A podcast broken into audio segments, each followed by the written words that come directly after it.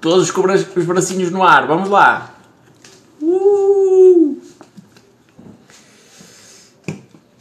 Pois, uma coisa é dizer que faço moldes, outra é mostrar. Oh, fiquei burro da minha cabeça. Pensei que.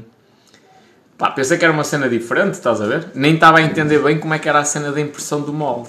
Aliás, eu, eu já, já estive a falar com a tua mulher de algumas coisas e vamos marcar aí uma cena para, para falarmos em condições. Um, e eu andei há uns tempos, há uns anos valentes atrás, numa empresa que eu queria fazer uma cena dessas. Queria, queria ter o um molde em 3D no computador e é relativamente fácil, não tem nada a ver com, com o que tu fazes. E imprimi-lo. E toda a gente dizia não, não, não. E eu disse, foda-se, mano, dá. eu, eu fiz, fiz os moldes por fotografia. Qual era a minha ideia? Pego no SolidWorks, pá, eu decalco a cena, de, imagina a costa de uma cadeira, eu decalco, e depois só vou tirar ali duas ou três medidas para, para conseguir pôr aquilo mais ou menos enquadrado. Boas, vizinho! Olha o rótulo da água, já não tem. Só se vê esta parte azul. Posso tirar também. Também dá para ver qual é. Isto é a importância da cor. Lição de marketing. Já agora, quem está aqui, mulheres que têm o sonho de criar a própria marca de roupa e não sabem como fazer e não sei o quê, não sei o que mais, vai haver uma live. Eu tenho de vir aqui ao calendário, isto já é por agenda, senão não vamos lá. No dia 23, vem aqui o Pedro e a Mafalda, que é mulher, vem falar de como criar a marca de roupa, ou seja, os moldes, como fazer as cenas todas direitinhas para ter uma marca própria e inclusivamente ficar na posse dos moldes, que é para nunca depender só de uma confecção, ou ter as coisas todas prontas para chegar a qualquer confecção e apresentar e aquilo poder ser feito. Hello, Ana. Hello, Ana. A Ana disse hello e eu disse hello, Ana. A marca de software dizia que era impossível, que é fazer o que tu fazes, é isso? Temos convidados hoje, opa, a priori, se a Susana não se esqueceu, é a Mythic uh, Makeup Artistry, que vem aqui. O que achas do tipo de marketing da Prozis? Odeio. Odeio. Pá, chama a atenção, dá nas vistas, eventualmente faz a cena que eles querem, odeio ter N. Tipo, a mim enjoa-me ver a cena no perfil do pessoal. Ah, está aqui o meu código da Prozis. Olha lá, quem é que não tem um código da Prozis? Só não tem quem quiser, quem não quer. Toda a gente tem um código de 10% de desconto da Prozis. O que é que o pessoal faz? Quando vai comprar, vai meter esses códigos? Não. Vai-se lembrar do, dos gays mais conhecidos e usa. Tipo, eu, eu uso do Salgueiro. Volta e meia, quando tenho de comprar, uso do Salgueiro. E nem conheço tipo, nem, nem assisto propriamente ao conteúdo dele. Opa, foi dos primeiros gajos que eu ia falar do código.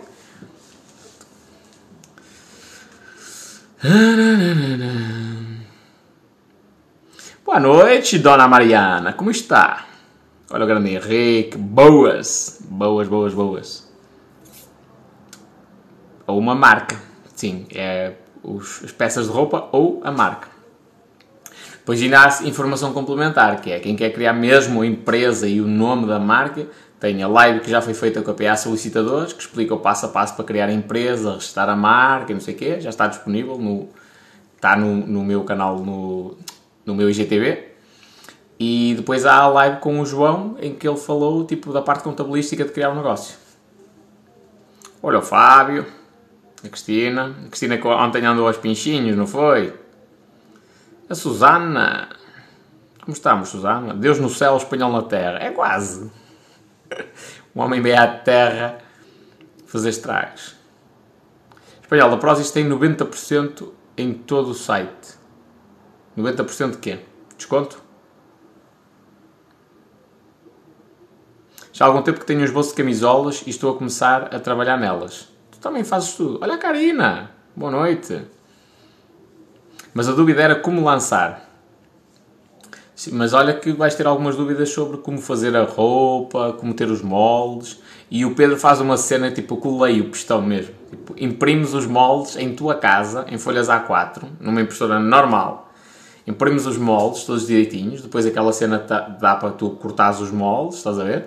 Juntas tudo e fica o molde da calça, o molde, tipo, da parte da frente da, da calça, da parte de trás, do bolso, estás a ver? Tipo, à escala, tudo direitinho. Ou, oh, colei, colei pistão mesmo. Não, a minha até me estava a fazer confusão, quando ele me disse que era para fazer isso, até me estava a fazer confusão como é que isso era possível.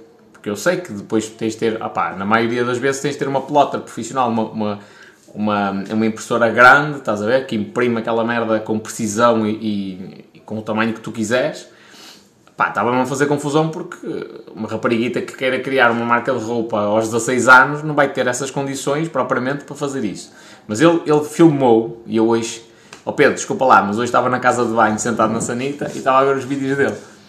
E eu, oi, que cena, mano, colei o pistão, foda-se, que cena mesmo.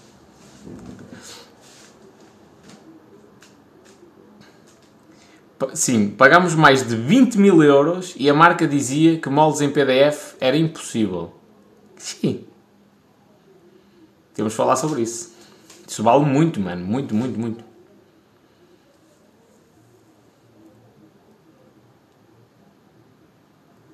Pior que a publicidade da Prozis são os anúncios do TikTok. Bem dizias que era uma questão de tempo. Sim, eh, o TikTok só estava. O TikTok já teve anúncios, para quem entrou aqui mais recentemente, o TikTok já teve anúncios, só que era através de empresas terceiras. Uh, e depois tirou os anúncios do ar, basicamente. Foi quando entrou esta explosão na quarentena de pessoas para o TikTok. Tirou os anúncios do ar, reformulou as cenas todas, Uh, uh, inclusivamente criou empresa, se não em erro, na Suíça para estar dentro, de, para estar dentro da, da, da, em conformidade, digamos assim, com as políticas que nós temos de utilizar na parte da publicidade. Eu acho que já foi criado na Suíça propositadamente. Uh, e pronto, e a partir de agora começou a apresentar. Mas ainda tem pouco, meus filhos e minhas filhas, está muito pouco. O que está a acontecer agora é, por exemplo, ainda não tô, eu, já, eu já pedi, ainda havia publicidade de empresas terceiras e eu já tinha pedido para, para criar a conta de anúncios. Já tinha entrado em contato com o suporte e não tinha autorização. Ainda não criaram uma conta de anúncios. E a grande maioria das empresas ainda não pode anunciar no TikTok. Quando isso entrar, vai ficar chunga. Basicamente é isto. Já agora, na questão da marca, patentear em Portugal é complexo. Tens uma live. Não, não é? Patentear depende do que tu queres. Patente é uma coisa, registrar a marca é outra processo não é propriamente complexo. Tens a live no, no, no IGTV, que é como criar uma empresa, que é comigo e com a PS Solicitadores, que é o Parreira e o Alfaiate, ok? E eles explicaram como é, quais são os custos. Olá, mas isso é uma cena. Sim, grosso modo, 300 euros, dá-lhes o dossiê e eles registram-te a marca e a patente e. Desculpa. A marca e o logotipo, tudo, tudo seguido e tratam dessa merda. Portanto, estamos a falar de valores perfeitamente aceitáveis para quem anda aí no dia a dia, não é?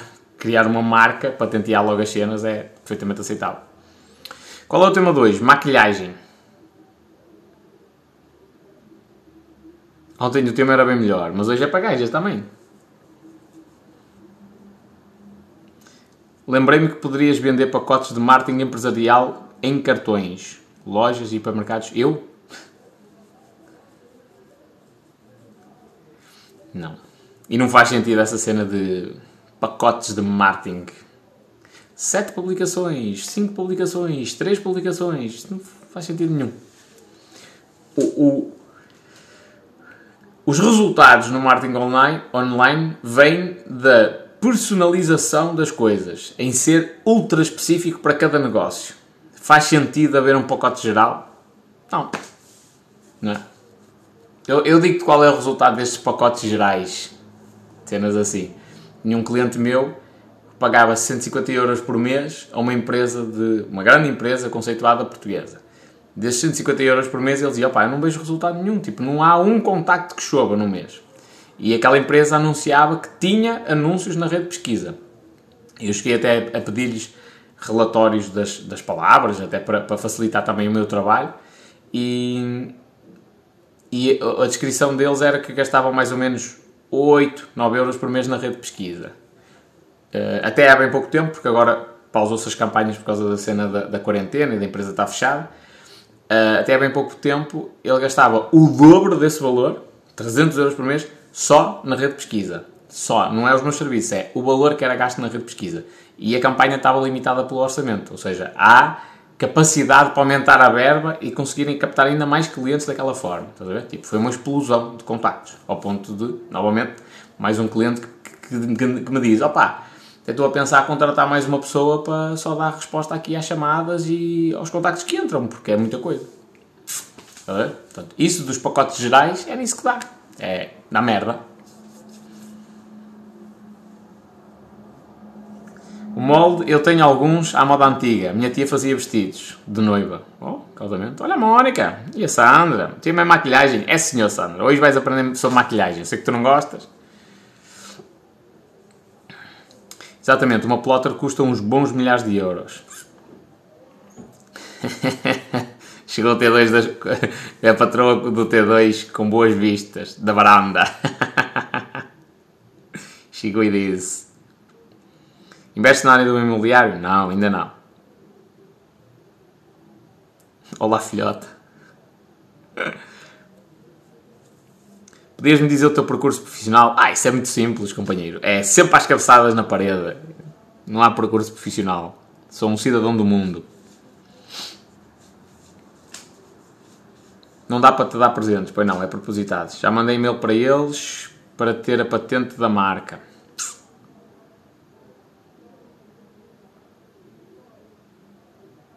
Ter os meus próprios cremes e acessórios de moda. Muito bem. Muito bem, eu gosto disso. Eu gosto de ambição. Gosto de gente. Quando o pessoal me manda uma mensagem a dizer assim: espanhol, opá, a minha família não me entende, mas eu não fui feito para depender dos outros, não fui feito para trabalhar para ninguém. Isto é falar a minha língua. Eu é logo, é caralho. Olha, Manuel, como é que é? Estamos, está tudo em ordem, companheiro? Isso é a minha língua. Quando o pessoal começa, pá, eu sei que eu estou a sonhar muito e que estou a pensar fazer mais isto e mais isto, eu digo, é isso, é isso, é essa garra. Depois também eu, eu, eu sirvo para soltar as amarras e o pessoal começar a voar. E depois também sirvo para puxar a corda e dizer assim, pronto, agora vamos lá começar, não é? Vamos amarrar-te aqui ao pé da mesa, que é para, para tu não saís daqui, tipo as ovelhas. Amarra-se as ovelhas num pau para elas andarem sempre ali à roda e, e, limparem o campo, basicamente. É mais ou menos assim. Pronto, agora já sonhaste que chega, agora vamos pôr em prática. Eu estou a dizer isto, mas não estou a brincar, é mesmo assim. E eu já, eu no início não tinha percebido, foi um erro que eu cometi, que é, motivava demais o pessoal e começava a é, dizer ideias e ideias e ideias e o pessoal começava a pensar e já ia construir um foguetão e tal. Pois, ok, tudo bem, eu até gosto da ideia, mas vamos começar pelo que temos agora e o que temos agora é pouco. E depois eu, eu senti a necessidade, lá está, de voltar a puxar o pessoal à terra, vamos embora, agora vamos fazer as cenas. Portanto, é, é, o meu trabalho é fazer de tudo para que o pessoal sonhe em grande e depois fazer de tudo para que o pessoal volte à terra e ok, agora vamos passo por passo. E, e, e, tem mesmo de ser assim. Eu, eu até penso em mil e, uma, mil e uma cenas, mas depois quando. Foi outro erro que eu cometi no passado, que era transmitir tudo. Agora não. Agora quando vou transmitir isso, olha, uma coisa, vamos nos concentrar nisto. Ih, mas falta mais isto, mais aquilo, mas. Ok, não esquece. Não esquece. Eu estou atento aos pormenores, mas agora vamos nos concentrar nisto, que é o que vai trazer resultados. O pessoal que trabalha comigo já sabe, eu estou sempre a chatear a cabeça. Olá, e vendas? Vendemos mais? Há clientes? Há perspectivas de negócio? Eu não ando lá a dizer, olha, uh, eu tenho não sei quantos leads e eu consegui arranjar não sei, não sei quantas pessoas foram ao site hoje. Uh, cinco delas tiveram dois minutos no site, incrível. Compraram? Não, é só o que eu quero saber. Não quero saber quantas pessoas é que foram ao site, nem quantos leads entraram. É, vendeu. Vendeu, então está tudo.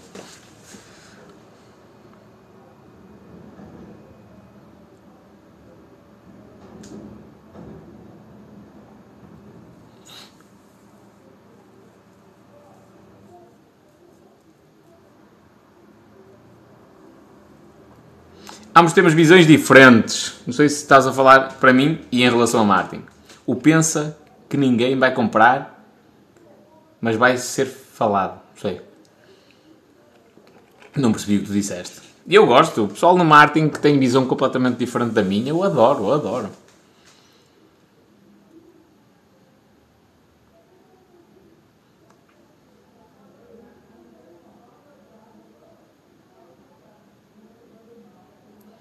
Onde aprendeu a saltar a corda? Trata-me por tu. Olha, eu era o pior saltador de corda do mundo. Aprendi sozinho. Comprei uma corda na Sport Zone, dei 10 euros e disse: Foda-se, vou aprender a saltar esta merda. E foi uma vergonha. Tanta vergonha que eu não tentei fazer isso fora de casa. Tentei fazer isso dentro de casa, na sala. Ainda mandei umas vezes com a corda na, na lâmpada. Mas aprendi.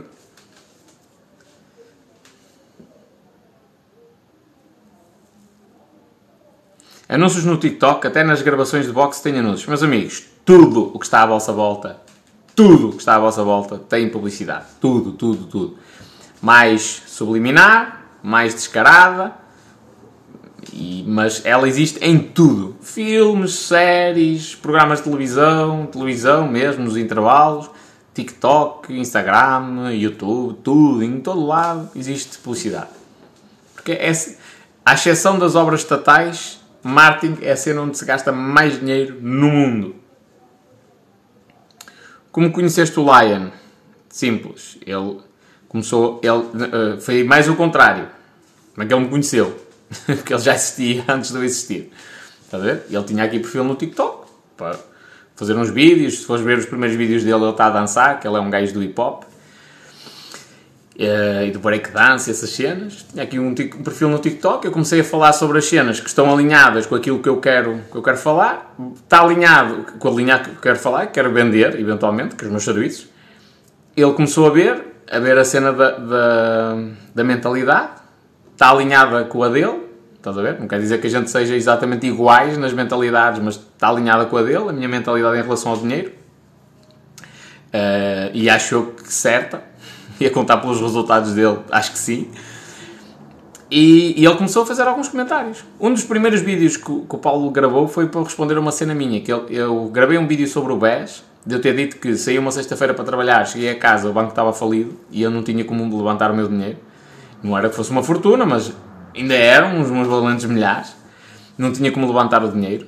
Uh, e, e ele gravou uma cena a dizer: Eu em 93, ou lá o que é, dei fé que o BES era uma camada de trafolhas. E eu, oi.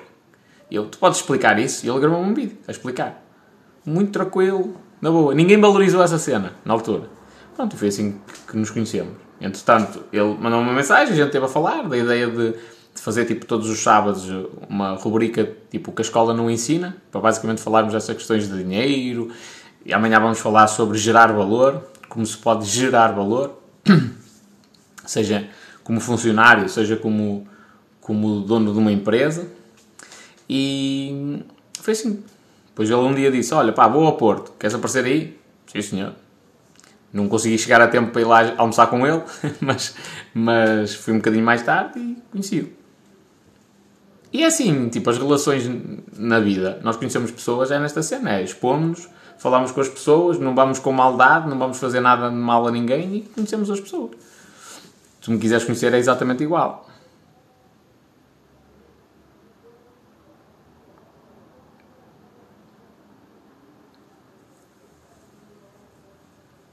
Eu já ia no projeto de foguetão e ontem fez-me voltar aos vídeos. é isso. Porque, atenção, isto não é um erro só vosso, é um erro meu também. É a mesma cena. Eu já estava e não sei o que, não sei o que mais, e, e, tá, e ainda agora o Guilherme entrou para a cena da, da edição de vídeo, já estava a pôr o gajo a fazer as cenas, e eu, peraí, calma, o processo ainda não está consolidado. Falar nisso, já estão aí os podcasts outra vez, okay? que são as lives, basicamente. Para quem não, não conseguiu ouvir a live, tem o podcast. Então, por exemplo, hoje estive a aprimorar esse processo. Okay? Eu já estava a sonhar com o foguetão, e eu, ei, peraí, vamos puxar aqui para a terra Estive a aprimorar o processo para pôr ali o gajo máquina.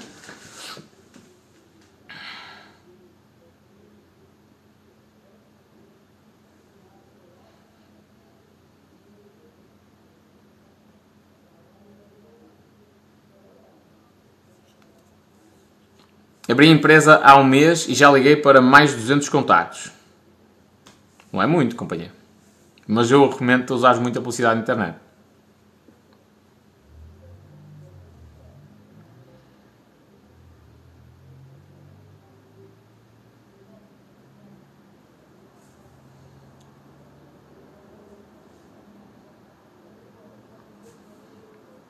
Mesma coisa, não vi visualizações, pago o ordenado em euros, não em qualquer coisa que tu nos escreveste.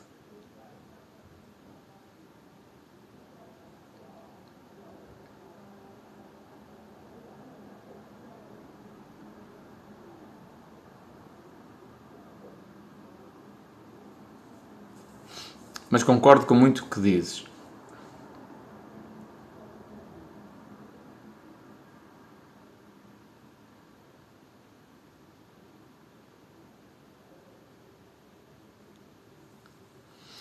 Usas Scrum, Agile ou algum parecido? Eu já li a cena sobre Scrum, já li o sistema. Não o uso da forma como ele está feito. Eu tenho uma relutância muito grande em usar coisas já estabelecidas. Estás a ver? Não sei, é, é mania. É, é, é puta da mania que sou mais fino que os outros. É mesmo isso. Não é mais nada. É mania de que consigo fazer mais e melhor e que os sistemas que existem não há nenhum que seja suficientemente bom. Mas eu gostei da cena do Scrum. Mas acho que é muita paneleirice, na minha opinião.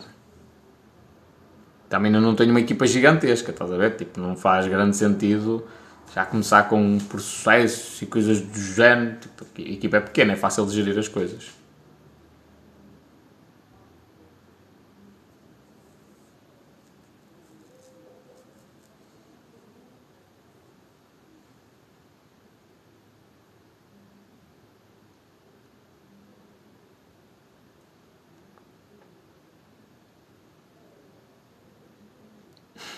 Oh moço, tu nem, nem, nem ficaste aqui para, para ver a resposta. Disseste aí, ó oh, Mónica, disse alguma coisa de mal. E já foste à vida.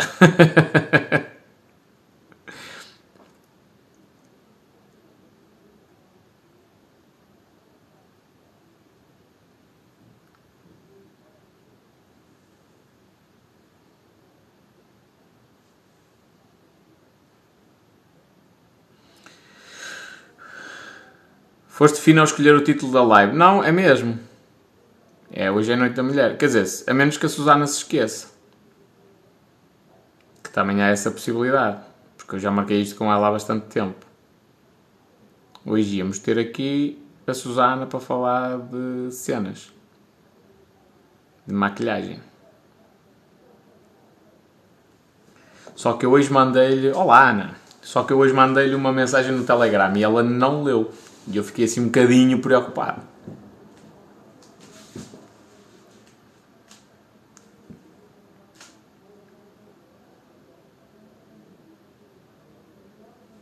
Eu fiz dois contratos com a empresa no início do Covid e fiquei sem ideia de receber o meu dinheiro. Fizeste contratos e não vais receber, é isso? Só entrei para puxar a sua orelha. Puxa, cara. Cacau Shop, o que é isso? A loja online de Portugal, produtos para pastelaria e chocolataria. És um miúdo inteligente, Jesus. Que luxo, sou miúdo.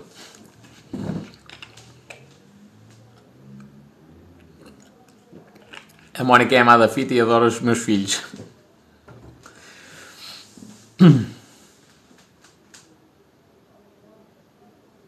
Alguém viu a fotografia que eu meti no Instagram, daquela mensagem que me mandaram no Telegram?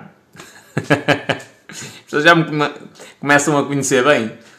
A mensagem diz: um, olha, uma coisa muito importante. Além de gajas, que comida é que tu gostas? O que é que gostas de comer? Cena assim. Não sei, nunca pensei que eu fosse assim tão. que fosse tão notória a minha, a minha predileção por gajas predileção e única, eh, e única uh, vontade.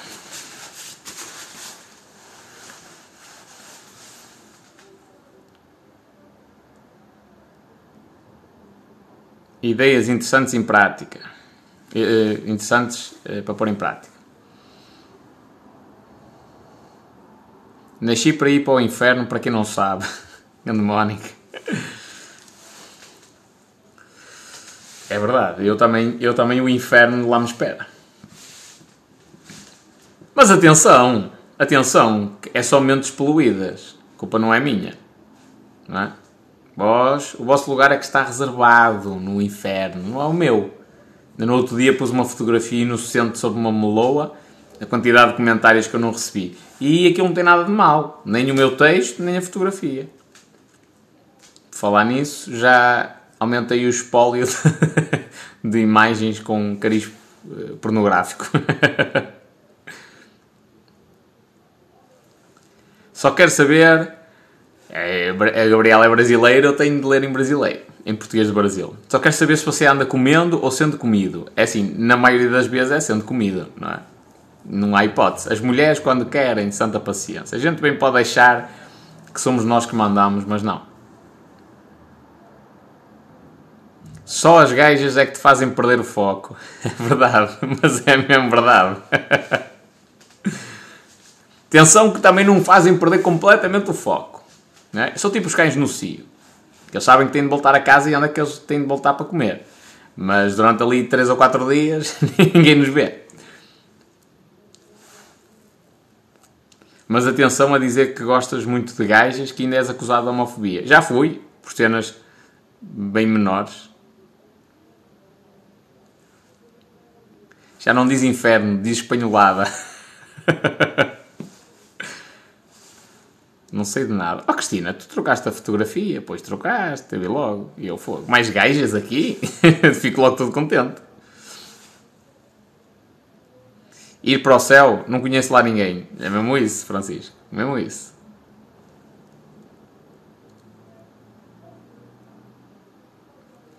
Olha a Sandra, bem-vinda aqui ao grupo dos malucos. Pronto, vem aí o hate todo. O Tiago Lemos está a partilhar a live com 500 mil amiguinhos no WhatsApp. Vem aí o hate todo.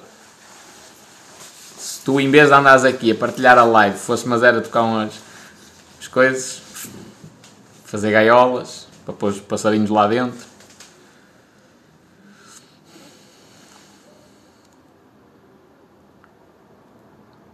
Olha o Guilherme.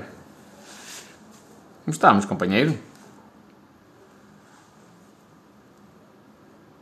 Será que ainda não perceberam que nós é que dominamos o inferno? Diz a Cristina. É verdade. o diabo é vosso amigo mesmo. Ou vós sois contratadas pelo diabo. Xanagá, menina. Elas já perceberam como te abordar. Não é difícil.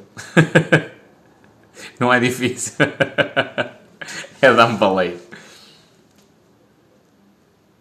Sou aqui a única. É verdade, Ana. És mesmo a única que está no Insta. Só uma pessoa. Ah, não, também está a Ruth.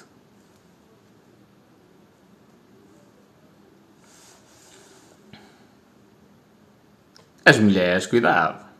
Quando vós quereis, santa paciência. Hum... Adorava os teus vídeos no início e fico muito triste porque ultimamente só te vejo a fazer escrevesse o resto e depois diz: é uma pena. Olha, mas Maria, vou-te já adiantar que a tendência é daqui para a frente a piorar. Porquê? Ah, é porque eu estou a fazer pirraça? Não. Porque é a minha personalidade. No início ainda não estava bem solta, não soltei a franga. Estás a ver? Estava mais contido. Não é que estivesse a ser falta, mas, mas estava mais contido. Agora não, agora é espanhol a 100%. Isso significa que a tendência é piorar. É ser cada vez pior. Porque eu sou assim, no dia a dia,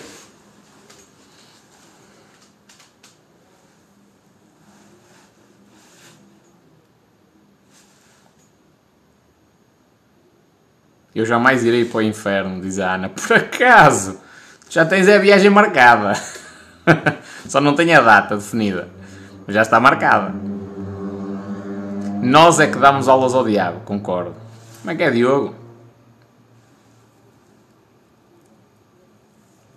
E que belas espanholas cá estamos. Espanhol, chama a Susana. Ela não aparece aqui. Ela deve-se ter esquecido, de certeza. De certeza. Não há problema, o ensina-nos a maquiar. Não há problema nenhum. Maquilhagem é um segundo nome.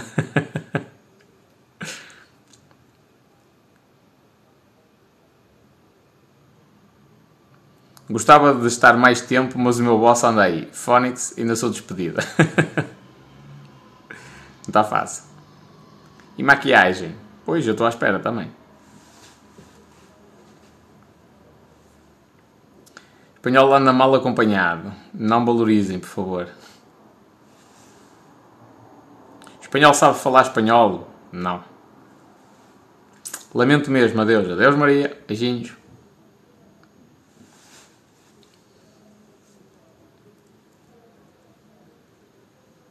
Eu ajudo a salvar? Salvar o quê? A minha mente perversa do inferno? Deus me livre. Eu, quando, quando eu for para o inferno, o diabo tipo, chega lá, dá uma chave e diz: Pronto, agora és tu o dono desta cena. que eu não sou assim tão mau quanto isso. Ajudas a salvar sem live, é isso? Eu percebo maquilhagem, que é uma cena que é do outro mundo. Pois é normal ter-se esquecido. É, é, é, assim, eu já até tenho isso. Eu, eu não, mando mail a avisar e eu marco as lives com muita antecedência mesmo. Por exemplo, se alguma, se alguma de vós mandar agora, ou de vós, mandar agora uma cena, vou marcar para dia 14 de maio. Daqui a um mês. É muito tempo. É muito, muito, muito, muito tempo. Então, é cenas. E pronto.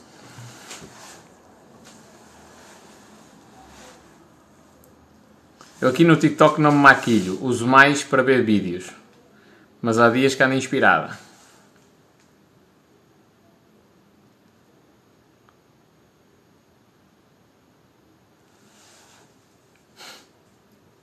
Quero um cadeirão bonito ao pé da fogueira, maior que tiver no inferno. Se a Susana faltar, a Mónica e a Ana assumem. Ela deu-se para assumir a liderança, não é? A Mónica vai ser a rainha do pedaço. Li bem, hoje fala sem maquilhagem? A priori, sim. Talvez não, mas a priori era para se falar. Eu estou sentada na cama a comer uma melancia à colher. Impossível. E não, não há de faltar gente que queira meter a colher na melancia também.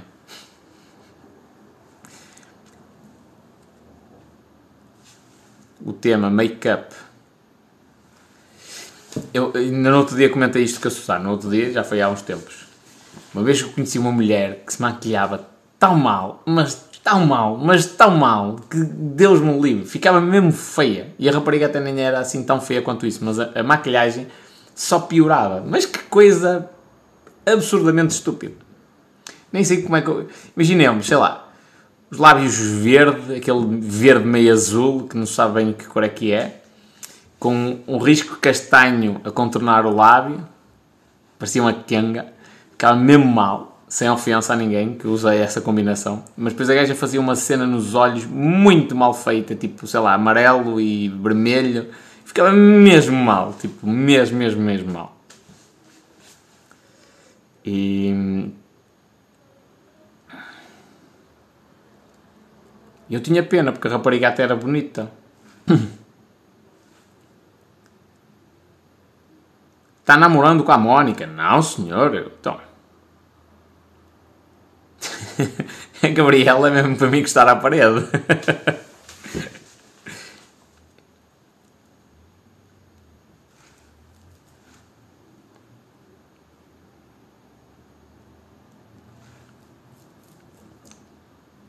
Se a Susana não vier, eu entro em live contigo no Insta.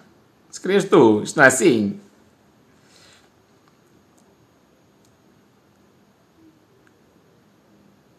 Isso é que é mulher, chega-te à frente. Frente é comigo. Eu griso-me com os vossos comentários. Às vezes a maquilhagem, em vez de ajudar, só faz estragos, sim. E a Susana, eu, uma, a pergunta que eu fiz ingênua à Susana foi: peraí, porquê que as mulheres para um casamento, a noiva estou como a outra, não é? Está com aquela cena toda e tal, e vai lá uma gaja maquilhá-la, toda bonitinha, não sei o quê, mas eu, mas ela diz que ela também faz maquilhagem e faz tipo às damas do honor, à mãe da noiva, à mãe do noivo, não interessa, faz várias pessoas. Eu, porquê que as mulheres onde precisar de alguém que as maquilhe. Ele, Porque as mulheres não sabem maquilhar. Eu, ah.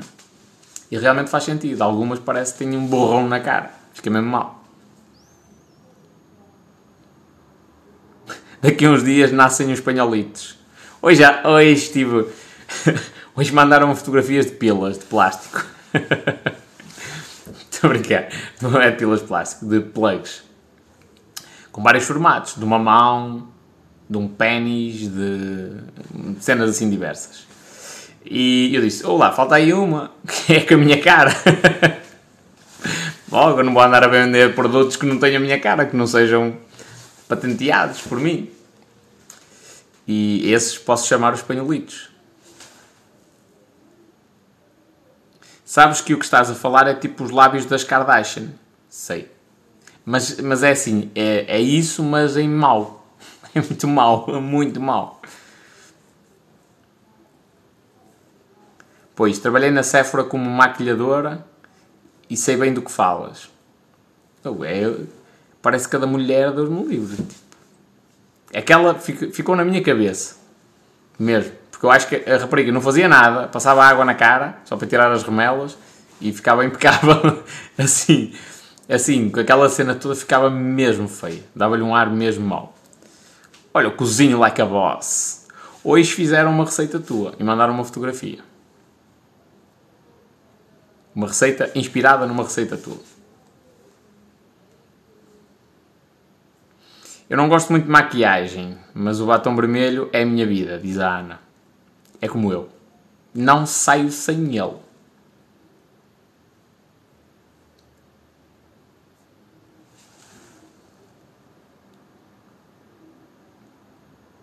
O Insta está a travar.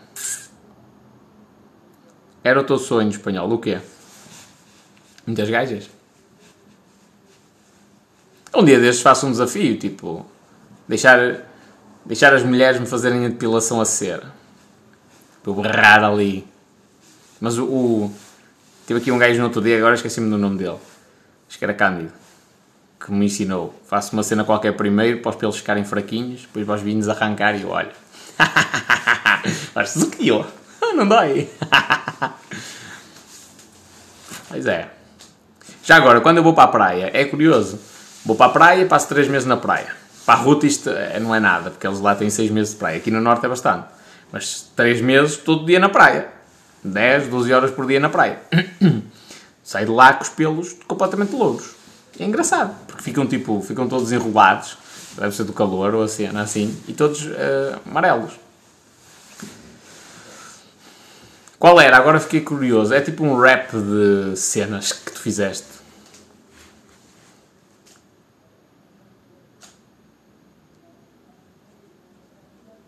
Há muitas que são um composto de maquilhagem com um bocadinho de mulher.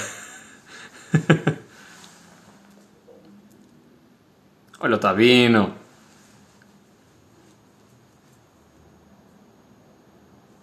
O último casamento que fui, contratei uma maquiadora. Maquilhadora, disse-me a Susana. Acho que é assim. Esquece, a noiva morreu ao meu lado. Significa isso, já agora, questão. Se eu precisar de ir a algum sítio e causar boa impressão, o ideal é eu contratar alguém para me maquilhar, certo? Tipo, este ponto que eu tenho aqui, que foi uma espinha qualquer e tal, isto sai tudo. Fica aqui lindo. Então, pronto, tudo bem, também não faz milagres, mas facilita muito, é isso?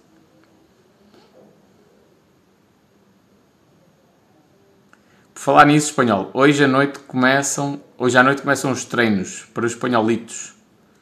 Que espanholitos? Os treinos que é? Eu não percebi, não sei o que é que tu estás a tentar dizer com isso. Eu não posso dizer que sim porque é perigoso. Ainda por cima na tua mão eu digo que sim. é uma condenação sumária.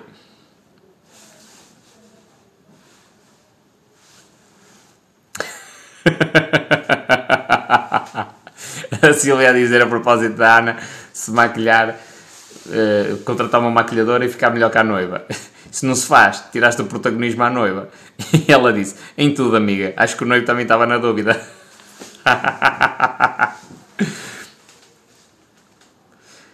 As maquilhagens, maquilhagens devem ser diferentes para cada ocasião. Assim como em televisão, a maquilhagem HD significa o quê? que é que é maquilhagem em HD? Qual é a meta de dinheiro que gostarias de obter daqui a um ano? Não tenho essa meta definida. Nem estou preocupado com ela. Adoro máscaras de pestanas. Minha gente, eu vou, eu vou Sou obrigado a mostrar isto. Mas já reparaste nas minhas pestanas? Espera aí, como é que eu vos mostro isto?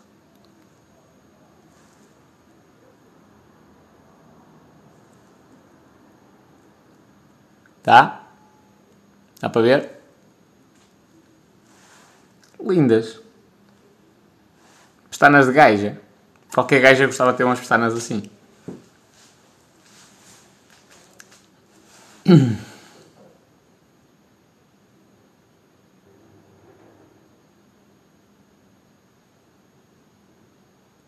Namorar comigo. Isto não é assim. Sou precoce, nota-se.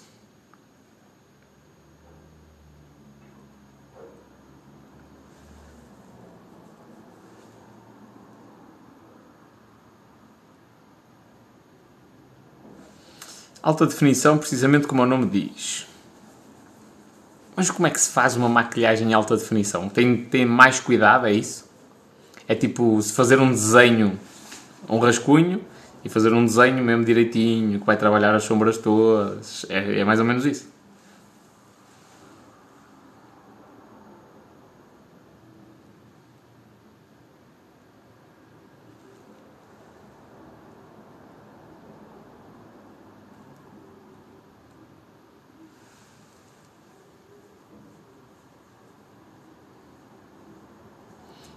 Espanhol, o meu irmão tem um pestanão de dar inveja.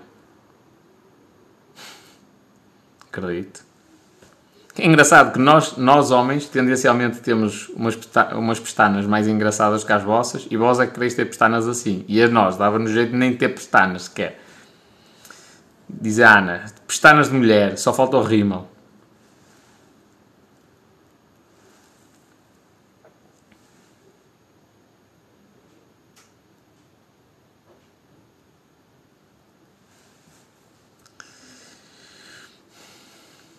A Makeup Forever é pró na maquilhagem HD, muito usada em TV. Jesus, na televisão devia ficar lindo, maravilhoso. Parecia um príncipe. Entrava lá com a coroa e tudo.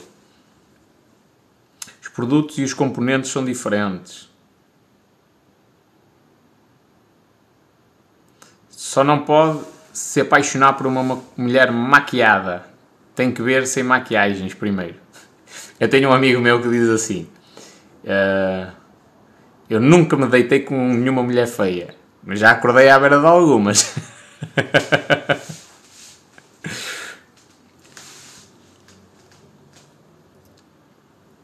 Devido a luzes, brilhos e câmaras. Faz sentido. Faz sentido. Até porque se, se usar determinados produtos com, com as luzes e cenas do género, tipo, a minha careca vai ficar a reluzir.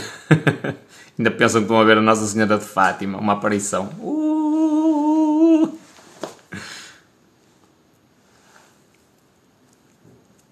Amores, boa vida. É lá. Andaste a treinar ontem para hoje pôs em prática, foi isso? Puseste a pinchar.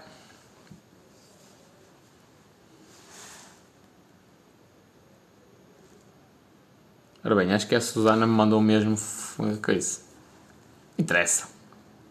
Eu dou conta das mulheres.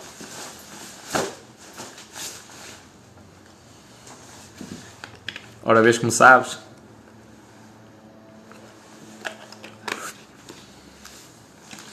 Se o senhor fosse primeiro-ministro, despedia metade dos professores. E metade era, era pouco. Dava para despedir bem mais. Porquê? Chama-se isto controle de custos. Quem é giro é giro de qualquer forma. Ui, gosto-me disso na minha adolescência. Eu tenho acne crónico. Mesmo. Aliás, estava aqui a passar a, a mão na barba, nem de propósito. Estou a sentir aqui tipo uma bola. Que é, tem um pelo qualquer encravado, está para aqui. Vai crescer e eu... E eu rebento. Rebento a bolha. Um, a minha cara estava tipo um, num 8. Você rapa o cabelo tipo diário? Sim. E a ponta e tudo. Hoje, 16 de 4 de 2021. 19 horas e 43. Rapei o cabelo.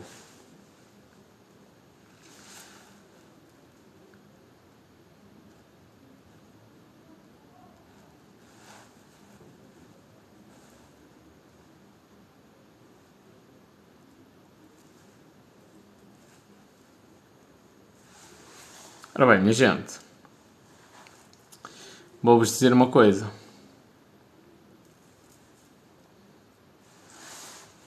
Uma coisa, uma coisa, uma coisa.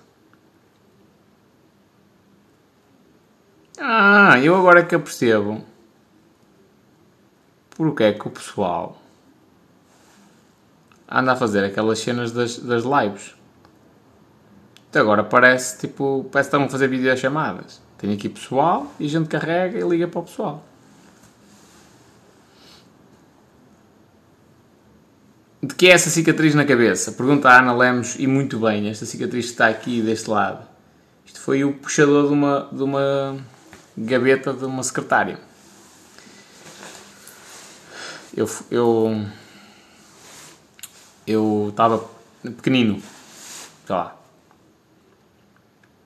aí 5 anos, talvez, estava, estava na, na secretária, com uma cadeira fixa, estava sentado na cadeira na secretária a fazer coisa máscula que era roupa para os bonecos.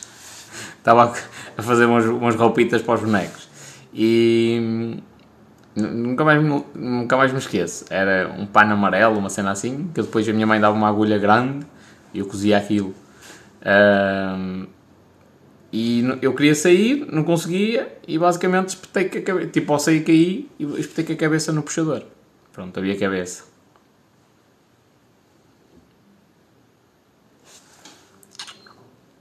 Quanto tempo diário perdes a, a, a pentear o cabelo? Menos tempo do que perco com a tua mãe.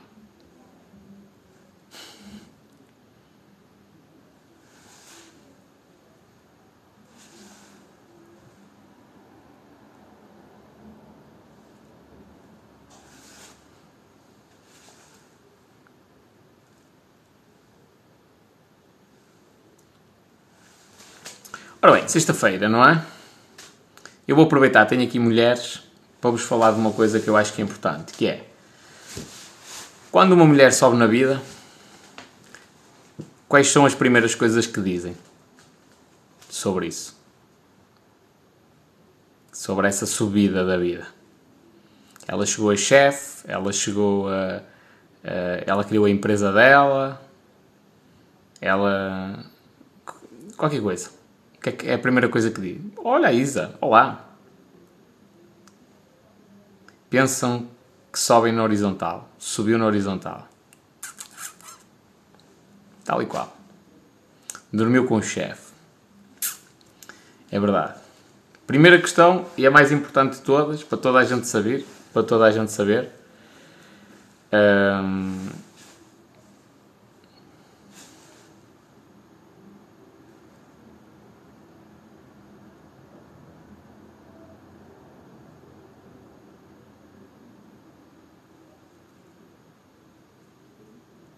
subiu a pulso.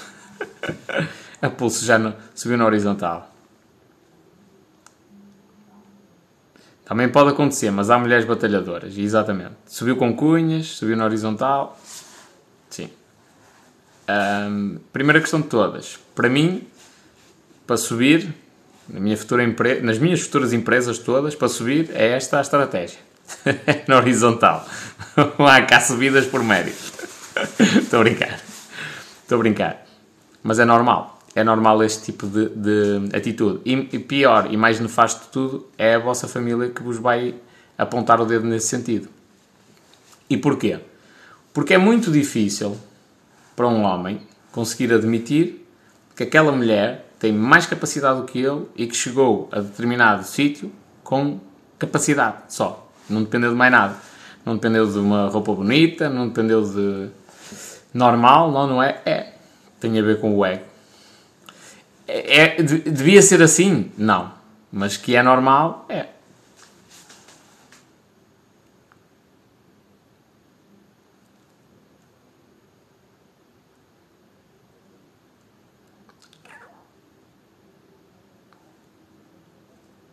Isso é machismo? Não. Quem não gosta de subir, minha gente? Pois, a minha ideia é fazer muita gente trepar. Player aqui afora. Também há homens que sobem na horizontal. Há. Uma vez eu trabalhei numa equipa de vendas que a gente convenceu o nosso chefe de equipa. Disse, lá, salta para cima da gaja que é para a gente ver se tem um bocadinho de sossego. e foi. E realmente funcionou. Tivemos ali uns, uns mesinhos de calmaria. A gaja não nos chateava a cabeça. Uh, e ele subiu, eventualmente. Não estou a dizer o contrário. Eu estou a dizer é que o que vai acontecer ao lado, Ana Sofia. Qual é o feminino patrão? Patroa, não é? O que vai acontecer é, é mesmo isto. É a vossa família vai-vos apontar o dedo. Vai dizer, não, não, não, não. Ela subiu, mas subiu na horizontal porque ela, ninguém consegue chegar onde ela chegou e fazer o que ela conseguiu fazer em tão pouco tempo, ela tem de ter outra cena.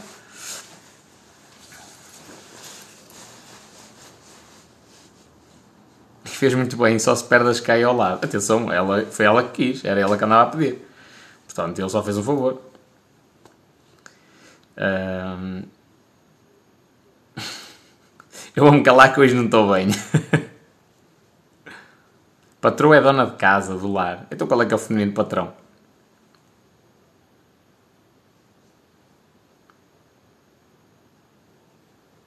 Espanhol, és membro de algum partido político? Claro que não. Já agora, se fores de paredes, o meu conselho para as próximas eleições: qualquer merda, menos PS. E isto é uma cena importante, isto que eu estou a dizer, porque é quando nós temos consciência do que vai acontecer mais na frente, não quer dizer que, que estejamos preparados a 100% para, para a queda, mas pelo menos não é tão, o impacto não é tão grande. Dun, dun, dun, não é tão grande. Então, se já se sabe a priori que mal apareça o vosso sucesso, as pessoas da vossa família vos vão apontar o dedo e vos vão dizer que foi na horizontal que vós estivesse a andar a fazer favores sexuais para conseguir aquilo que, que, que vós alcançaste e coisas do género, se já se sabe uh, a priori que isso vai acontecer, é? é? muito mais fácil estar uh, preparado para aquele momento. Quando acontecer, é, olha, aconteceu. Isto é válido para tudo. Infelizmente, a vossa família, mulheres, essencialmente, é para quem eu estou a falar hoje, a vossa família vai-vos condenar muito, em tudo, em todo o aspecto. Aliás, eu lembro-me de uma vez a Cristina Ferreira, eu vi uma cena tipo assim de passagem, tinha, opa, já não me lembro se era uma entrevista, se era o que era. Um, de, uh, a Cristina Ferreira a dizer, a propósito, acho eu, do divórcio dela, ela a dizer que é muito difícil um homem aceitar que uma mulher ganhe mais dinheiro do que ele.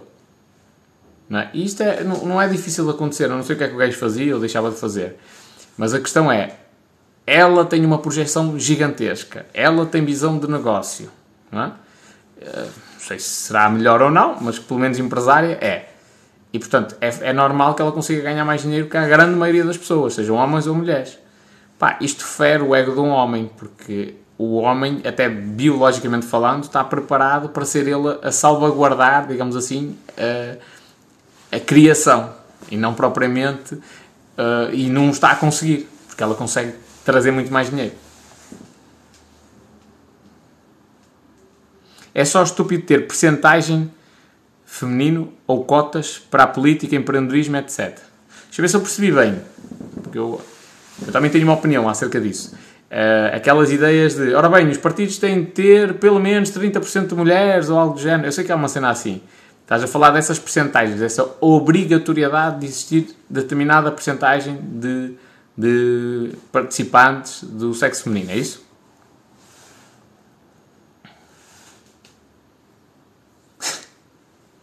Gostei. Isto é que é a mentalidade. Diz a Sofia. Quando eles estiverem a dizer isso, eu nem os ouço com o barulho do meu Lamborghini. É verdade. E depois olhas para o, para o espelho retrovisor e vem o espanhol de gás. Deus vê. Isso, eu também não concordo. Também não concordo porque isso é tentar. Primeiro, eu recomendo-vos um livro. Manda para aqui. O livro é O Paradoxo Sexual, da Susan Pinker, que é, custa 1 euro novo na Bertrand. Acho que ainda está disponível. Bertrand, apesar de vós teres feito cagada, estou a fazer publicidade. Bertrand, o paradoxo sexual. Que é meninas traquinas e rapazes não sei das quantas. Aí está, 1 um euro. Não, já não há stock. Pronto. E eu pensei que era tanga. Mas não, era mesmo. E o, e o livro vale bem a pena. E a Suzanne Pinker o que fala naquele livro basicamente é mostrar as diferenças que existem, biológicas inclusivamente, entre homens e mulheres. E porquê é que não há tantas mulheres em grandes cargos? Porque as mulheres são mais emotivas, os homens são mais racionais. Okay? E aqui a, a biologia, a nossa, a nossa composição química justifica isso. Então chega uma determinada altura, nós quando queremos ser bons em alguma coisa, primeiro é impossível sermos bons a tudo, não é? Mas quando queremos ser bons a alguma coisa, temos de nos focar nessa coisa e abandonar quase tudo o resto. Ou pelo menos reduzir ao mínimo. Chega uma altura na vida das mulheres em que até é o próprio corpo que pede que elas sejam mães. Então elas optam por serem pela família em prol do trabalho. Em vez do trabalho. E, e os homens já não é assim. Os homens são mais racionais e preferem a carreira em vez da família. Então, especialmente quando isto acontece no mesmo casal, ele vai preferir a carreira, ela vai preferir a família. Não é, não é, nem é uma questão de imposição, nem de cultura só. Tem a ver mesmo com, com questões biológicas. Standcarros.pt Obrigado, companheiro. Parada Todeia. É duro ser empreendedor, é verdade. Moço, precisas de um. Espera aí, calma aí, que vós já estás aqui a falar de mim e eu não estou a curtir. Só de ser uma mulher mais independente já causa insegurança a um homem quanto mais ser rica e famosa. Sim, bastante. As mulheres independentes causam. Porque aí afeta a questão da insegurança. Não é só o ego, mas uh, uh, traz ao de cima as inseguranças, não é? Ninguém gosta de ser traído, ninguém gosta de, de, de sentir dúvidas, não é? As mulheres têm. Uh, a sociedade tem medo de mulheres com poder e determinadas, sim. Uma mulher com aquele olhar agressivo, agressivo, agora não estou a falar da questão sexual, aquele olhar tipo, eu quero aproximando e com postura, é uma cena muito difícil de lidar. Muito difícil de lidar. Estou a ser o mais sincero possível. Porquê? Ah pá, porque entre os homens às vezes até pode acabar a porrada ou morrer ao pontapé. Mas é, é quase que a batalha de galos, não é? Eles andam ali, mostram o peito uns aos outros e dão umas bicadas. Eh, e alguns até gostam de dar umas bicadas valentes mesmo. E, e depois há ali uma batalha. Com as mulheres não há essa tendência de haver essa luta. Portanto, a mulher, quando marca a posição e tem postura, é muito difícil de conseguir contornar isso.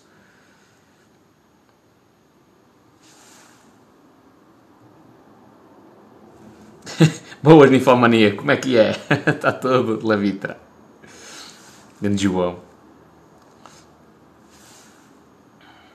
Por isso é que eles fogem de mim. Tu és agressiva, és muito agressiva.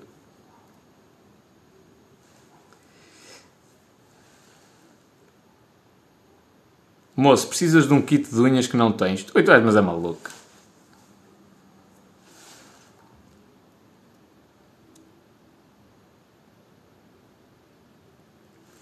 Por isso, uma espécie de masculin, masculinização em mulheres com grandes cargos. Para mim não faz sentido. É enganar-se, é enganarem-se elas mesmas.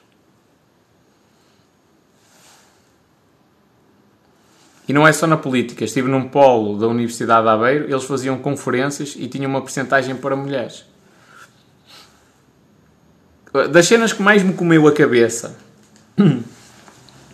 do, dos maiores ensinamentos que eu tive é uma coisa ultra simples, que é, a partir do momento em que existe legislação, isso significa que o ser humano é completamente imperfeito. Completamente. A partir do momento em que é preciso legislar alguma coisa, escrever num papel e definir uma regra, significa que o ser humano é imperfeito.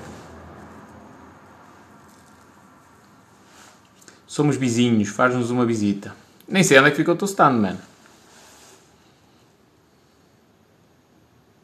O meu sonho era ter alguém que pagasse as minhas contas. Nunca tive, diz a Gabriela. tens de pedir o, o, o rendimento mínimo e o, o subsídio de desemprego e o Estado paga.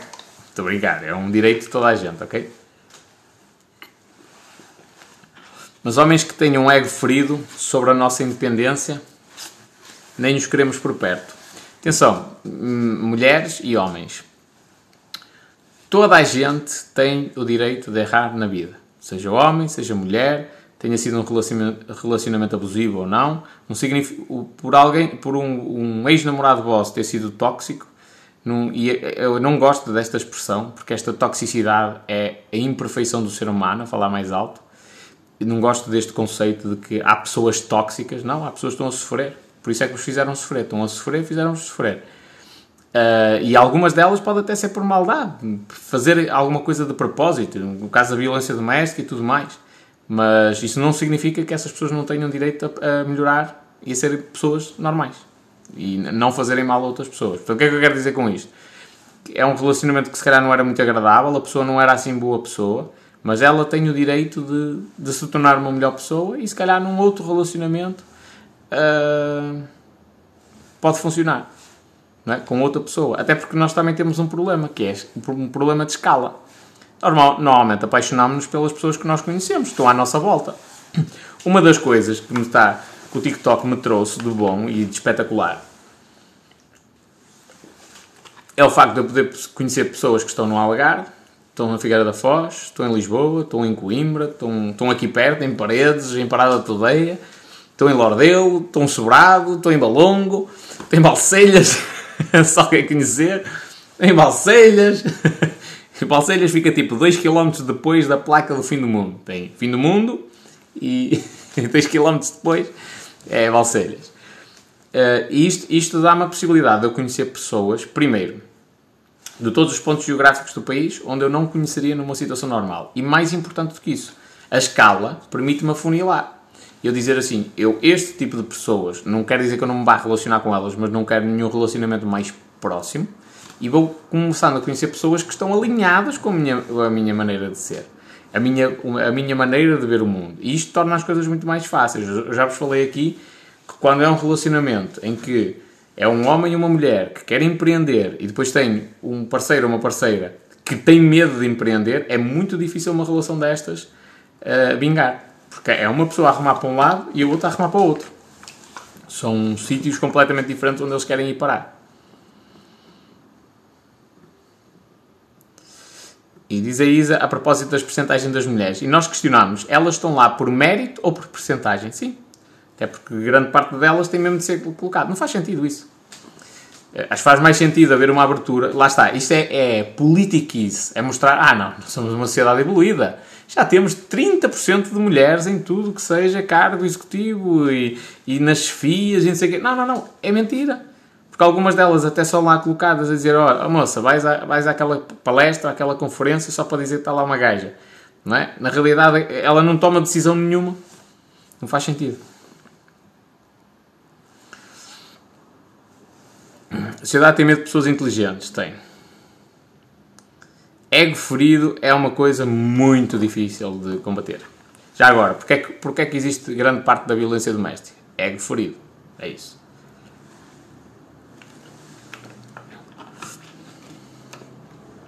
Sendo adepto de esporte, já praticaste alguma arte marcial? Não. Vida financeira é uma coisa, mais é mais. Prefiro liderar homens que mulheres. Eu acho que é muito mais desafiante liderar mulheres. Porque homens, homens, pá, é assim, homens, eh, eu não vejo grande problema nisso, apesar de não ter assim uma equipe, uma, uma a minha equipe é pequena. E neste momento são dois homens, infelizmente. Estou a brincar, eu gosto bastante deles e do trabalho deles. Um, mas eu não me beijo com problemas, porquê? Porque a minha personalidade padrão, por defeito, é ser um valente filha da puta.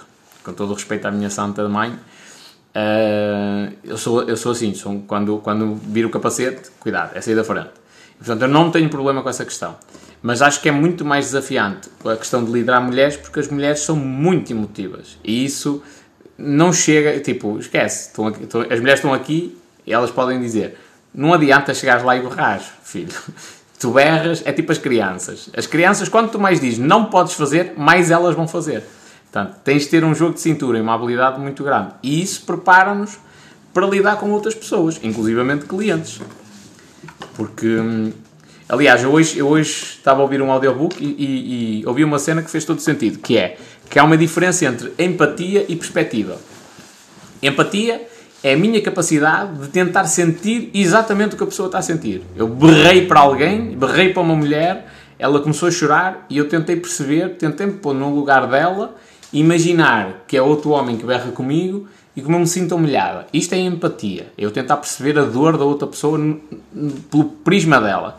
E depois há a questão da perspectiva, que é normalmente até que dá mais resultados para as vendas. Agora, que é eu colocar-me fora da situação e analisar a, situação de uma maneira mais racional. De fora da situação. Tipo, peraí, um gajo borrou com uma gaja. Faz sentido? Não, não faz. O gajo foi uma besta. Ei, peraí, esse gajo sou eu. Então se eu fui uma besta, o que é que eu posso fazer para corrigir isto? Eu, como oradora, queria estar lá por mérito e não por porcentagem. É como eu. Qualquer coisa que eu atinja tem de ser por mérito. Não tenho. Não, nem, nem me dá gosto. Podia chegar aqui um gajo a dizer assim: Ó lá, espanhol, o teu objetivo é um milhão até aos 35, está aqui. Pá. Está aqui, direitinho. Chega. Eu não ia aceitar. Um milhão, não ia aceitar, porque é o meu processo. Não, o gajo vai, vai me tirar a cena mais feliz do mundo, que é poder dizer eu fiz. Não. E é um milhão, é muito dinheiro.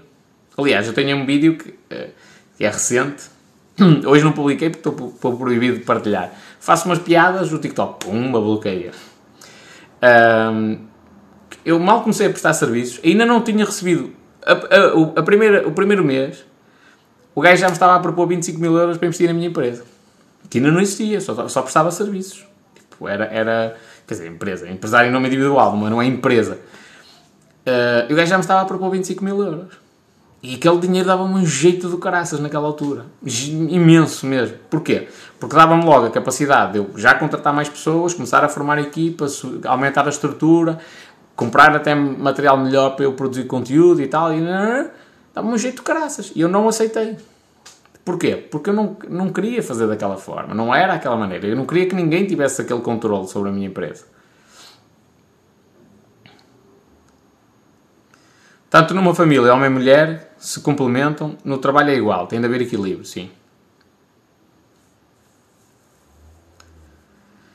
Está bem, que melhorem com outras pessoas, não connosco. Isto a propósito dos ex-namorados tóxicos. Sim, Oh, uh, a maior vantagem, já respondi isto a alguém no outro dia, a propósito de uma traição, uma rapariga que eu não conhecia lado nenhum e vi aqui uma cena no TikTok, de ela a chorar, a dizer que entregou o coração e que a pessoa, tipo, atraiu e despedaçou o coração dela. Ela tem de estar contente. É, é, é, aquilo, aquilo ter acontecido e ela ter descoberto é a melhor coisa que lhe podia acontecer na vida. Porque ela pode não ter certeza em relação a nada do, do resto da vida dela, mas em relação àquilo ela agora tem certezas que é, não é ele. Então agora, de todos os outros homens que existem no mundo, nós somos 7 mil milhões de pessoas, portanto, de todos os homens que existem neste universo, ela que escolheu outro. Porque aquele, ela agora já tem a certeza que não é. Ah, despedaçou-me o coração. Ok, isto é uma questão de ultrapassar essa cena. Agora vai à procura do outro. Do próximo. Ou do, do certo, do cavaleiro que vai chegar aí de cavalo e tirar pedras à janela e subir, subir pela tua trança fora. Em criança sofria de bullying por parte de rapazes. Levavam todos no focinho. Eu era má. A má era eu. Assim mesmo.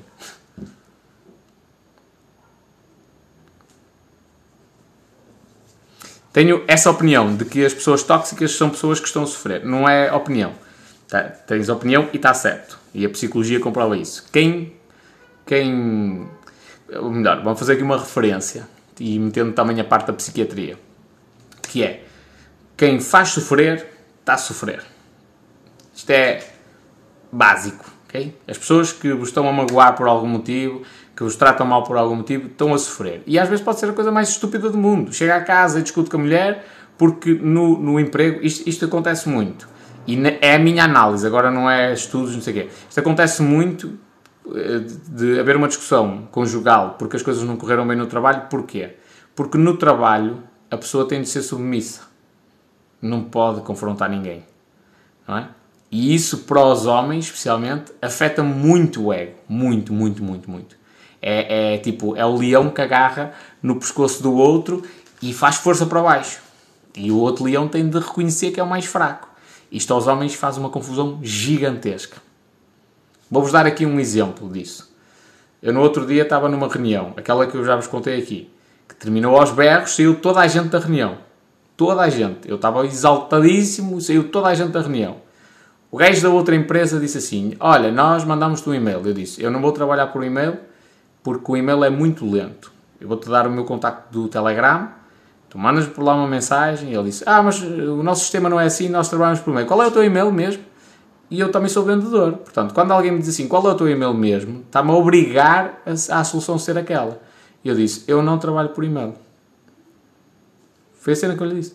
Ah, mas tu chegas e parece... E tu quer dizer, tu chegaste e disseste, é assim, quem quiser quer, quem não quiser que se foda. E eu disse, literalmente.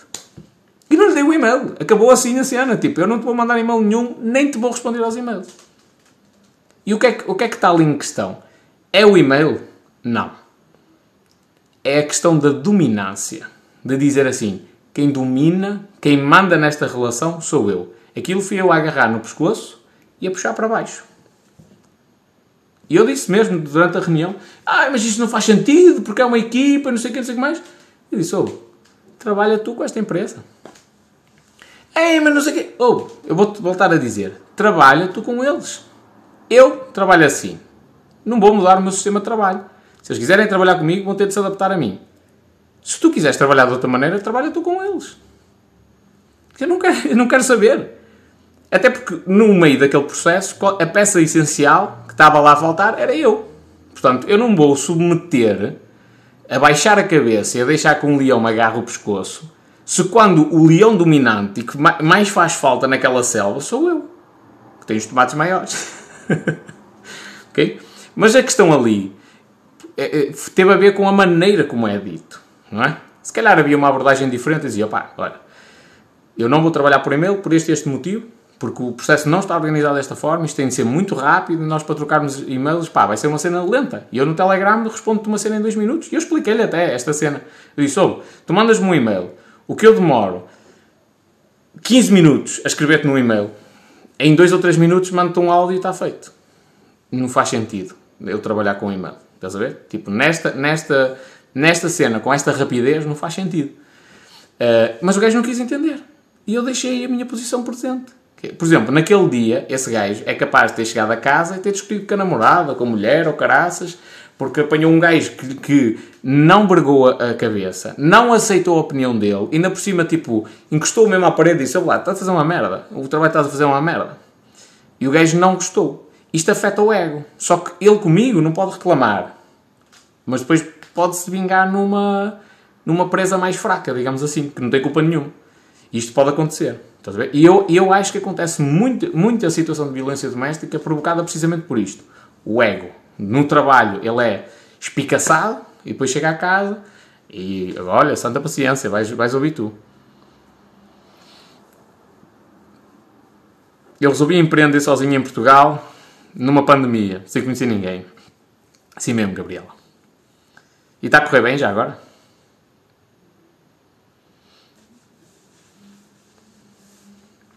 Quem faz sofrer, faz sofrer, mas bater e maltratar uma mulher não tem justificação. Eu concordo com isso. Infelizmente temos muita violência psicológica. Penso que, que mais do que a física. Também é verdade. Mas atenção que essa violência psicológica nem sempre é propositada. E o que vos ia, a, a questão que vos ia que vos ia alertar é, atenção, os soci... o, há psicopatas e sociopatas. O comportamento é igual, a única coisa que difere é, basicamente o psicopata nasce assim e o sociopata é formado, digamos. É a própria vida dele que o torna uh, uh, distante das emoções e do sentimento em relação a outras pessoas e não se preocupa com ninguém. Uh, mas na prática o, o comportamento é igual. À exceção deste tipo de pessoas que não conseguem criar empatia com ninguém, e isto é um problema, é uma doença, à exceção destas pessoas que, evidentemente, ou melhor, eventualmente, podem fazer mal e estão-se a cagar, só por fazer mal, só por me apetece. Vou apertar o pescoço só por me apetece. Uh, todas as outras pessoas normais têm ali qualquer problema. E pode ser um problema mais simples, alguma questão de sentimentos reprimidos, pode ser um replicar de um comportamento que já viram, de violência doméstica, por exemplo. Nós temos uma coisa chamada neurónios espelho, que replicam tudo o que nós vemos. Por isso é que, ah, eu já disse ao meu filho para ele não fumar. Pois é, mas se tu fumares, a probabilidade de ele fumar é muito maior. E ele sabe racionalmente que não faz sentido ele fumar. Só que ele vai replicar o mesmo comportamento que tu tens. Exatamente da mesma forma. Okay? É por, por causa dos neurónios de espelho que nós vamos à beira dos bebés e, sorrir e eles sorriem.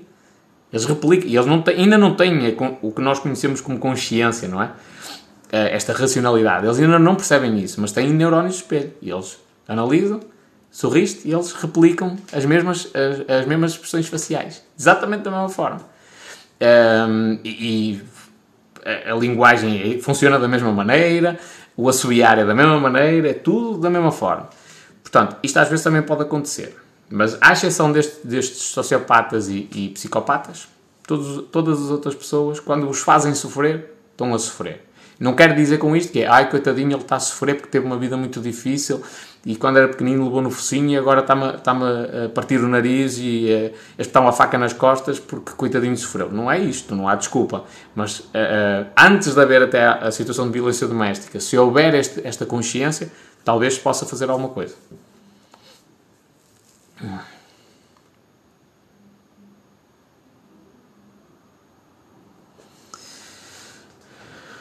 Homens, pensem assim: mesmo que uma mulher suba na horizontal, tem, de ter, tem que ter o seu mérito. Ui, não, não te metas por esse caminho. Não te metas por esse caminho. Pessoas tóxicas é perigoso relacionar-se com ela porque ela acaba por convencer-nos que nós é que somos doentes. Eu sou um bom persuasor, por exemplo. Porquê é que ninguém gosta de discutir comigo? Mas isto é em tudo. Ninguém gosta de discutir comigo porque eu não dou o braço a torcer e, modéstia à parte, eu tenho uma capacidade de, de arranjar exemplos e de, de, me pôr a pensar rapidamente. É isto que me, que me dá vantagem, por exemplo, na parte da venda e é isto que me dá vantagem em grande parte de, das discussões. Porque é que os meus haters odeiam isto? Ei, ele tem a mania que é mais fino. Porque quando alguém diz isto, eu sou a pessoa mais insegura do mundo. Por isso é que eu tenho ali uma carrada de livros para ler. Porque é porque eu acho que sei tudo? Não, é porque eu acho que ainda tenho muito para evoluir.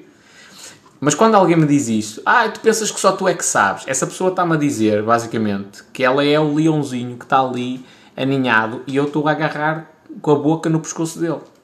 Porquê? Porque ele não consegue argumentar contra mim. Não consegue vencer uma batalha, batalha, entre aspas, não é? De argumentos contra mim. Então, como não o consegue, tem de dizer aquilo. Porque não tem outra justificação racional para dizer, olha, mas tu és um burro. Não, então é só entrar em live comigo, falas e tipo calas-me. É a maneira mais simples disso, disso ser feito. Mas eles não conseguem. Aliás, ainda ontem o pessoal meteu um vídeo de um gajo que eu, eu bloqueei-o aqui na live, nem foi por nada que ele disse a mim, nem tinha visto o vídeo dele. O gajo disse uma cena qualquer, até acho que foi à Silvia ou à Mónica.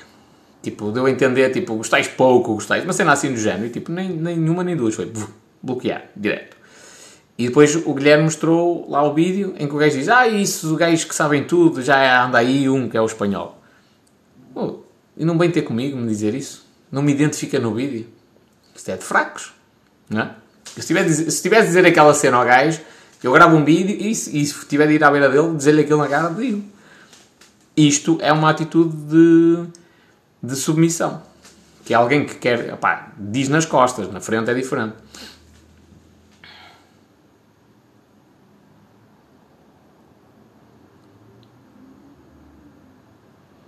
Hum, calma aí, que vós andais aqui todas malucas. Sem mérito não tem sabor.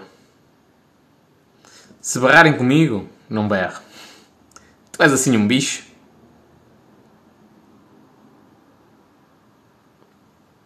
Isso é gestão de conflito. eu sou bom na gestão de conflito. Eu trabalhei para 5 anos em call center. Eu sou bom na gestão de conflito. E posso dizer isto com toda a legitimidade e modéstia à parte. Mas há situações em que eu não quero gerir conflito. Simples. Não quero. Quero marcar a minha posição. É aqui. Ou, eu, ou isto funciona desta maneira ou eu não quero trabalhar. É isto. E o, o, o que não cabe na cabeça desse pessoal, isto a propósito da cena que eu estava a dizer, dessa reunião agressiva, o que não cabe na cabeça desse pessoal é que eu diga assim: eu não quero trabalhar com esse cliente. Não cabe na cabeça deles. Porque na cabeça deles é ai, o cliente tem sempre razão, ai, não sei o quê, ai, ai, meu Deus, e sim, e nós estamos a fazer tudo. Não, eu não funciono assim. Eu funciono do género. Ora bem, o que é que eu vendo? Riqueza. Não é? é isso que eu vendo. Riqueza. Eu ponho as empresas a faturar mais, a ganhar mais clientes, a faturar mais, eles ficam mais ricos e é isto que eu vendo.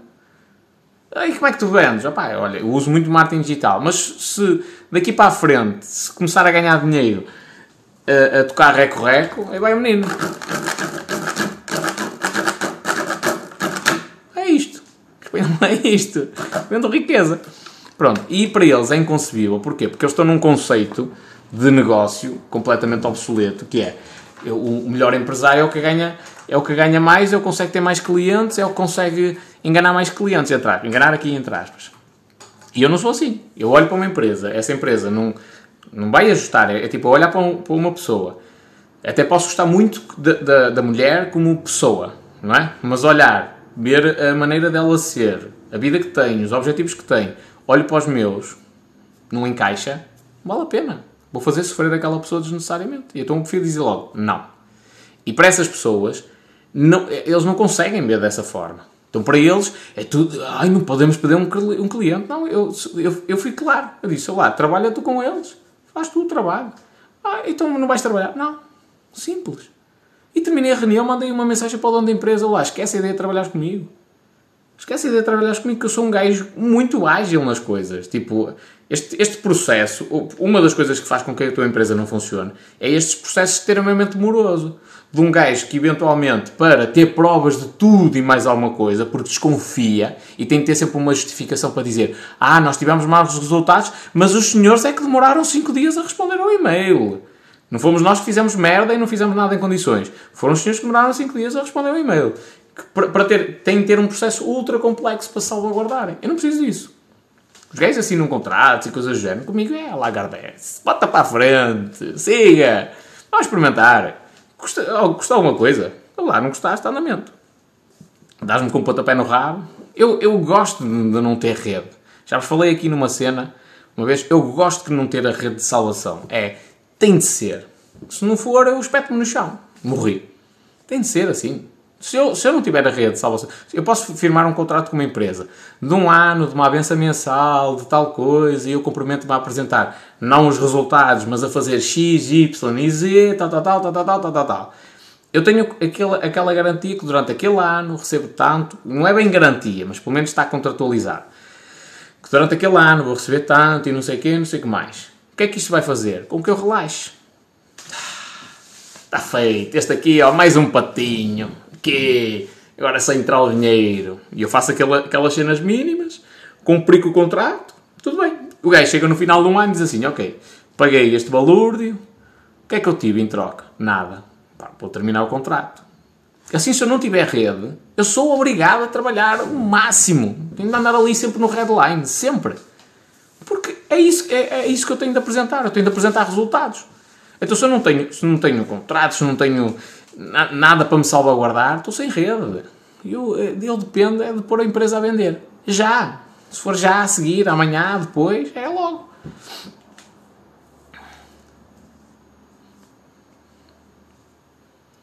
Contentar com o segundo lugar é para fracos. Temos de tentar, uh, tentar sempre o primeiro lugar, diz o João. Concordo? A Sofia diz que não berram com ela.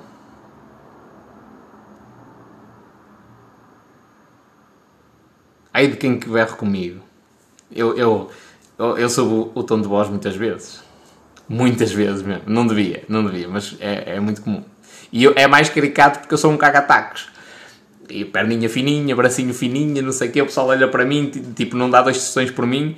Mas quando a merda começa a ficar séria, tipo, é, eu viro um bicho. Eu sou aquele tipo de pessoa que a maneira certa para eu trabalhar é sob pressão.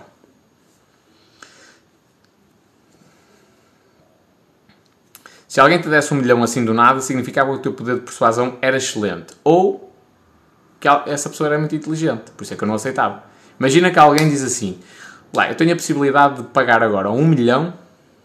Imagina um gajo que é, é, é ultra visionário. E ele, e ele diz assim: Olá, eu tenho a possibilidade de pagar agora um milhão ao espanhol e o moço nunca mais se mete nos negócios. Aliás, uma vez disseram essa cena: Olá, eu dou-te um milhão agora, mas há uma, há uma, uma cena que é: tu não podes. Isto foi mesmo um gajo que me disse, por acaso até foi o mesmo dos 25 mil euros. Tu não podes fazer mais dinheiro. Não podes uh, criar mais empresas, investir, ficas com um milhão. Aceitas? E a minha resposta foi tipo direta e instantânea: não. Porquê? Porque um gajo que tem a visão diz assim: espera aí, eu posso pagar agora um milhão. O gajo fica todo contente da vida dele, mas nunca vai concorrer contra mim. E se eu estou a ver que o gajo pode fazer moça, então mais vale gastar já um milhão. Isto é a mesma cena que tu crias uma aplicaçãozita qualquer e eu começo a ver a aplicação a. E daí toda, começar o pessoal todo a utilizar e a mexer-se e não sei o que, não sei o que mais, chega à tua beira lá. 40 milhões. E tu, ui, tu nunca viste um milhão na vida que fará 40. 40 milhões, assim que as notinhas a abanar. E tu, tal. E aquela empresa compra-te aquilo por 40 milhões, duas semanas depois aquilo vale 100 milhões. Porque ela aglomerou num grupo muito maior, aumentou as vendas, ou melhor, aumentou o valor das ações e tal, vale 100 milhões. Então, isto é visão.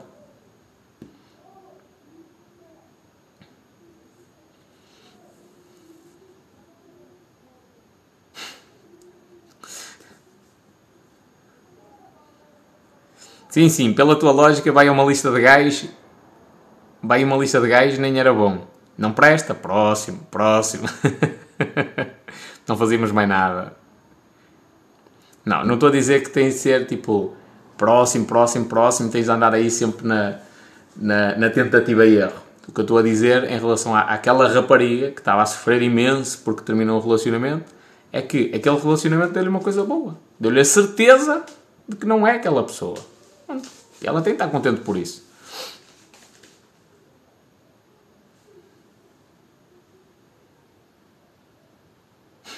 Tive um chefe que era uma besta com, a, com as mulheres e em casa levava no focinho da, da, da mulher.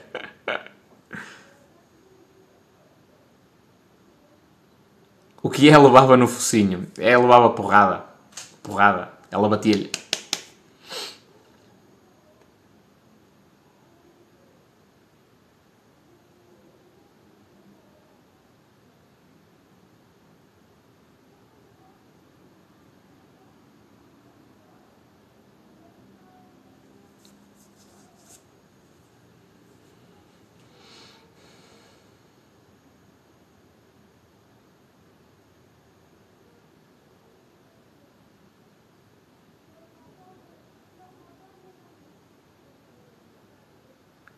Olha a Aurora.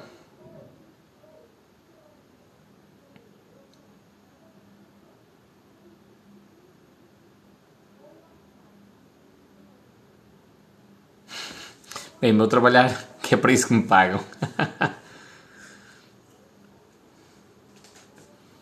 quantos e quantos é que se armam em campeões e levam no focinho da mulher? Diz aqui o Pedro. É verdade. Isto acontece a todos, a violência doméstica uh, acontece com toda a gente. Seja homem, seja mulher. É mais comum do homem contra a mulher.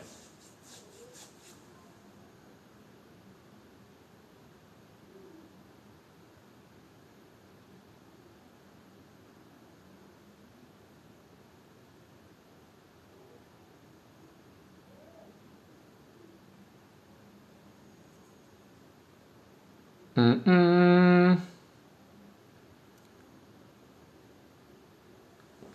Olha a Carla. Jantar com o Benny. Não percebi bem o que é o Benny. Mas desconfio. Minha opinião sobre José Sócrates é um porraço. José Sócrates. Então.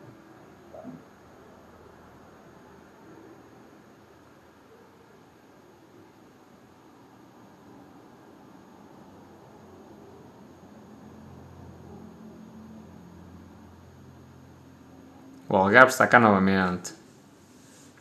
No futuro pretendes ter um negócio à base de quê? De gajas. Negócio à base de gajas. Só gajas. Eu, a minha vida era tipo, era espetacular. Eu todos os dias à piscina só com gajas.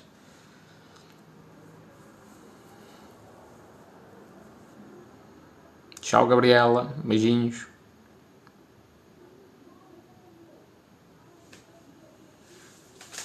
Olha o Rafael. Como é que é?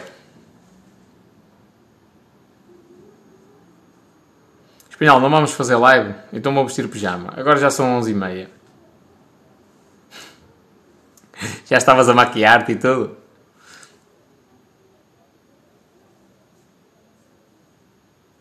Ah, o Benny é o teu cão. É porque, eu não sei porque, agora, já que disseste que é o teu cão, eu posso, eu posso dizer isto à vontade. Eu não sei porque, mas as mulheres têm, têm a mania de dar o, um, um nome carinhoso aos vibradores. já, já percebi essa tendência. É para criar mais afinidade. Senão, quer dizer, assim, a seco, sem pagar o jantar nem nada. pois, tu sabes muito. Eu, eu nasci ensinada. Para que conste, hoje levei uma tampa de todo tamanho.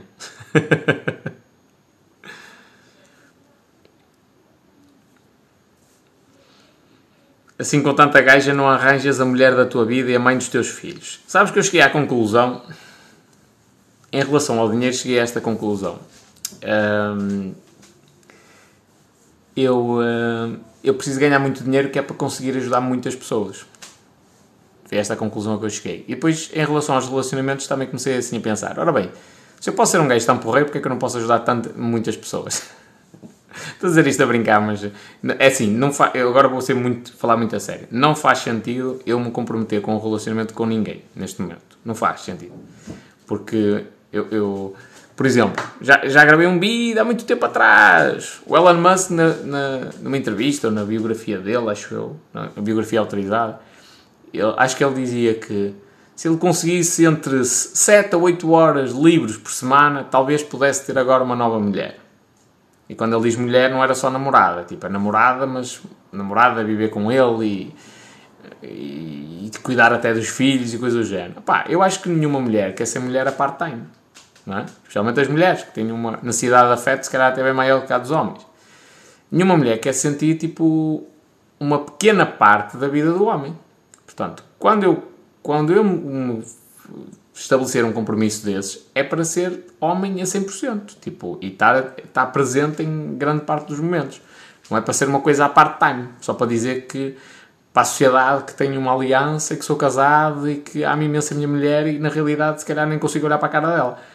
Isso para mim não faz sentido. Então neste momento é até uma questão de justiça, tipo, não, não faz sentido. Da mesma maneira que eu olho para a questão dos filhos. Neste momento também não faz sentido, não é?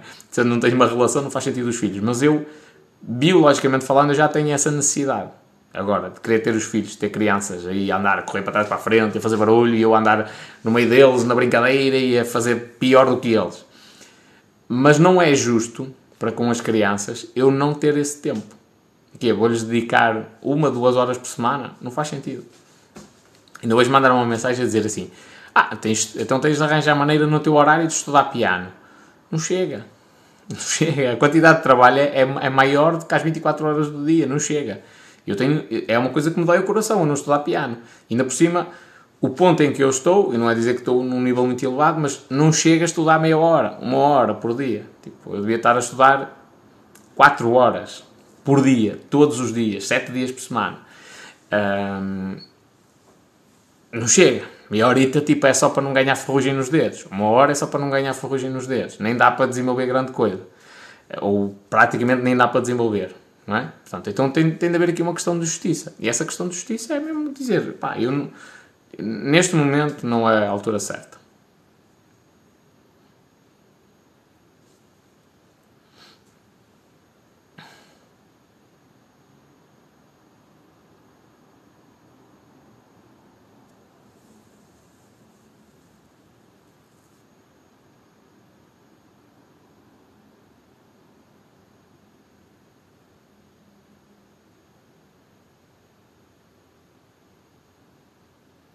Levei uma tampa da Susana, ou oh, oh, Mónica. Porque ela, é, a live de hoje era dela. E acabou por não ser. Ok, e agora estou a olhar para o horário da manhã até me estou a assustar. Já agora, povo. Domingo, vem aqui o homem revelação, que vós ficaste todas malucas de ver aqui o homem, que a fotografia dele era melhor, a, fotografia dele era mais feia do que ele era na realidade. Vem aqui o Tabino, falar sobre empreendedorismo, domingo. Mas este vem mesmo, que ainda hoje falei com ele sobre isso. Uh, vem falar sobre empreendedorismo e tal, os negócios, porque ele veio falar um bocadinho a história dele e tal, o pessoal uh, comoveu-se com a história e foi uma, é uma história de empreendedorismo espetacular, uma história de vida espetacular, mas em tanta coisa que há para falar da vida dele, em tantos projetos que o homem se meteu, faltou falar assim mais a sério só da parte de empreendedorismo. Então uh, nós marcámos uma segunda live e ele vem cá falar. E depois do, que vós disseste, do assédio que vós lhe fizeste, eu disse, olá, tens de mudar a fotografia no TikTok, porque senão isto está mal. As gajas têm de, têm, de, têm de gostar daquilo que vem, não é? Tem de ter ali um bom... Uma boa... Ai, como é que se diz? Boa apresentação.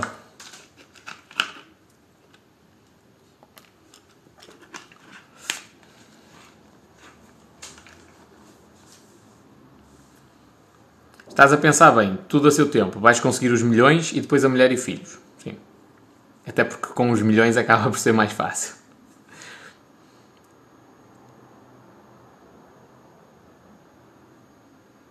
Bem, falar de empreendedorismo, pensa o Tabino. Nós vamos cá estar. para, para descarrilar a conversa, não é? Já percebi.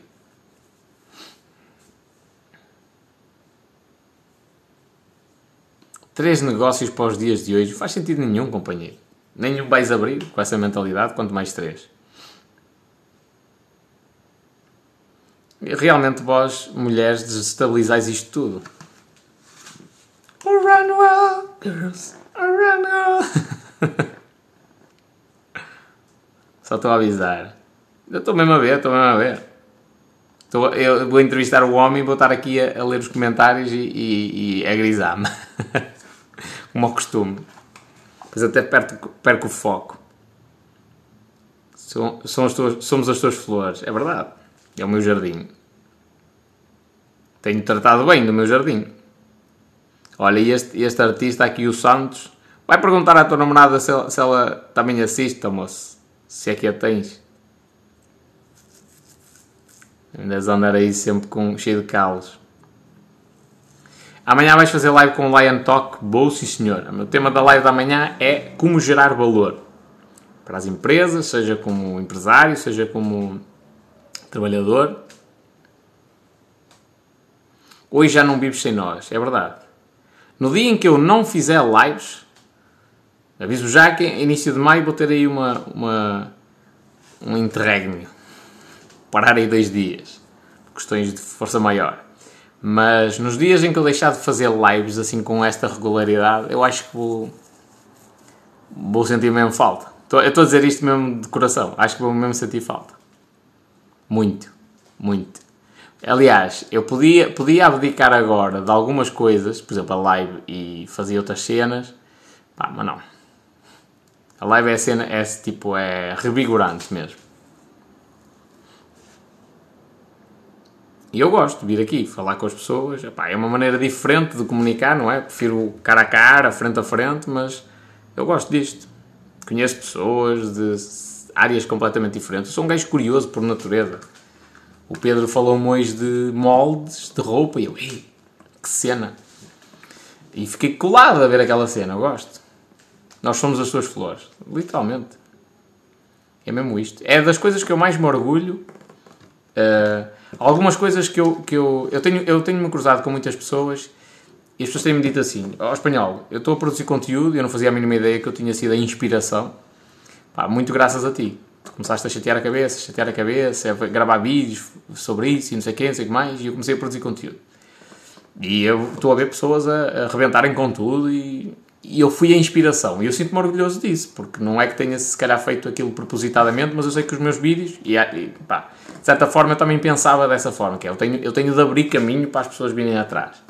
Um, e sinto-me feliz por isso. Mas o, o, que eu me sinto ainda mais feliz é dizer assim: Eu, eu falo sobre empreendedorismo, eu falo sobre investimentos, eu falo sobre negócios, eu falo sobre marketing e eu tenho um grupo de mulheres que me acompanham nas lives e que se sentem confortáveis para falarem. É isto que me, que me deixa ainda mais orgulhoso.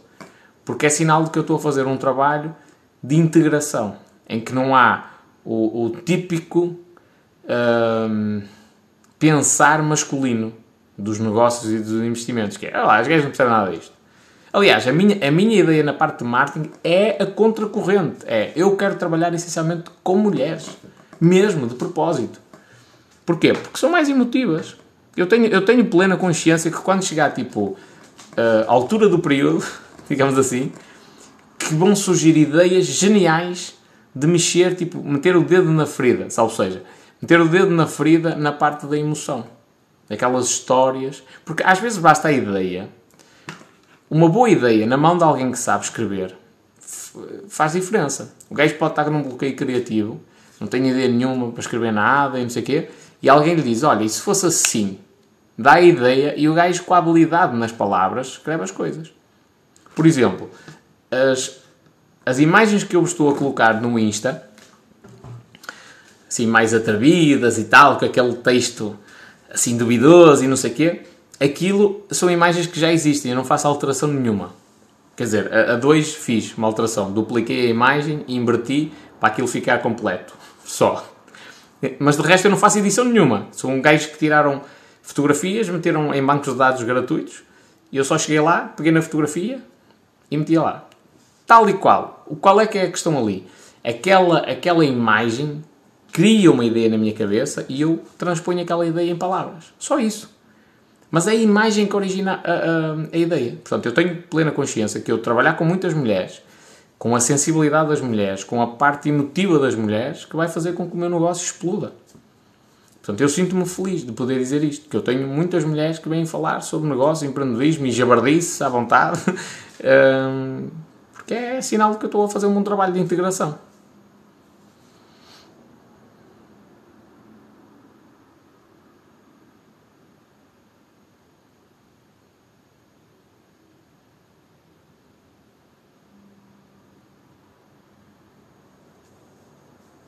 É a primeira live tua que assisto e estou a gostar. Obrigado, Daniel. O que dizem os teus olhos que eu estou cansado para caraças? Eu também vou sentir muito a tua falta. A priori eu vou continuar com, com isto durante bastante tempo. Portanto, novembro, janeiro, fevereiro, março, abril, maio. Maio. Não. Novembro, dezembro. Não. Calma, calma, calma, calma, calma. Vamos, vamos ver aqui as coisas como tem de ser visto. Espanhol. Lives, TikTok. Sou em novembro. Comecei a fazer lives em novembro. Dia 4 de novembro. Não falhei. Falhei um dia. Falhei o dia 24. Por motivos de força maior. 24 de dezembro. De resto fiz lives todos os dias até agora. Todos. Inclusivamente no dia em que o meu irmão estava a arrancar para a França, depois de cá ter estado. E ele estava a arrancar e eu aqui a fazer live. Pronto, o que é que eu quero dizer com isto? Que sou maior e tal? Não. É que eu, no espaço de 5 meses, fiz o que gajos que andam há 10 anos a, fazer não conseguiram. Eu, eu, acho que já que na área de empreendedorismo e marketing em Portugal, acho que não há ninguém que tenha mais podcasts do que eu. E eu já estava há dois meses sem publicar podcasts. Porquê? Porque eu quando entrei não entrei a fazer um por semana, entrei a fazer um por dia. Ou dois por dia, quando saía e andava de carro. Estou na melhor qualidade possível, com o melhor microfone. Não, mas o conteúdo está lá. Okay? Ou seja, eu sou intenso quando é para fazer alguma coisa. E nisto é exatamente a mesma coisa. Ou seja, o que é que eu quero dizer com isto? Eu, eu, eu sei que. Hum, Quanto mais relacionamentos eu criar, e aqui não são relacionamentos amorosos, é quanto mais pessoas eu conhecer, quanto mais. Olha, hoje, hoje eu mandei mensagens a várias pessoas, só, única e exclusivamente, sem segundas intenções, com o objetivo de alegrar o dia delas. Só isso. Vou vender alguma coisa a essas pessoas? Não. Estou com perspectivas no futuro, assim, as empresas ou essas pessoas terem empresas e eu vender alguma coisa? Não É relacionamento. Eu mandei mensagens às pessoas porque sei que eventualmente não estou num momento bom e porque não ajudar. Então isto faz parte do ser humano espanhol de gerar relacionamento e ajudar pessoas. E quando eu quero ter mais tempo para, para não é para não fazer nenhum, é para eu, eu quero que a minha equipa ganhe independência, não é? Uh, que é para eu ter ainda mais tempo para responder a pessoas, para começar a dar vazão às mensagens que eu tenho no Insta, para conseguir ajudar pessoas em cenas uh, diferentes e acompanhar. Uma coisa é eu mandar um áudio motivacional, é isso, é isso, estás num momento difícil, vamos embora, siga, vamos partir pedra, arrebentar com tudo. E aquela pessoa realmente ganha aquele, aquele ímpeto e aquela força naquele dia, no dia a seguir. No dia a seguir falta lá outra vez o espanhol, vamos embora, 5 da manhã, Opa, vamos treinar os dois, siga, faz videochamada para te ver a fazer burpees, bora! Estás a ver? Isto às vezes faz falta. E eu neste momento não consigo fazer isso. Não consigo, de todo. Um, mas no futuro quero fazer. Porquê? Porque acho que vou ganhar dinheiro? Não. Porque eu quero ajudar pessoas. Simples.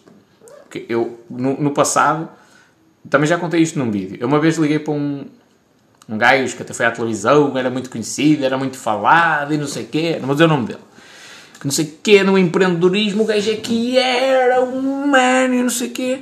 Opa, e as cenas do gajo realmente me motivaram. E eu, eu vou arriscar, vou-lhe mandar um mail. E mandei. Eu a dizer que tinha uma cena para a empresa dele, tipo, que ia ajudá-lo de caralho. E o gajo disse: liga-me, está na assinatura. E eu, ok eu miudito, até me tremiam as pernas, eu lá liguei, pá, o gajo ouviu-me tipo, ei, então está tudo, não sei não sei o que mais, deixa-me falar para aí 3 minutos, uma coisa assim do género, menos de 5 minutos. E tipo, parou, interrompeu-me e tipo, deu-me uma descasca, mas tipo, a tratar-me do piorio.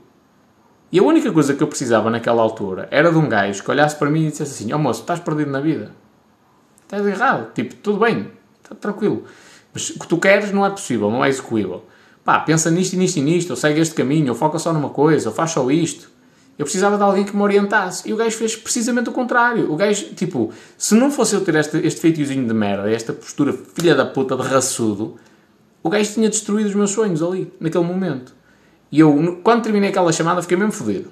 E um dia vou ter o prazer de passar pelo gajo e, e, e, tipo, passar em todos os sentidos, a nível de sucesso, seja o pessoal queira medir, a nível de fortuna pessoal, tudo. E um dia de ter esse, esse prazer e de lhe mostrar o quão errado ele estava. Estás a ver? Como uma coisa é vir publicamente dizer ah, eu ajudo pessoas e não sei o quê, não sei o que mais, e depois quando alguém te pede ajuda no privado, tu, tu és contundente desta forma, tipo, ignoras completamente. Um, pronto. E eu, naquele, o, o cimento daquele telefonema foi, eu vou tentar nunca fazer isto a ninguém. Nunca. Se eu puder ajudar, eu ajudo. Pá, às vezes demora, demoro semanas a responder uma mensagem, mas quando eu respondo é para ajudar. E às vezes quando eu respondo, e o pessoal sabe disso, é tipo 30 minutos de áudios. Pá, tudo bem, se calhar agora vou demorar 7 ou 8 semanas a responder aos outros. Mas quando ajudo, é mesmo para ajudar. É, e é mesmo para resolver alguma coisa. É mesmo para, ter, para dar aquela motivação para, oh, e aquela clareza. Segue por aqui, começa a fazer isto. Tu és uma boa alma, por isso é que vives rodeado de anjos como nós.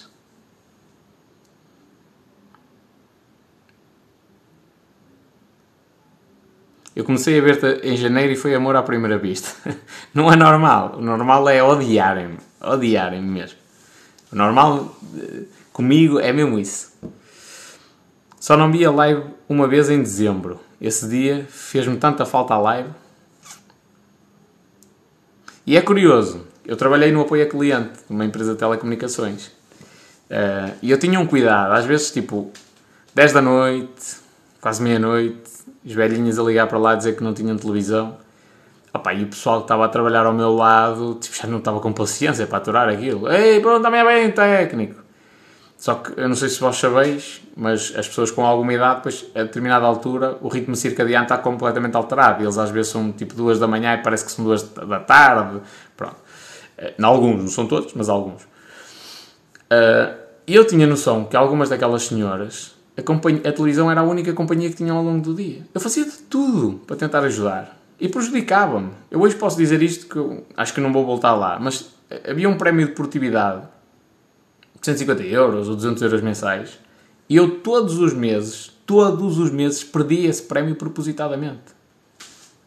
Pá, dava aquela desculpa lá, e pá, eu estou a tentar ser mais rápido e não sei o quê, mas eu sei como é que eu conseguia ser mais rápido. Eu sei como é que eu conseguia fazer isso, mas eu não, eu não sou capaz de o fazer. Não sou capaz de ignorar aquilo. Ah, já fiz uma vez, a senhora não conseguiu. Quando eu tenho a certeza que eu consigo ajudar a, senhora. Eu às vezes punha as velhinhas a dizer-me, letra por letra, todas as cenas que estavam no comando. Ora, diga lá, então vamos começar nos botões. O de cima do lado esquerdo, o que é que diz? E tipo dizia source, por exemplo. E a senhora não, não sabia dizer em inglês, não é? Tinha vergonha. Diga-me letra por letra. É, é um S, é um O, é um U, é um R, é um C e é um E. É isso, carrega aí. Apareceu alguma coisa? Apareceu, agora já dá. Ei. Pronto, mas isto era fácil quando estava em cima do lado esquerdo. Quando era no meio e era o botão input, por exemplo. Era um filme. Era um filme. E na prática, a nível processual, eu só tinha de fazer uma coisa. Olha, tem aí algum botão que diga source ou input? E a senhora, ai ah, não, não tem. Pronto, está feito. Olha, então amanhã vai um técnico. E a mulher ficava sem televisão. Eu tinha consciência de que aquilo ia ser uma companhia durante a noite. Eu não, eu não faço isso. Uma vez atendi um senhor, 70 e muitos anos, eu tive uma hora com o senhor para lhe ensinar a fazer o slide unlock. O pessoal até gozou comigo porque eu disse unlock. Slide unlock. De rodar o dedo para o lado para desbloquear o telemóvel. Porquê? Pá, é um senhor de idade. Venderam na loja, venderam um, um telemóvel que mais lhes, convene, mais lhes vender. O senhor não sabe utilizar aquilo. E depois ligou para lá três e quatro vezes e não sabia fazer. E ninguém tinha estado com ele parado a dizer assim: Olha, eu vou-lhe explicar como é que isto funciona, está bem? Por telefone, porque na, na prática é mais fácil. Eu ao lado do senhor era bem mais fácil. Eu estive tive lá a carregar, fazer assim. E o homem desbloqueou três ou quatro vezes o telemóvel. E depois eu ensinei-lhe a atender o telemóvel. e ele a experimentar. Oh, liga para mim! E ele a já dá, já dá. Pronto. E depois eu disse, olha, agora tenho de pedir aos seus netos para lhe explicarem bem como é que grava os contactos e não sei o quê, porque isso depois já é um processo que tem de treinar muitas vezes. E é assim. O meu pai com o smartphone foi a mesma coisa. Dei o smartphone para a mão, um telemóvel que eu, que eu já, não, já não uso, dei para a mão e disse assim, pá, é assim, assim, assim, assim. Agora, me esperei à vontade. Até meti lá um cartão antigo. Oh, já, já vai ao YouTube, já faz pesquisa no Google, vê o tempo. É preciso tempo. Uh, tempo para, para, as pessoas também fazerem as coisas. O que é que eu quero dizer com isto? Eu atendi aquele senhor, ele podia ser meu avô. E eu tratei-o como se ele fosse meu avô. Se o meu avô ligasse e pedisse ajuda, eu gostava que alguém que tivesse dois dedos de testa de fazer aquilo que eu fiz àquele senhor ao meu avô. Então eu tenho de fazer exatamente a mesma coisa, é uma obrigação minha. E isto é tudo muito bonito de dizer, ah, és maior. Pronto, mas todos os meses eram menos 150 euros que eu recebia. Com estas atitudes. Eram menos 150 euros que eu recebia.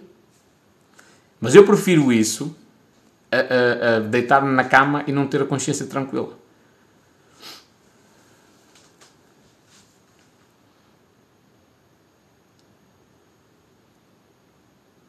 Ah, grande João, já tens um nick novo. Muito bem. Dá-lhe Zé. Conhece o Tim Vieira? Conheço. E gosto bastante da personalidade. Não conheço pessoalmente, mas gosto bastante da personalidade. Acho interessante. Acho que é um. um é um porreiraço. És a minha televisão. é sempre o mesmo canal. Sim mesmo.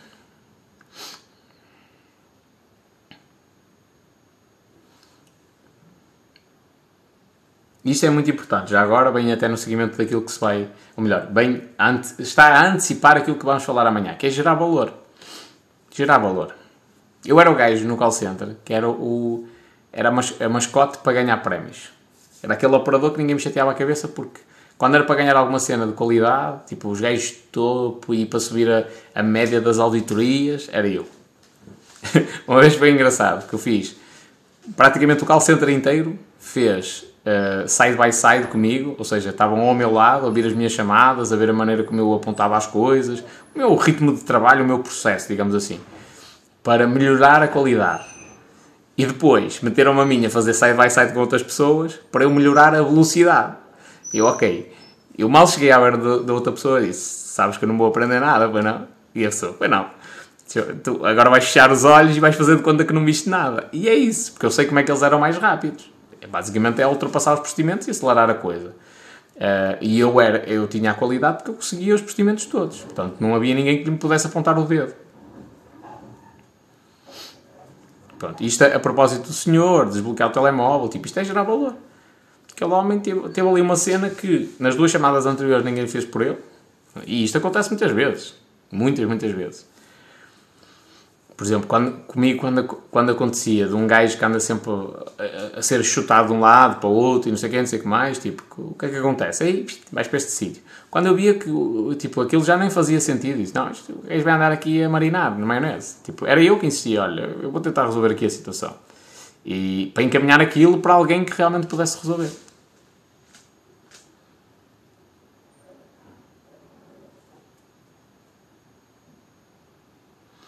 Tenho um colega de trabalho que chega atrasado todos os santos dias. Entretanto, apresentou a carta de despedimento uh, ou então queria aumentos e foi aumentado.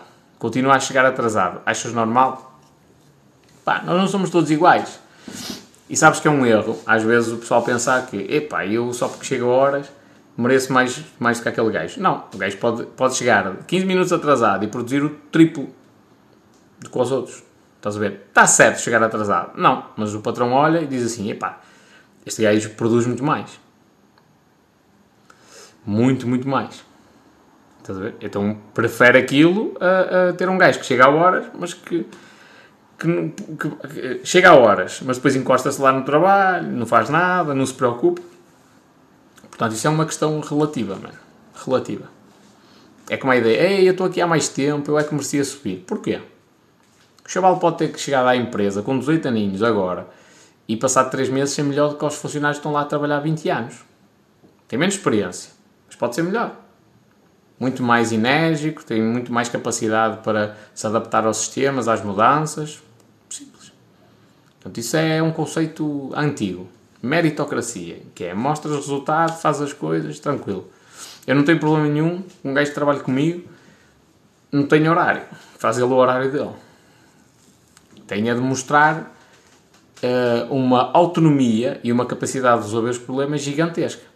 Okay? Por exemplo, a minha equipa, apesar de eles estarem a trabalhar remotamente, inclusive eu estou noutro país, temos um horário definido.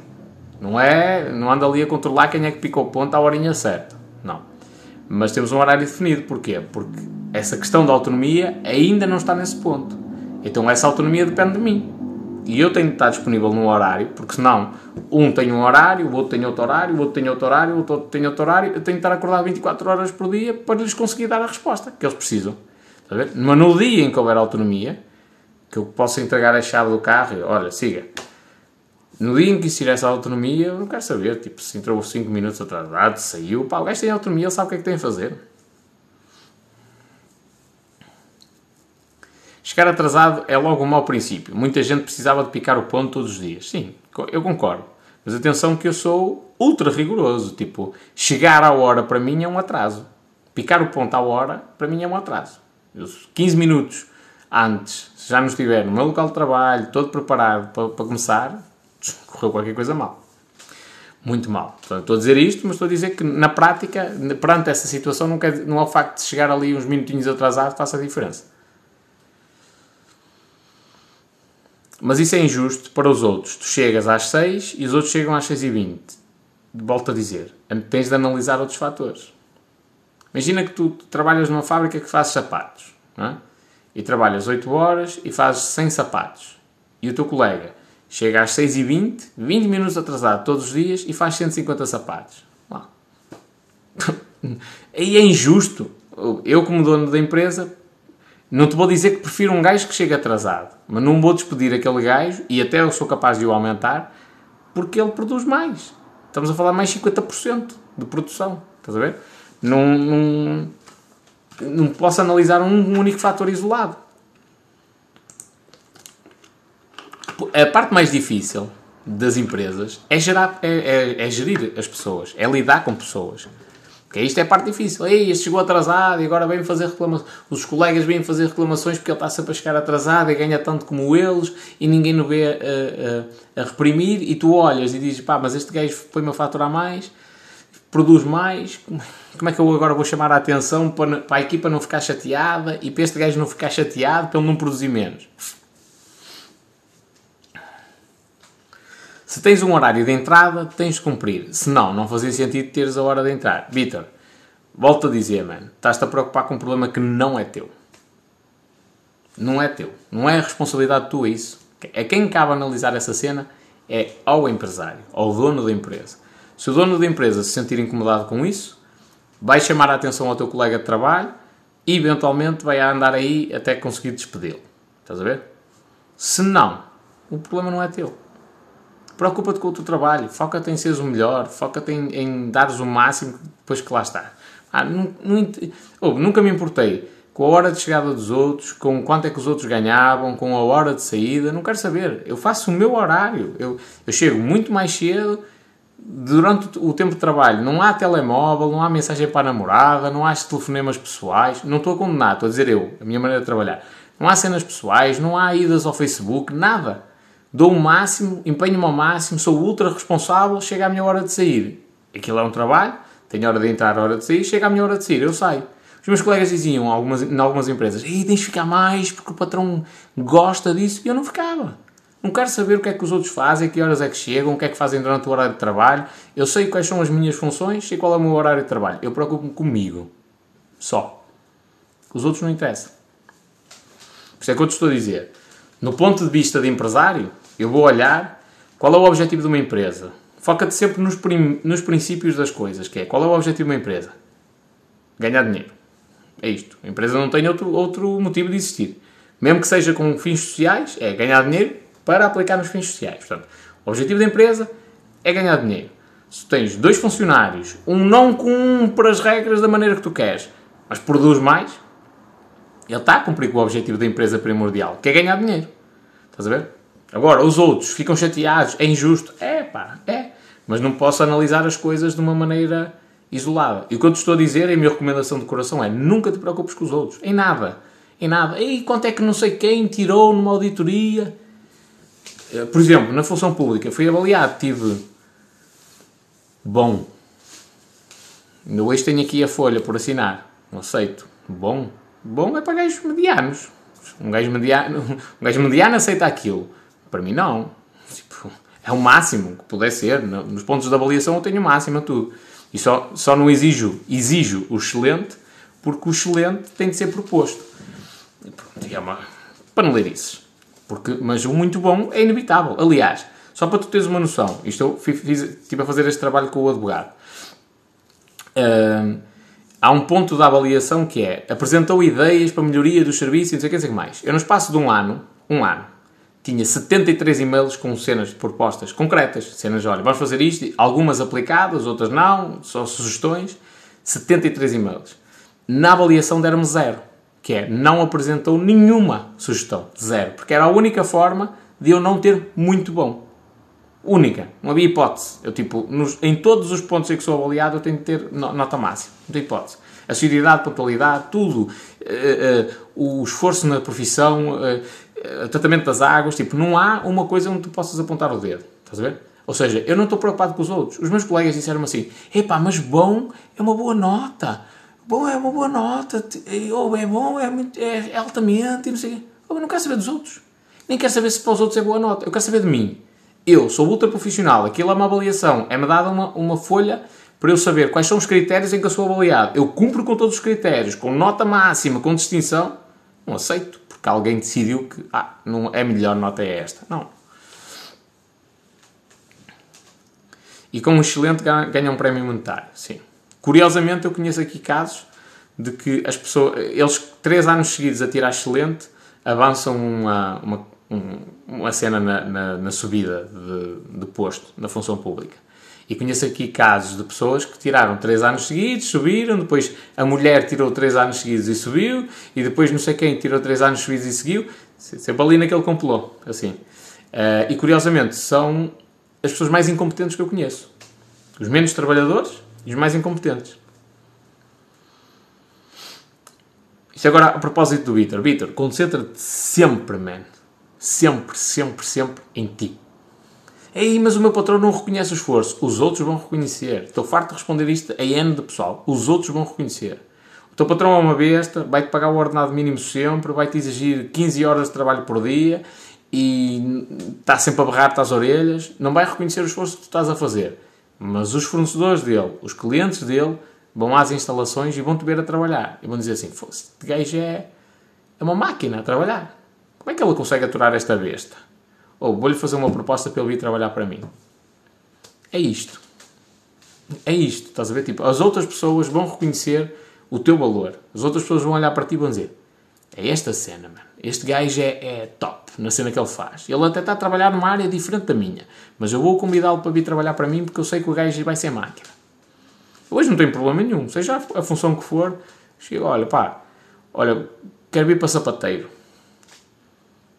Se for um gajo que já assistiu às minhas lives, que já viu a minha genica, a minha maneira de pensar, a minha maneira de querer fazer as coisas todas direitinhas e de ser raçudo para a venda e essas coisas, pá, só se o gajo for burro. Porque eu, num espaço de um mês, eu vou aprender, se calhar, bem mais do que os funcionários que ele tem lá há um ou dois anos.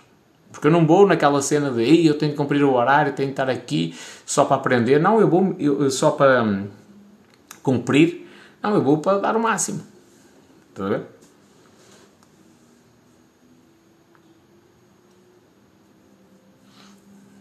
A vida é uma luta diária. Mas se não houvesse cotas, a sociedade queixava-se de muitas pessoas subirem facilmente da função pública. Cotas não faz sentido nenhum. Nenhum, nenhum, nenhum. Quer dizer, é o cenário ideal, o cenário ideal é toda a gente na função pública tirar excelente, por mérito, não é por porque por complô. O cenário ideal é esse. Significa que todos os funcionários públicos são funcionários de excelência. Só que a realidade é que tu tens funcionários públicos, é assim, os excelentes, as cotas dos excelentes, eles só não chegam para as classes mais baixas. Porque para o topo existem sempre. Sempre, sempre, sempre, sempre. N e N deles, alguns até já se reformaram, e, e graças a esses excelentes até têm reformas bem maiores. Uh, para eles sempre existiu. Sempre existiu. Só não existe é para o funcionário que está cá em baixo, na hierarquia. Esse é que, olha, só tem paciência. Não é? Portanto, imagina, vou, mera, mera, mera, se isto eventualmente, em algum município do país, inclusivamente o de Paredes, acontecer, é, é só mera coincidência. Por exemplo, Pelouro do Desporto. É? Imagina que tenho uma cota de 3 excelentes para dar. Um, nunca foi dado um nadador Salvador, por exemplo. Ou uma funcionária da limpeza. Portanto, um nadador Salvador nunca, nunca pode ser excelente no seu trabalho. Uma funcionária da limpeza nunca pode ser excelente no seu trabalho. Uma funcionária da recepção nunca pode ser excelente no seu trabalho. Mas um chefe de divisão de desporto pode ser excelente. 10 anos seguidos, se for preciso. Um vereador pode ser excelente. 10 anos seguidos, se for preciso. Não é? A mulher de um, do, de um, do chefe de divisão de desporto, por exemplo, mera coincidência com a realidade, pode receber excelente e nem, consegue, nem, sabe, nem sabe dar aulas de natação. Não consegue ir ao fundo da piscina apanhar um objeto. E pode receber excelente mesmo sendo professora de natação. Portanto, isto há, há coisas que até a própria ciência tem dificuldade em explicar. Agora, um nadador salvador que salvaguarda a vida das pessoas, que mantém a água devidamente tratada, que está todos os dias no seu local de trabalho, não pode receber excelente. Porquê? Porque não é licenciado, é, está no fundo da hierarquia. Não, isto não faz sentido nenhum. Portanto, a cota, a própria sistema de cotas e o conceito na função pública é a coisa mais idiota que existe à face da Terra. Só que, o que é que eles fazem? Abanam as notinhas, metem o doce na, na boca da... Olha, vou-te dizer aqui um, um, exemplo que eu uma vez disse. Na Câmara Municipal de Paredes, os nadadores salvadores, funcionários de limpeza, hum, funcionários da recepção, recebem subsídio de turno, nenhum deles precisava de receber. Não é justo, não é legal. O município comete uma ilegalidade na construção dos horários, ok? Dá-te turnos em que, inclusivamente, desde o turno de saída ao turno de entrada, não cumpre a lei, não tem as 11 horas de descanso obrigatórias, para conseguir justificar o pagamento daquele subsídio de turno. E as, as pessoas que estão lá, ai, mas nós, são 150, 200, 250 euros por mês. Só que aquilo é um reboçado que te estão a dar. Para te calar. Agora imagina a quantidade de dinheiro que não é desviada, eventualmente, não é? Ou alegadamente, ou coisa do género, por outros, por outros, outros cargos superiores, para justificar também o pagamento desse subsídio. É? Só que depois aí esse subsídio são 25%, mas não é de um ordenado mínimo. São 25% de um ordenado de 3 mil euros, por exemplo. E aí faz diferença. Ou num ordenado de 2 mil. E faz diferença. Só que eles, depois, ai, tu também recebes e não devias receber. Então está caladinho da gente receber. Não é?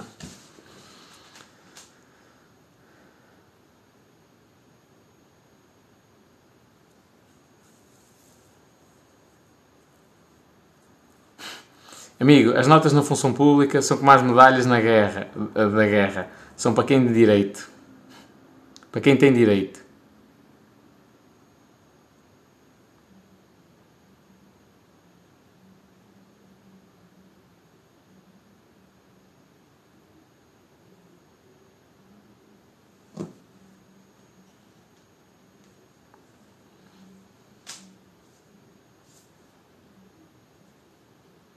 Função pública tem muito que se lhe diga. Pronto, sistema de cotas, meus amigos, é terrível. É, é assustador.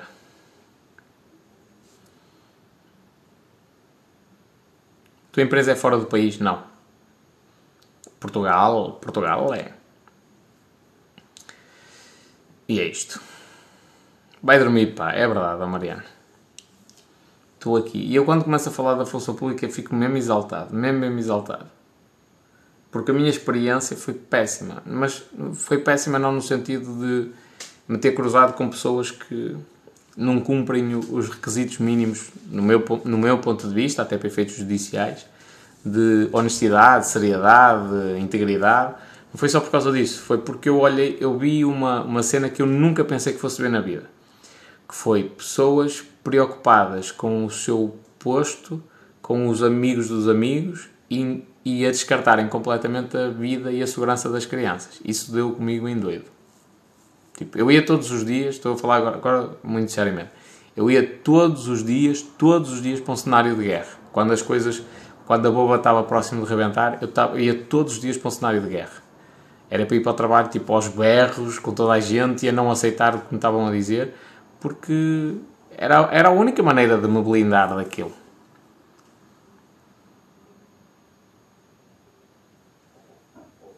Uma live de como melhorar a função pública. Não vale a pena. Não, vai, não consegues. Quer dizer, consegues melhorar a função pública? Consegues. Mas não é como uma live. Esquece. Nem vale a pena fazer isso. É perder tempo. A função pública... Eu vou-te explicar como é que a função pública vai mudar. Vai. Daqui a 20 anos, quando o meu poder for muito grande, quando eu tiver um, uma capacidade de influenciar muito grande, aí vai mudar. Mas aí eu, eu, eu digo-te, há pessoas que elas só não vão para a, para a cadeia se eu não conseguir mesmo. Porque elas têm de fazer tudo direitinho. E para gastar muito dinheiro em bons advogados. Porque eu vou fazer questão de gastar fortunas para eles meter na cadeia. Estás a ver?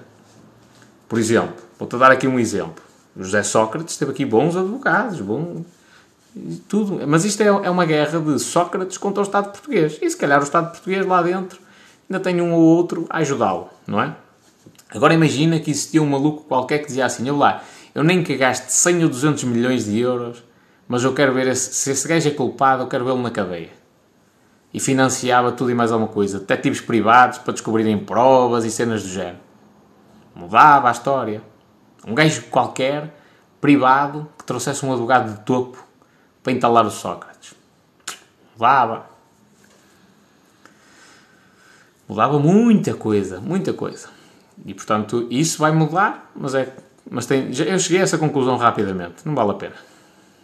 Nem a vida das crianças os preocupou, que era o que a mim me deixava maluco. Lá, eu cheguei a dizer uma vez, de um gajo que era nadador de Salvador, que o miúdo até teve numa, numa turma de, de, crianças com necessidades especiais. A gente fala para ele, o gajo não sabe fazer contas. De somar e subtrair. Tipo, ficava a olhar para mim assim, com a boca aberta, feito tono, e, e eu cheguei-lhes cheguei a dizer, meus amigos, metei o gajo na recepção. Não interessa, metei num sítio qualquer, metei num gabinete qualquer da Câmara a ganhar o dobro.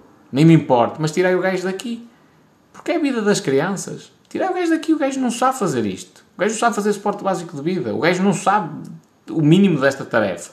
Tirei-o daqui. Desde que não seja um cargo de responsabilidade sobre a vida de outras pessoas, ou lá. Dai-lhe o cargo que vós quiseres, que eu estou-me a cagar para isso. Quer lá saber se ele é filho do presidente da junta não sei das quantas. Tirei daqui. Mas não, é amigo do amigo do amigo do amigo do não sei quem e o pai é filho de que é isso? O pai dele, curiosamente, o homem é divinho. Agora, se alguém precisar, macumba e o caralho, eu recomendo aí falar com o homem. Então o homem comprou um terreno, comprou um terreno agrícola, é? curioso. Ainda por cima ele que não tem saúde e para andar lá a plantar as coisas, nem, nem tinha ideia nenhuma de plantar lá nada, comprou um terreno agrícola. Na alteração do PDM da Câmara, aquele terreno ia passar a ser terreno para construção. O homem, é? topo, tem ali uma visão para o negócio incrível.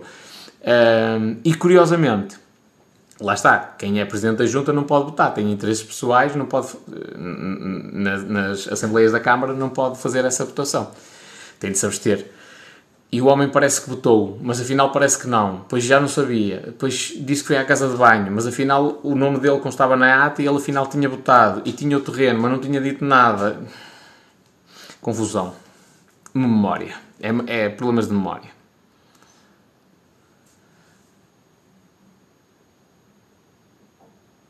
O Sócrates é muito acima do país. Só com a entrevista da TVI despediu dois. Não soube dessa cena? Tens-me explicar isso depois, melhor.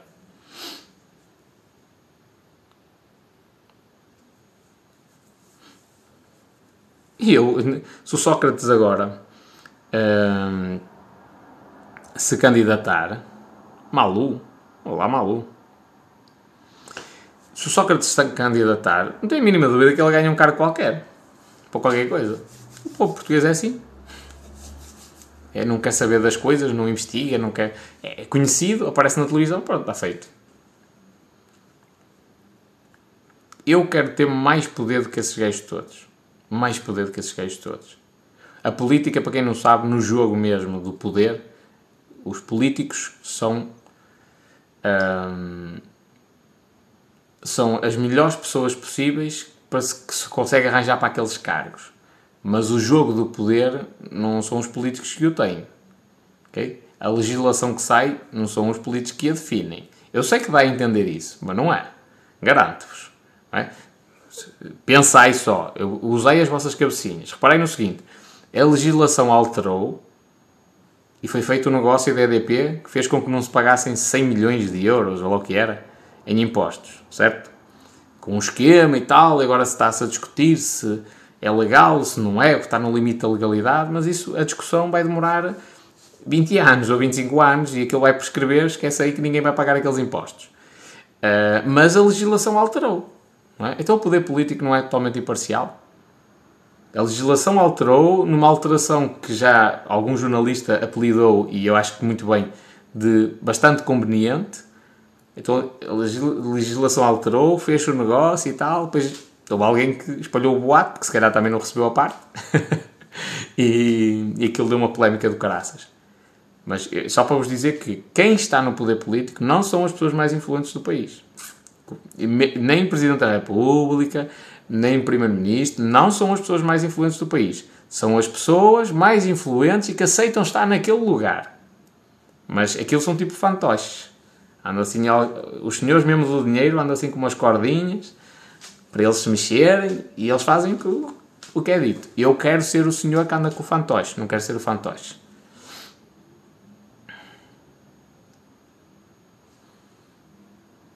Políticos são marionetas, sim.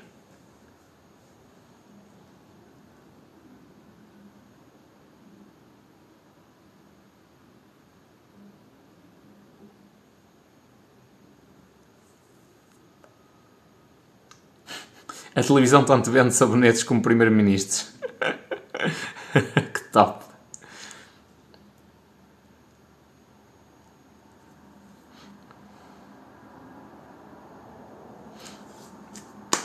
Eu também já gravei aqui um vídeo sobre isso, que é a lei é feita para vos defender?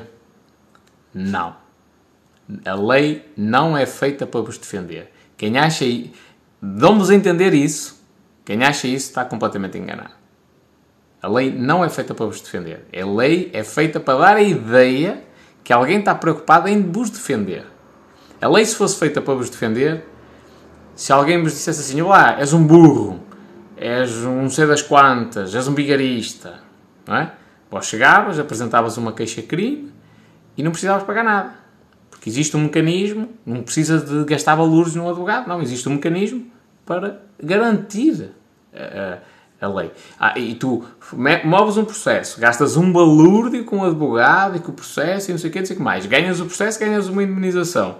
Depois, se quiseres ser reembolsado ou ressarcido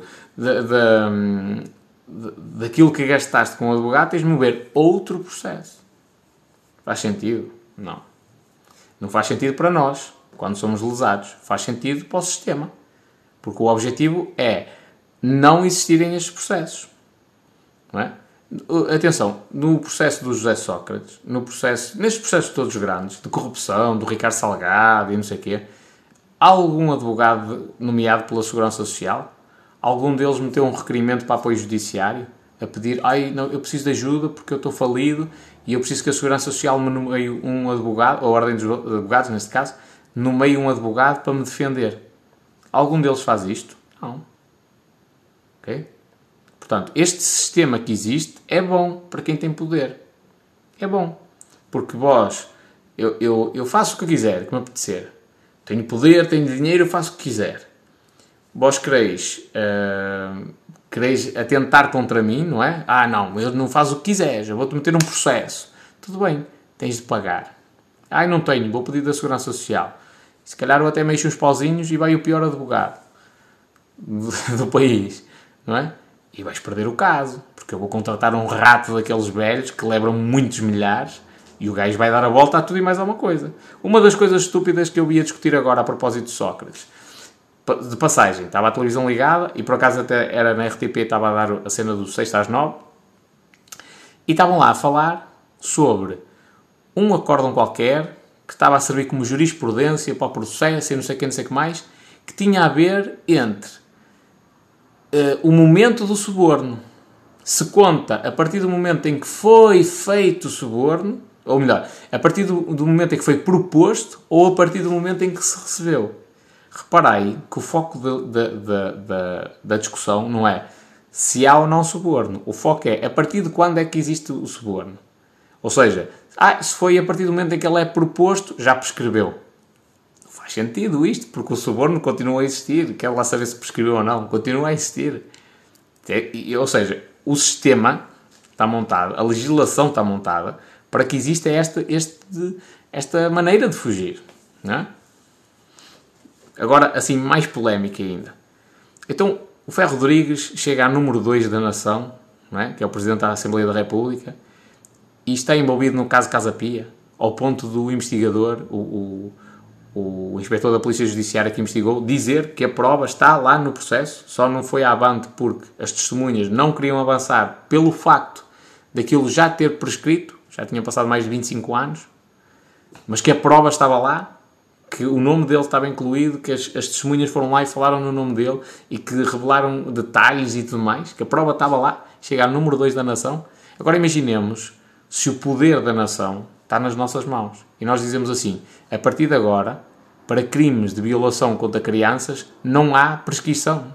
O gajo pode ter 80 anos, vai para a cadeia. Imaginai se isto acontecer.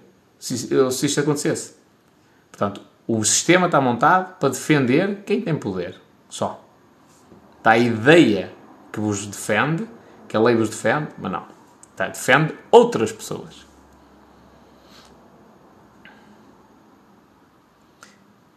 Está montada para os ricos, porque foram os ricos que as criaram, as leis, claro. Mais ou menos, mais ou menos. Eu concordo contigo. Não, é só, não são todos os ricos. É, é a única cena que eu quero fazer a referência.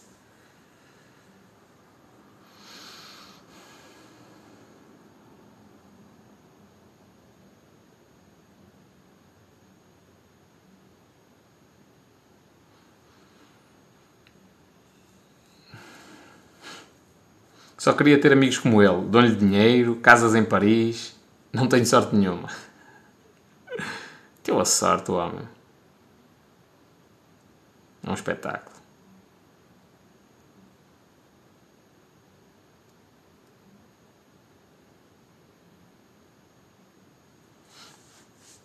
Mas em Portugal compensa roubar se tivermos posses para investir na defesa. Sim, compensa.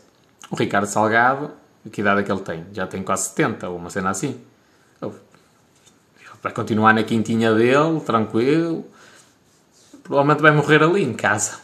Tranquilo. Mas o Cristiano Ronaldo também está sempre em casa dele, não é por aí.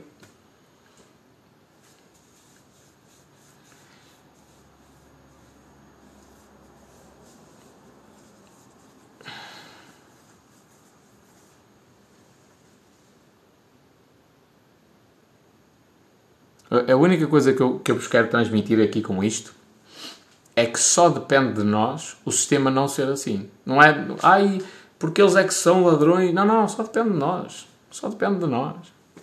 Pura e simplesmente.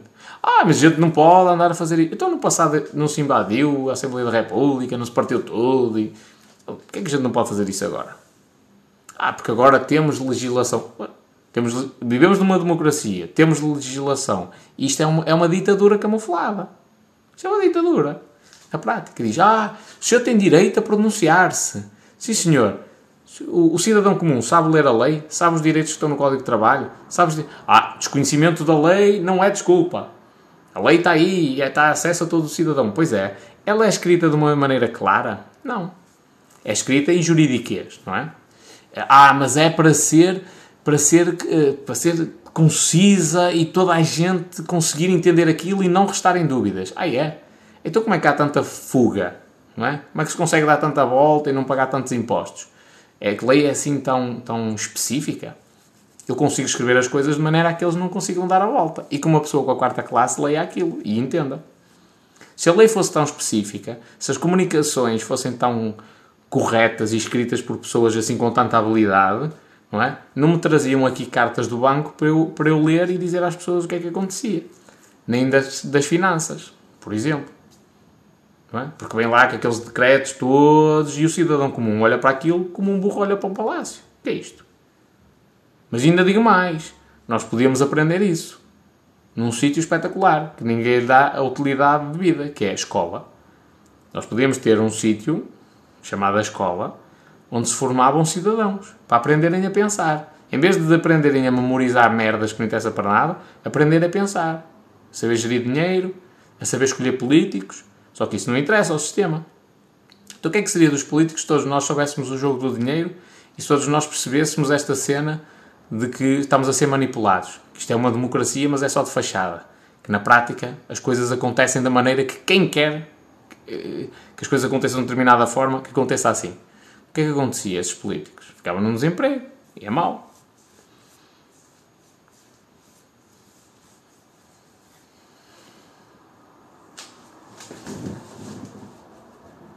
não é escrita de maneira clara e pode ser interpretado uh, de maneira dif diferente pelas pessoas. Sim, isso é propositado.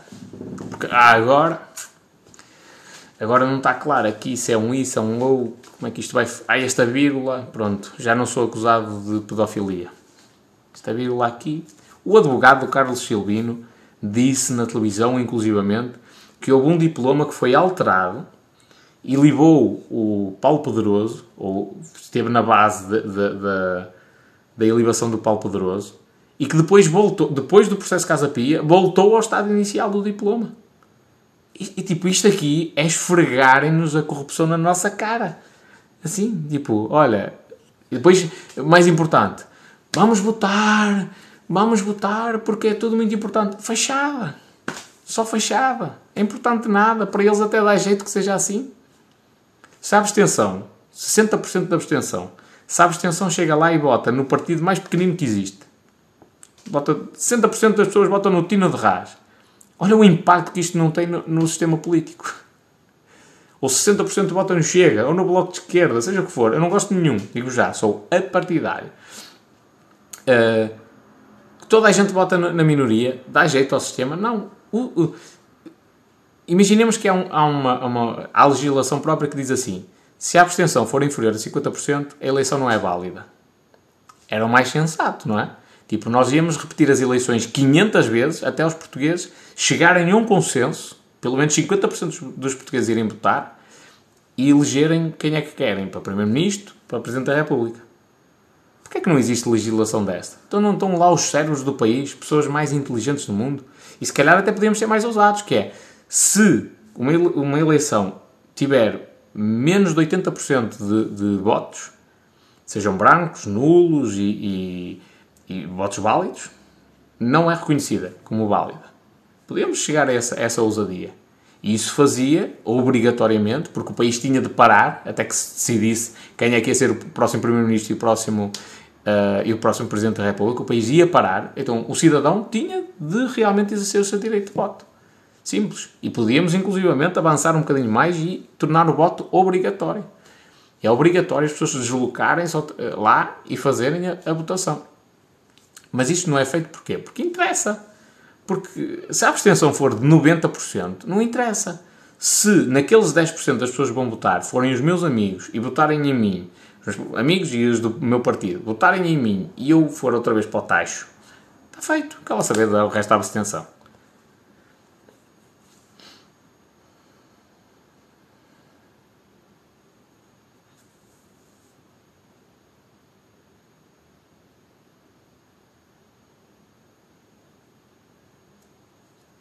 Melhor forma de protesto é a abstenção. Isto é o que te dizem os senhores do poder. Quer dizer assim, protesta, caladinho. Não, a melhor forma de protesto não é essa. A melhor forma de protesto é tu entras com um sarrafo lá dentro, vai tudo à frente. Essa é a melhor forma de protesto. Muda alguma coisa. A abstenção muda? Não. Há, há quantos anos é que tu andas a fazer esse protesto na, através da abstenção? O que é que mudou até agora? Zero. Bolha. Estás a ver? Isso não é. Isso, isso é o que te dizem para te manipular. Que é, ah, a melhor forma de protesto é abster-se, abster-se. Sim, e eles, ó, vão para lá mamar mais uns aninhos, comprar terrenos, que depois onde se vai construir o aeroporto, onde se vai fazer não sei o quê, onde vai passar o TGV, onde vai passar uma autostrada, que são adivinhos. Os gajos nunca se meteram no imobiliário, nunca. E lembraram-se, olha, este terreno agrícola, vou comprá-lo. Vou dar 2 ou 3 mil euros por este terreno, que ele aqui, eu não sei quanto tempo, vale 2 milhões.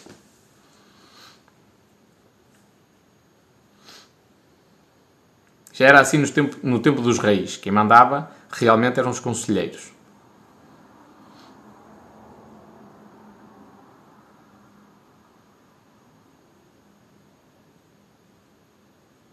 Sabes quem é que mais chorou, mais me chocou? A filha do Ferro Rodrigues, que é apresentadora, a Rita Ferro Rodrigues, não é? Sempre a defender cegamente o pai, sendo que é mais que óbvio que ele realmente estava envolvido. Isso eu não posso alegar com legitimidade, Ana. Um, porque eu não, eu não conheço isso, mas é, para, o, para, o, para, o, para o inspetor da Polícia Judiciária dizer isso na televisão, numa reportagem, pá, ele a dizer que lá está a prova, está a não está a fazer uma condenação sumária, mas está a dizer que há provas que ele esteve lá envolvido naquelas cenas. E para estar a dizer isto, tem de estar mesmo muito confiante, porque senão dizia alegadamente, não sei, ele, ele foi taxativo nessa cena. Pá, isso é filha defender o pai, compreendo perfeitamente. Olha, Leandro.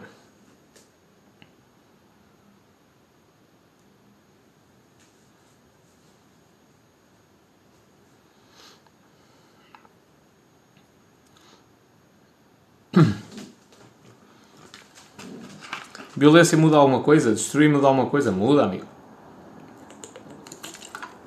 Muita coisa.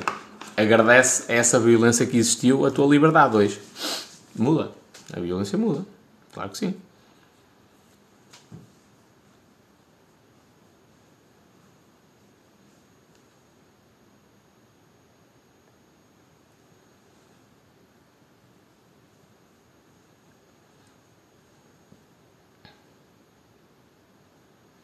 Por isso é que ela saiu da televisão e foi para assistente de comunicação das estradas de Portugal. Top. Mas porquê? Por estar a defender o pai ou porque foi um tacho que lhe arranjaram? Que top. Choca-me um bocadinho esta cena. Mais pelos mais novos. Por exemplo, eu, eu olho para a função pública, eu vejo lá, aqui na, na minha zona, eu vejo tanto, tantos empregos. Para pessoal que. Olha, por exemplo, há haver corrupção, não é? A terem de meter pessoal conhecido. Eu não me importava que fizessem isto, mas olha, pá, aquela senhora daquela família está em dificuldades, vamos metê-la na função pública. Vai para funcionar de limpeza. Uma coisa básica, mas tem ali um emprego seguro. Pronto, esta. Agora vamos buscar outra pessoa de outra família carenciada. E agora outra de outra família. E agora mais este desta família. E o mal, mesmo havendo corrupção, ficava distribuído por todas as aldeias, não é? Era um bocadinho a cada um, melhorava-se a vida de várias famílias, não é? Às vezes basta haver um ordenado certo para, para toda aquela família e, e, e até família mais próxima, mas paralela, conseguir uma melhor condição de vida. Mas não é isso que acontece. É, eu sou presidente da junta, arranjo maneira de meter lá o meu filho, a minha filha, mais não sei quem, mais não sei quem, toda a minha família. Então, vamos à, à estrutura da Câmara e é família A, 10 funcionários, família B, 10 funcionários, família C, 10 funcionários. Oh, santa paciência.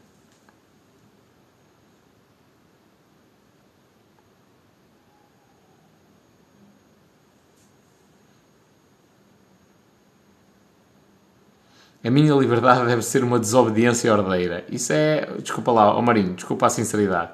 Mas isso é, é frase de carneiro. Quem segue. Que, eh, Metem-te um laço ao pescoço e puxam-te e tu, tu achas que tens liberdade e eles mandam-te para onde tu quiseres. Não, amigos, não, eu não concordo com isso.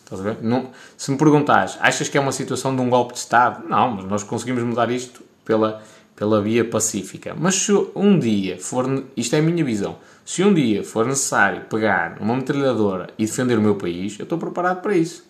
Estás a ver? Mais do que preparado. E sem remorso nenhum. Se tiver de haver sangue e coisas do género, não, é, estou a defender o interesse das pessoas, estou a defender a, a, própria, o conceito de liberdade. Já nem vou dizer democracia, porque democracia é um termo que está completamente deturpado pelo menos no sentido que se usa hoje em dia. Estou a defender a liberdade das pessoas. A liberdade das pessoas serem realmente livres.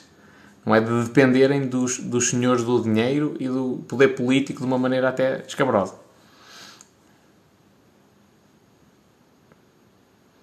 Foi um tais porque não queria dar a cara com essa situação do pai. E já agora a Rita Ferro Rodrigues, tanta coisa, tanta coisa. Curiosidades. Mas de, de, das coisas que eu mais vi que me chocaram na televisão foi a Rita Ferro Rodrigues a entrevistar a Érica Fontes, para quem não sabe, atriz pornográfica portuguesa, que já ganhou prémios internacionais de renome, como melhor atriz pornográfica mundial, e já ganhou três vezes seguidas. E foi lá ao programa qualquer da Rita Ferro Rodrigues e a Rita, a Rita Ferro Rodrigues tratou-a como um objeto. Uh, e de género a dizer que a rapariga se ia arrepender, ai, quando fores mais velha vais-te arrepender quando ela entrou no mercado da pornografia por vontade própria. E foi uma decisão que ela tomou. Tipo, não, eu quero fazer isto. Eu achei terrível o julgamento dela. Mas é engraçado essa, essa condenação, esse apontar o dedo. E lá está, é tal coisa. É o velho ditado: não atires pedras para o telhado do vizinho quando tens telhado, telhas de vidro. É? Às vezes pode acontecer.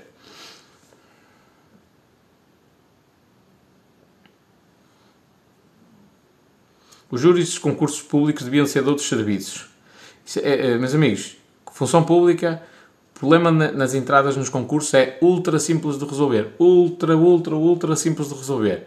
É obrigatório ser filmado tudo no processo de recrutamento de início ao fim. E aquilo é analisado por três empresas de recursos humanos que estão instituídas no mercado, privadas, totalmente independentes. Simples. Está, está resolvido. Por exemplo, Vou dar aqui um exemplo. O que é que acontece muitas vezes na entrevista pessoal? É, eu vou lá, sou eu que vou entrar, chego lá e pergunto-me, olha, quanto é que é 2 mais 2? É? Eu, ei, 4. Ah, senhor, muito bem, espetacular. Este gajo é top 100% na avaliação na, na entrevista. Que é, a lei é clara quanto a isso. A entrevista é subjetiva, mas não é tão subjetiva quanto isso. Okay? Há parâmetros de avaliação definidos é para não haver essa subjetividade gigantesca. Pronto.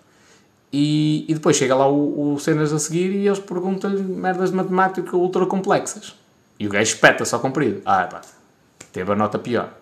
Ok? Portanto, a função pública, só o facto de se filmar a entrevista de início ao fim e, e, toda a gente que é honesta, toda a gente que é séria e íntegra, não vai, não vai opor-se a isso.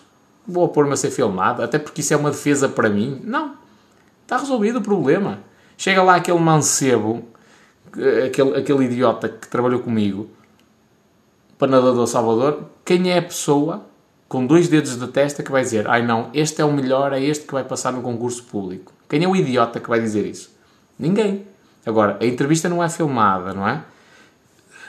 Não se sabe o que é que se diz lá dentro. Eu soube que passei antes de, de sair o resultado. No dia da entrevista. Foi a entrevista, estive lá e tal, e eu soube que eu tinha sido o selecionado. Então, a informação sabe-se, as coisas sabem-se. E atenção, que no meu caso não foi cunhas de ninguém. No meu caso, eu andei a falar, a tentar perceber como é que eu entrava. Mas quando foi, foi, foi eu concorri normalmente, estava, abriram três vagas para três pessoas, uma das pessoas, pá, umas duas semanas antes, eh, mais ou menos, de iniciar o concurso, de sermos chamados a, a acho que é para a primeira entrevista, uma cena assim do género, pôs o telemóvel a filmar no balneário das professoras. Foi caso. Pronto. Então sobrou uma pessoa. Sobrou uma vaga. De todos os que estavam na lista, ora bem, opá, vamos pela competência. Era eu. O único nadador Salvador com experiência de praia. Considerável. De uma, de uma equipa de 10 nadadores salvadores, havia um gajo que tinha estado um mês e meio na praia. Ou meio mês, meio mês, meio mês na praia. De resto, era eu o único com experiência de praia. Experiência de trabalhar no Moto 4, de supervisão. portanto, o que é, como é que os outros foram avaliados? É? Qual é a função do nadador de Salvador? Qual é que é a cena mais difícil do nadador de Salvador? É a praia. Os outros são avaliados porquê? Qual foi o critério de avaliação? Aquele gajo que entrou, que fez parte de uma, de uma turma de. Ele uma vez disse-me: Ah, eu não preciso do meu pai para nada. Eu disse: Não, vais-me dizer que tu és o melhor nadador Salvador de Paredes. Fez parte de uma, de uma turma de crianças com necessidades especiais e é o melhor nadador Salvador de Paredes. Tanta paciência. Gordo como um chivo, parecia uma bola. Uh, sem dois dedos de testa, não tinha a mínima capacidade para os procedimentos de, de, segurança e de emergência. E atenção que eu estou a dizer isto, mas é verdade, é realidade e não sabia sequer os procedimentos. Até, até assusta. Eu não queria que acontecesse alguma coisa com um filho meu na, naquelas condições. Isso é terrível.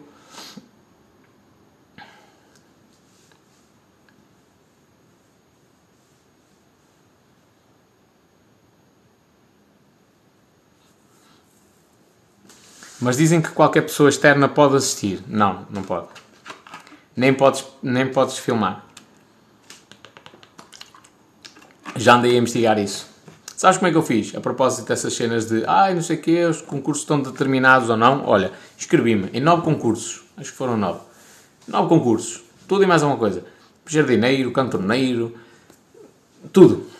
Assistente auxiliar da ação educativa, tudo. Tudo que eu consegui me inscrever, inscrevi-me. E fui a alguns, não fui a todos, mas fui a algumas das, das das entrevistas e vi o que é que estava lá a acontecer. Vi um senhor, uma que era para jardineiro ou cena do género, vi um senhor com aquelas mãos grossas, aqueles dedos grossos, tipo de... e notava-se, ainda devia ter terra nas unhas e coisas. Um homem de trabalho. O senhor, quando se sentou na cadeira, quando lhe meteram um exame à frente, até se assustou. Ele disse: Ui, não sei fazer. E ele percebe da cena. E, e, em contrapartida, ao lado dele, estava um senhor todo bem vestido, não sei o não sei o que mais uh, todo arranjadinho, com os, os marcadores para, para, todas as respostas certinhas. É curioso, o gajo só tinha o número de marcadores que correspondia ao número das respostas e, e era exatamente o gajo abria o marcador tal, abria o outro marcador tal. Foda-se, que luxo! Olha que o gajo é top, que eu só fui lá mesmo para investigar. Tipo, respondia, não levei legislação nem nada, respondi aquilo à toa andei a ver o que é que gajos estavam a fazer durante aquele tempo. E assim, uh, acho que depois me disseram, ah, se quiser pode sair. Não, não, obrigado. Eu fico. Eu quero ficar. E vi. Vi o que é que estava a acontecer. Que é para não, não andar aí, ai, eu disse que disse, não sei o que. Não, eu estive lá. Eu vi.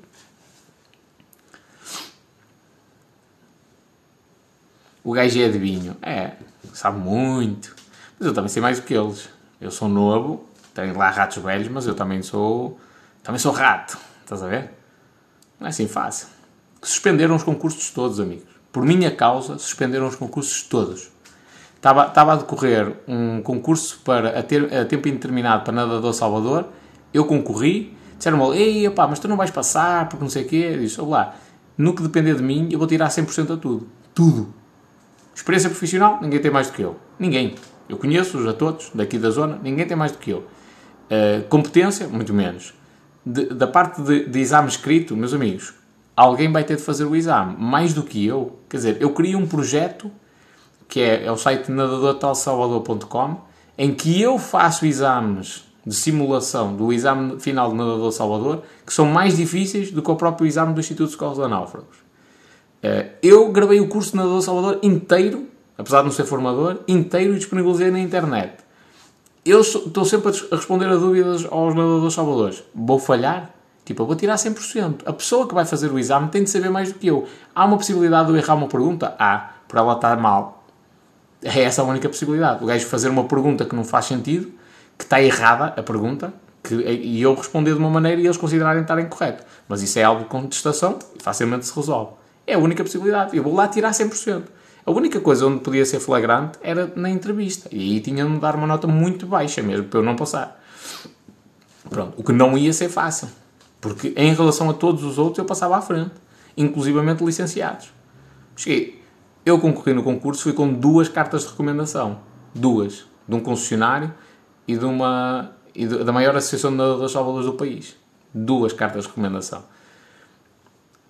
Uh, não, não havia hipótese. Esse cancelaram. Ainda foram a tempo cancelaram o concurso, alegando que não era o vínculo contratual correto. Vigarice autêntica. Portanto, o, o concurso onde eu entrei a tempo, a tempo a termo incerto já nem devia ter acontecido, porque não, não, não, não havia fundamento para ser a termo incerto. Um, e esse foi ridículo. Mas os outros concursos todos, todos, ficaram todos suspensos até eu ser despedido. Porque, caso contrário, na fase seguinte, ou seja, se eu avançasse, e o medo deles era esse, é que se eu avançasse, depois já não tinham, já não tinham possibilidade de me despedir. Porque no momento em que eu me candidato, eu ainda sou funcionário e ainda não. Posso estar suspenso de funções, mas ainda não sou culpado de nada. Então eu avanço, digamos assim, e, e se passar no concurso tenho de ser admitido. E como, como eram muitas vagas e eu estava a competir com pessoas pá, com baixas qualificações, a probabilidade de eu conseguir passar em algum deles era muito grande.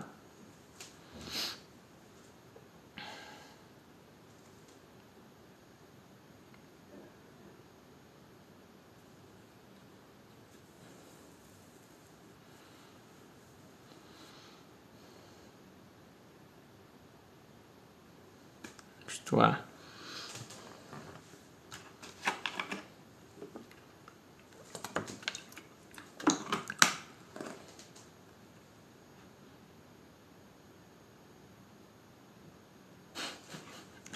Aqui a Isa está a dizer uma cena que eu gostei imenso de ver, que é um balhote que entrou com um queijado numa Assembleia da Câmara e não se resolveu alguma coisa. Resolveu, sim senhor. Ficaram todos ali tolhidos e resolveram o problema do homem, que andava há anos para resolver uma merda qualquer.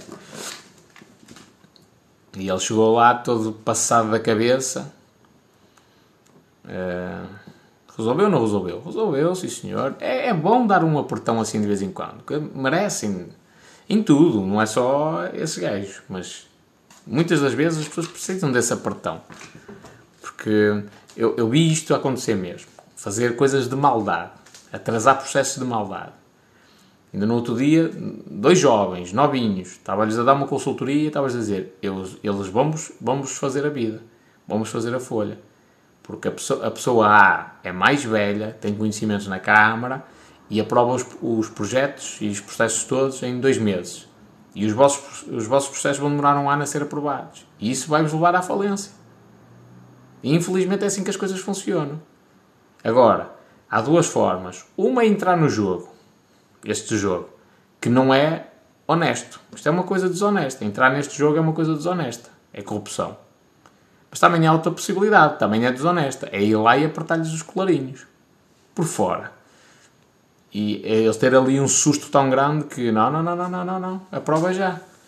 A prova já que não, não, não, minha família em primeiro lugar. Também é desonesta, é esta. É. Eu prefiro mais esta. Gosto mais. É mais ao meu estilo.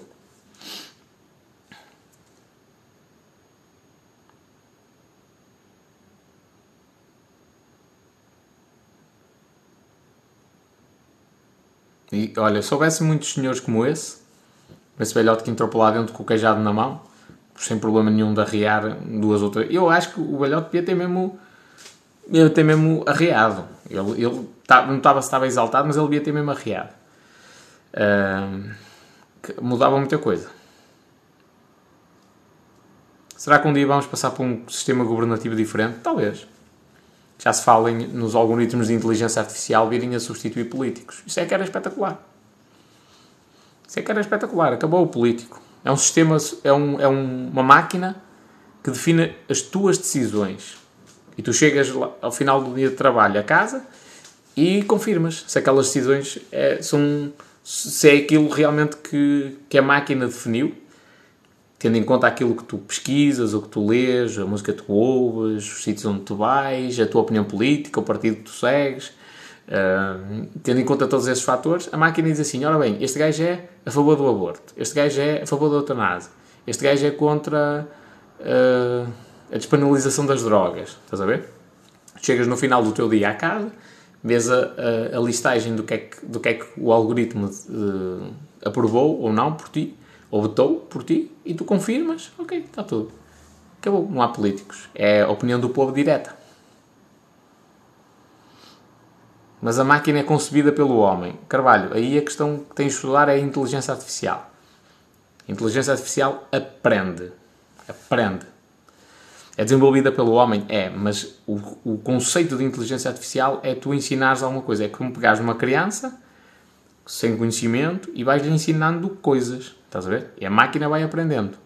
O, o que te deve fazer confusão é o sistema. Antigamente, por exemplo, tu querias num jogo, tens de procurar isto no YouTube, querias num jogo pôr o personagem a andar. Estás a ver? Tens de definir, programar, os passos que o, o, as pernas vão dar. Agora levanta o joelho, manda para a frente, tal, pousa o pé, passo por passo. Na inteligência artificial não é isso que é feito. Tu tens o boneco na mesma e diz assim: Nós queremos chegar do ponto A ao ponto B e agora aprende a andar. E aquilo vai testar mil e uma combinações possíveis. Tipo, vai a rolar, vai assim com as pernas todas tortas, vai de joelhos, até que chega à combinação perfeita. Que diz: Olha, a melhor combinação é esta, é andar desta forma. Mas é o algoritmo que descobre, aprende Estás a ver? Como é que faz aquilo? E isto é exatamente a mesma cena que te acontece aqui no TikTok. Tipo, o TikTok aprende o que é que tu gostas. A máquina é concebida pelo homem? É, mas não está ali um senhor a, olhar para os vídeos que tu consomes e a descobrir o que é que tu gostas. Tipo, a máquina aprende sozinha, com uma precisão incrível. Estás a ver? E mesmo assim, para, para haver a, salvaguarda dos teus interesses, tens a possibilidade. Há uma palestra TED sobre isso, até te recomendo que vejas. Tens a possibilidade de aceder a uma cena à parte, no final do teu dia, e confirmar aquelas decisões. Concordo que é melhor a segunda opção, a de apertá-los. É, é mais correta, apesar de ser incorreta. É diferente, foi um velho. Se fosses tu, ias preso. Não tenho medo da prisão, companheiro. Tenho medo da prisão. Nelson Mandela ter preso 20 anos ou 22, ou é que foi. Não é isso. Eu acho que nunca, nunca chegaria a um, a um limite desses, não é? Por, por, defender um ideal meu. Mas não é manipulável? Pá, ou, ou Carvalho. A priori não, é a máquina que aprende. Mas mesmo a ser manipulável, repara, tens este sistema te dá a garantia que tu vais lá no final do teu dia de trabalho e selecionas as tuas decisões. A máquina selecionou por defeito, fez uma análise, são muitas decisões para tu tomar e a máquina fez essa análise por ti. Tu chegas lá, só confirmas. Aborto, sim ou não? Eutanásia, sim ou não? Despenalização de drogas leves, sim ou não? Chegas lá e, e botas.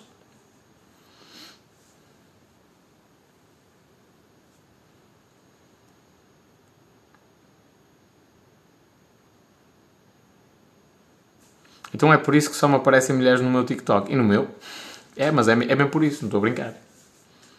É o algoritmo, o algoritmo de inteligência artificial. Isto já acontece, meus, meus filhos e minhas filhas, na vossa vida em larga escala. Tipo, porquê é que eu tenho sucesso com a publicidade? Por causa destes mecanismos de inteligência artificial.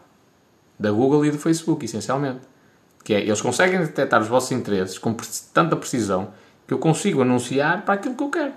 Consigo anunciar para mulheres casadas, consigo anunciar para mulheres entre os 25 e os 35 que foram mais recentemente, há menos de um ano.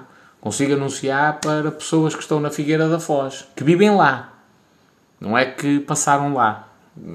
Na estrada, que vivem lá. É? O algoritmo da inteligência artificial, sem vós revelares a vossa orientação sexual, consegue dizer se sois homossexuais ou heterossexuais. Consegue dizer se vós estáis à procura de uma nova relação ou não. Consegue dizer se vós uh, estáis interessados em comprar casa ou em comprar sapatilhas. Okay? Isto já acontece na vossa vida. A grande parte das vossas compras são uh, forçadas, entre aspas, pela parte de, de, do trabalho do marketing na área digital.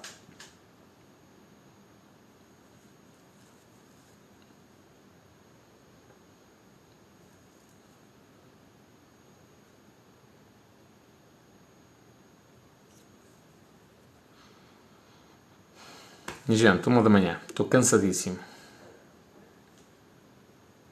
Então o LinkedIn em Portugal não funciona? Não da forma como funciona nos Estados Unidos.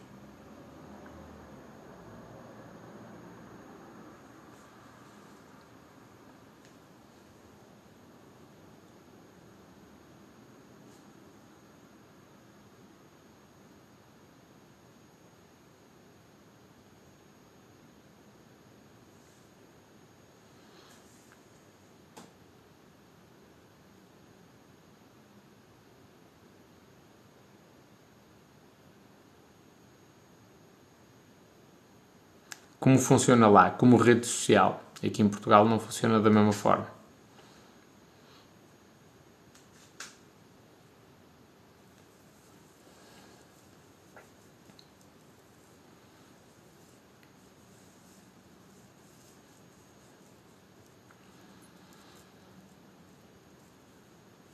Espanhol, o que achas sobre a formação académica e podemos fazer diferença sem ela? Acho que a formação académica, a escola como um todo está completamente desatualizada e podes fazer muita diferença sem ela. Então, o TikTok para empresas é, é melhor o TikTok, sem sombra para dúvida. Mete a minha mão no fogo, a mão e até os tomates. Aliás, até te faço o desafio. Se tu achas isso, se conseguires vender mais no LinkedIn do que eu no TikTok, amigo, dou-te uma taça. O LinkedIn, que top! Então vou fazer print deste comentário. o LinkedIn é tipo Tinder para o pessoal de IT.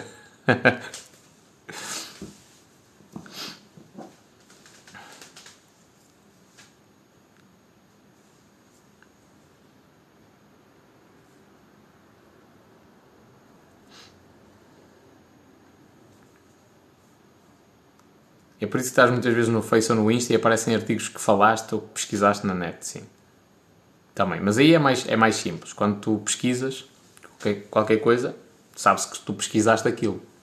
Outra coisa é analisar os teus comportamentos. Tipo, se tu não colocas em nenhum sítio que és casado ou não, o algoritmo tem de interpretar uma série de dados, estás a ver? Inclusivamente, pá, coisas estúpidas, tipo música que tu ouves, sítios onde tu foste, estás a ver? Para conseguir chegar a essa, a essa conclusão. Oh Rui, mas, mas eu, eu quero esse desafio, amigo. Se tu, se tu tens plena certeza que consegues vender mais do que eu, tu no LinkedIn, eu no TikTok, eu quero esse desafio, amigo. E ofereço-te a taça. Se tu ganhares, eu ofereço a taça. Manda-me um e-mail, vamos fazer esse desafio. Não tenho a mínima dúvida quanto a isso. E atenção, não estou a dizer que o LinkedIn não dá para vender. O LinkedIn, primeiro, o LinkedIn é só falsidade. É a primeira coisa. Assim, completa. Tanto é que eu vou tirar uma fotografia de perfil para o LinkedIn que é de pijama. Primeiro gajo de pijama no LinkedIn. Só falsidade. Só gente falsa, fotografias falsas, que não tem nada a ver com, a, com as pessoas. Estás a ver? E depois as pessoas não usam o LinkedIn da mesma forma que é utilizado nos Estados Unidos. Por exemplo, mais como uma rede social. Usam para estabelecer contactos, eu também o uso a nível profissional, mas não o usam com, com, da mesma maneira que usam as outras redes sociais. Olha, por exemplo, eu para mim o LinkedIn qual era a maior utilidade? Era o foco. Eu criei um grupo no LinkedIn. Estás a ver? Porquê? Porque se tu tiveres um grupo dentro do LinkedIn onde o conceito é todo. Hum, é, to, é todo só negócios, empresas, cenas assim, é muito mais fácil não perderes o foco noutras cenas, imagens e coisas do género. E eu gostei dessa cena, mas a interação no LinkedIn não é mesmo.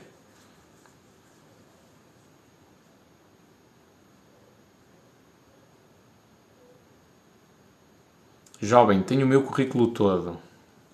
Jovem, Podes limpar o cu ao teu currículo, não quero saber. Cursos, não quero saber. Cursos, formações, a tua licenciatura, não quero saber. Sabes o que é que eu quero saber?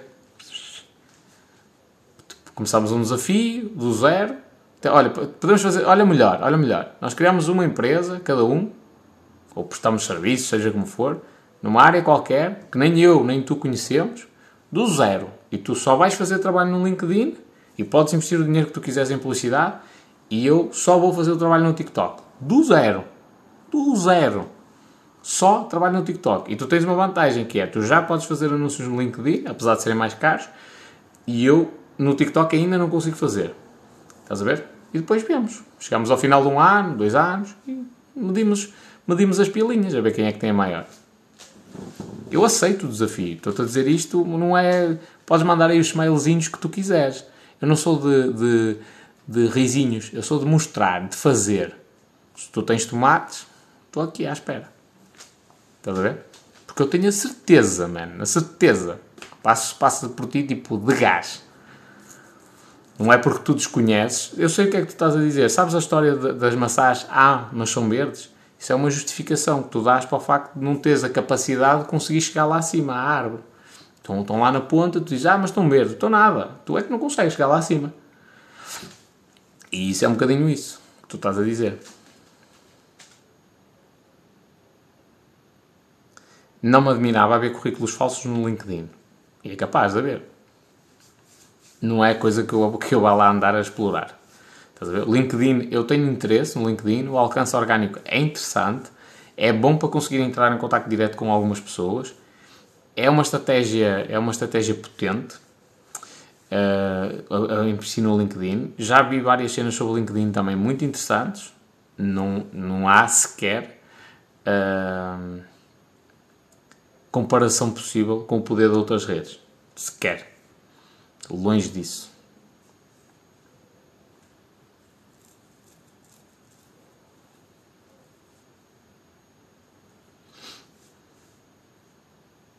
Qual é o teu carro? Não tenho, anda a pé. Também a Isa, beijinhos, bom descanso. E depois, eh, eh, e agora para o resto do pessoal que, eh, que realmente quer aprender aqui alguma coisa. A questão é, não, não tem a ver com LinkedIn, com TikTok, com Facebook, com Instagram, com YouTube. Isso quem vos diz são os gajos que vos querem vender cursos. quase que aposto que o Rui tenha um cursozito qualquer de negócios no LinkedIn. Pronto, e, então tem esta necessidade de se afirmar como um especialista de negócios e que desenvolve negócios no LinkedIn. Mas o jogo é atenção.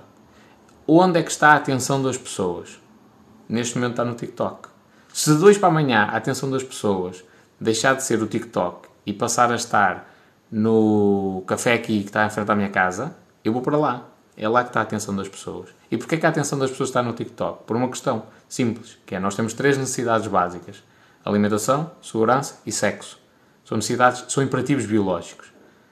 O TikTok tem, tem, tem a parte do sexo, que é, que talvez mexa grande parte das, do mundo. Então é por isso que a atenção está aqui no TikTok. Eu faço negócios com empresas que faturam dezenas de milhões ano. E sou um Zé Ninguém que está agora a começar e, estou no TikTok, essencialmente. A minha audiência está no TikTok. Ó oh, oh, Rui, má frente, ninguém arroba espanhol.com. Se tu és um gajo de tomates, estou à espera do teu e-mail. Até logo.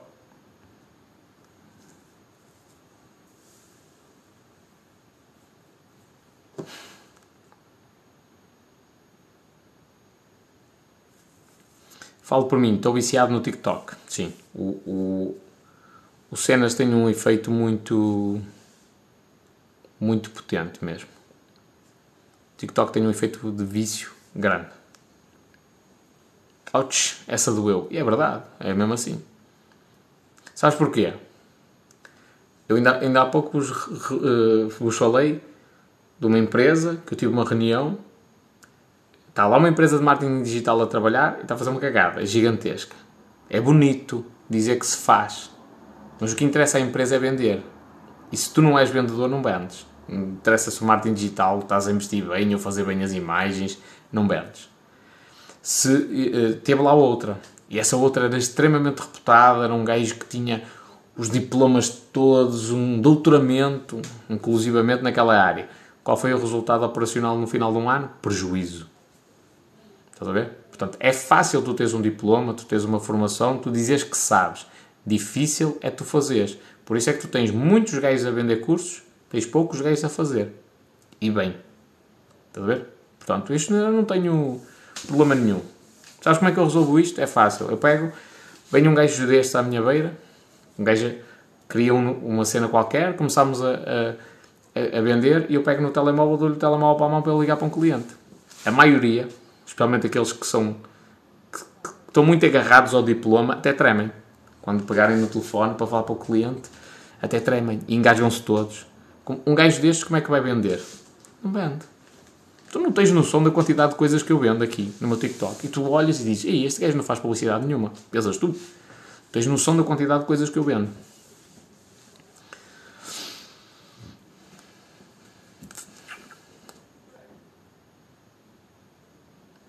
Devias ler os livros que tens para aí, para trazeres vídeos com conteúdo mais rico.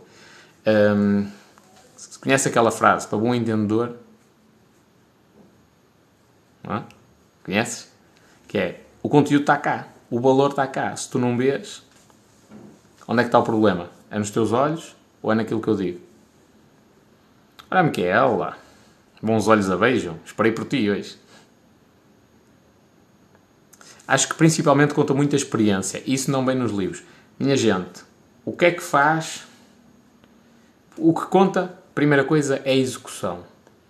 Mas depois há outros fatores. Não é só executar. Porque tu tens gajos que saem da licenciatura e executam, até têm alguma coisa e até conseguem eventualmente criar alguma coisa, mas não saem daquele patamar. ok? Porque depois tens de ter outras coisas, que nomeadamente tomates, para assumir riscos, e isto a maioria das pessoas, sejam ou não licenciados, não tem. E depois tens de ter uma personalidade que é uma garra, que é uma coisa que a escola não te ensina. Estás a ver? Porque é que é mais fácil tu apanhar gajos tipo eu, que não têm uma licenciatura com esta garra, do que outros gajos? Porque é fácil, porque eu já sou um eu não aceito receber ordens. E isso começou desde novo. Desde a escola primária, desde a preparatória, desde a secundária. Por isso é que eu também não, não investi no ensino, no ensino universitário. Porque eu não aceito ordens. Estás a ver? Já tem a ver com a personalidade da pessoa. Já alguém que se adaptou ao sistema, seguiu sempre, cegamente, e sabes quando segues cegamente um sistema com o objetivo de te licenciares com a nota máxima, tens de baixar muitas vezes a cabeça. Isso vai contra a minha gênese. Vai contra.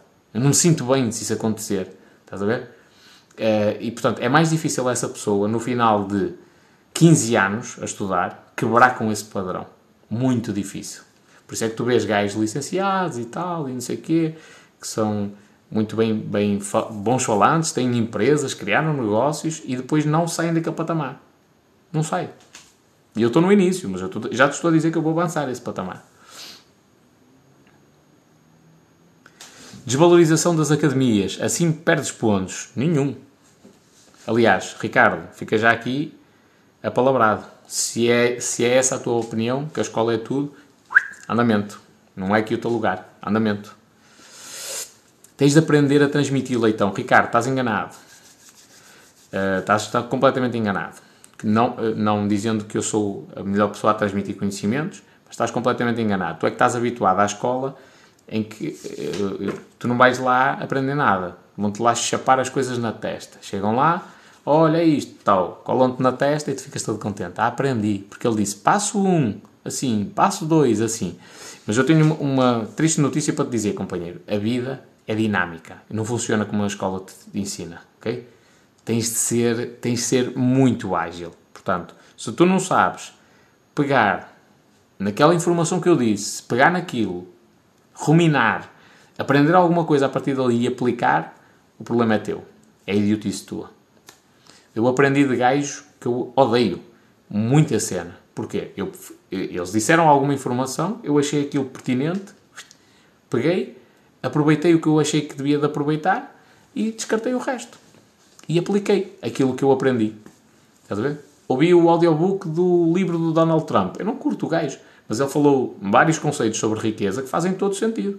Eu aproveitei aquilo que tinha de aproveitar, estás a ver? Mas ele não me teve a dizer no livro, passo número um, fazer isto, e, esse, e decora esta fórmula, este texto exatamente desta maneira, que é para escreveres num teste desta forma. Não, não, nem ele me disse isso, nem eu, nem eu tive esse trabalho. Eu aprendi alguma coisa que ele fala em relação a dinheiro, em relação a investimentos, eu aprendi e aplico aquilo. Simples. Vês, por exemplo, pensei que eras licenciado. Não, tenho o 12 ano e acabado de uma forma ridícula nas novas oportunidades, graças ao senhor José Sócrates, que me pagou para eu acabar o 12 e para, em vez de fazer 3 anos de matemática, fazer 3 disciplinas de cultura geral. Lindo. Tenho a mesma competência oficial no diploma com os meus colegas que, de, que estudaram durante 3 anos em matemática e na prática não fiz um caralho.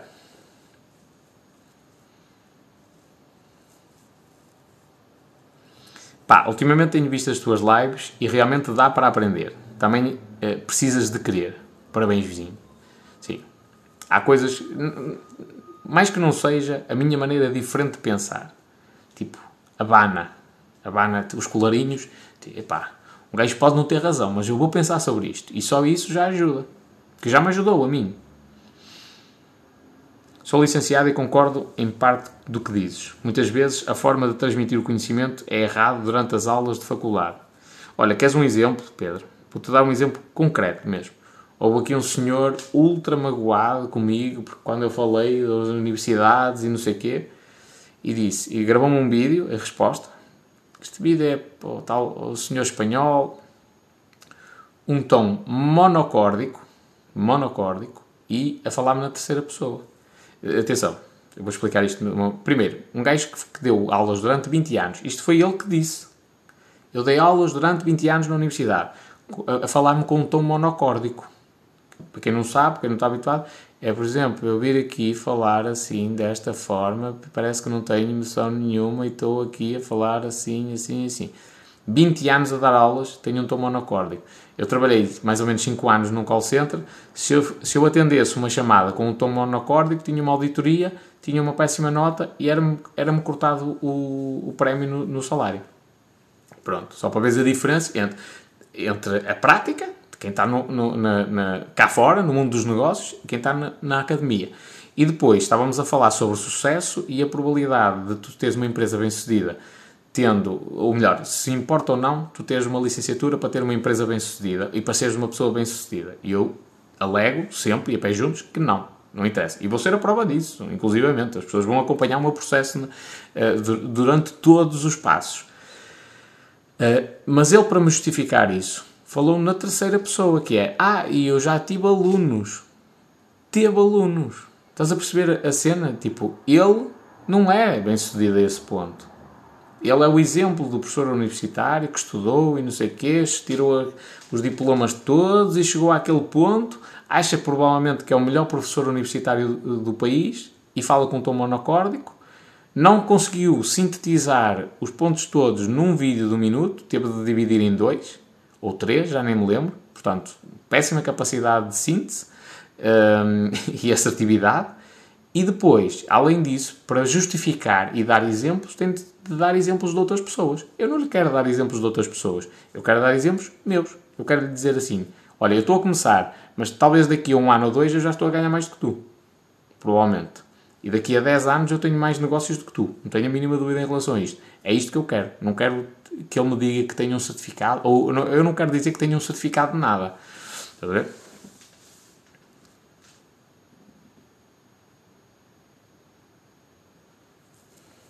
Sabes que aprendemos porque falas português correto, falas para nós, os mais leigos.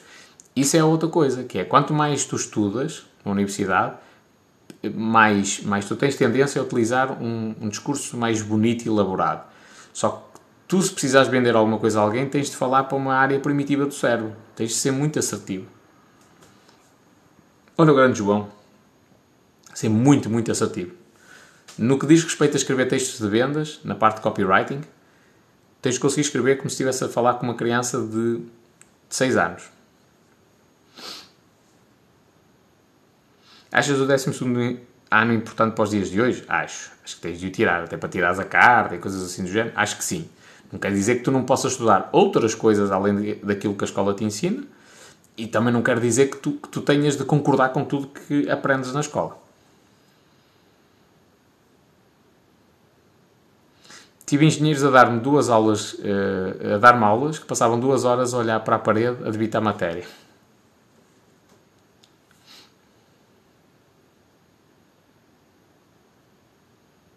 Isso, isso a minha é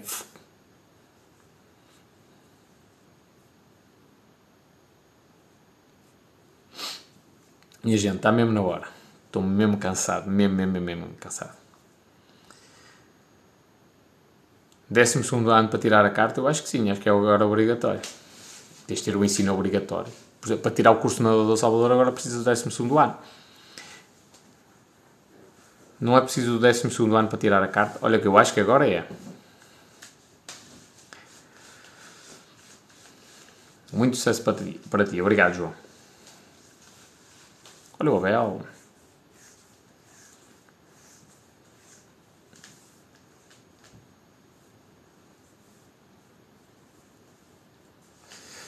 Esse tema já é desgastante. Eu percebo o cerne da tua questão, no entanto, as pessoas levam demasiado à letra. Sim. Mas, por exemplo, tu, tu, os miúdos mandam -me mensagens no Instagram privadas. Aí, a espanhola, não quero estudar, não quero ir para a universidade. Eu digo-lhes o contrário. Vai, Vai, mas vai, vai, vai com o espírito de que aquilo não te vai. Não é aquilo que te vai fazer bem sucedido. Estás a ver? Que tens de aprender outras coisas que eles não te vão ensinar. Porque senão ias ser como, como eles. Se, e eles seriam bem sucedidos como tu querias ser. Olha a Karina outra vez.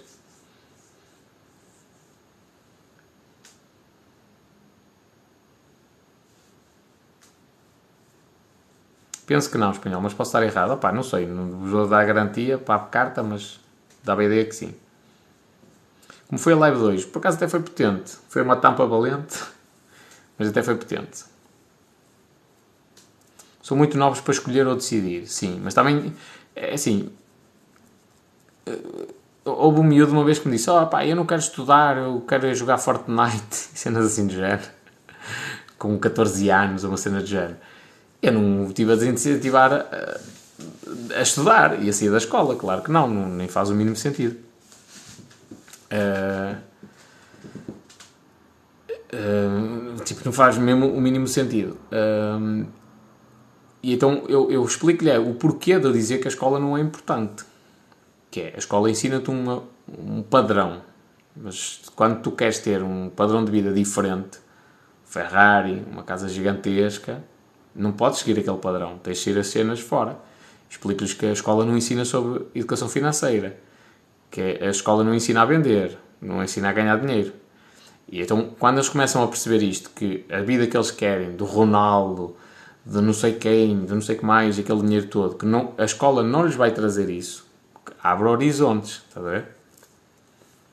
Também abri a live, era para te convidar, mas eu acho que já está bloqueado agora, que eu recebi aqui convites e bloqueei. Pá, este man fala. E é um, é um. Os maiores rendimentos são dos licenciados. Completamente errado. Está demonstrado, não sei onde, mas completamente errado, novamente. Mas para saber isso é preciso estudar. Completamente errado. Não estudem, não. Devem ficar a servir à mesa. E já agora, é não estudem, vírgula, não. Uh, portanto, a priori tens até de voltar à faculdade para aprenderes uma coisa melhor.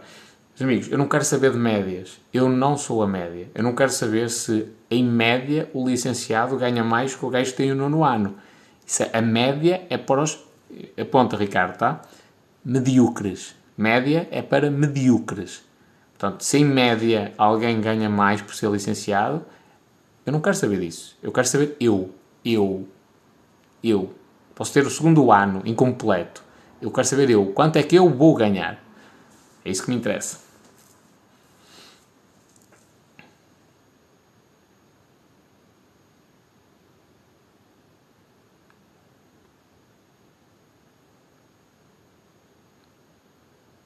Mas não te convidei. Mas podemos fazer uma live, Karina.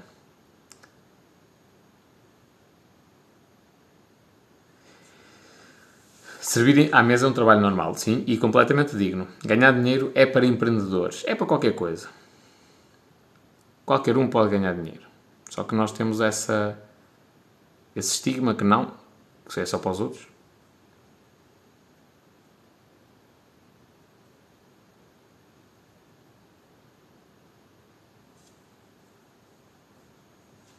Quem vem amanhã, Lion Talk. Vamos falar sobre gerar valor. Lion Talk, Lion Talk, Paulo Leão. Ganhar dinheiro é para quem quer. É.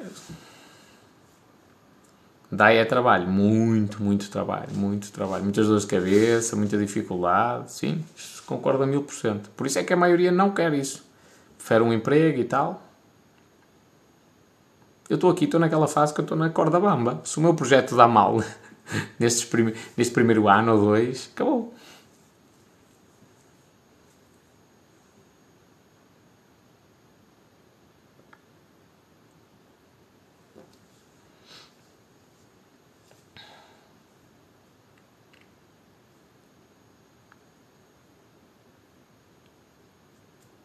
Lá em toque espanhol é a partir todo.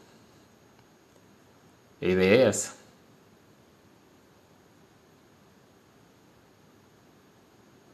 A ideia é essa. Só falta o J. Oliver. E o J. Oliver é para a motivação. Já teve cá, numa live. Já ninguém sabe gerar riqueza, que é muito diferente de ganhar dinheiro. És um gênio.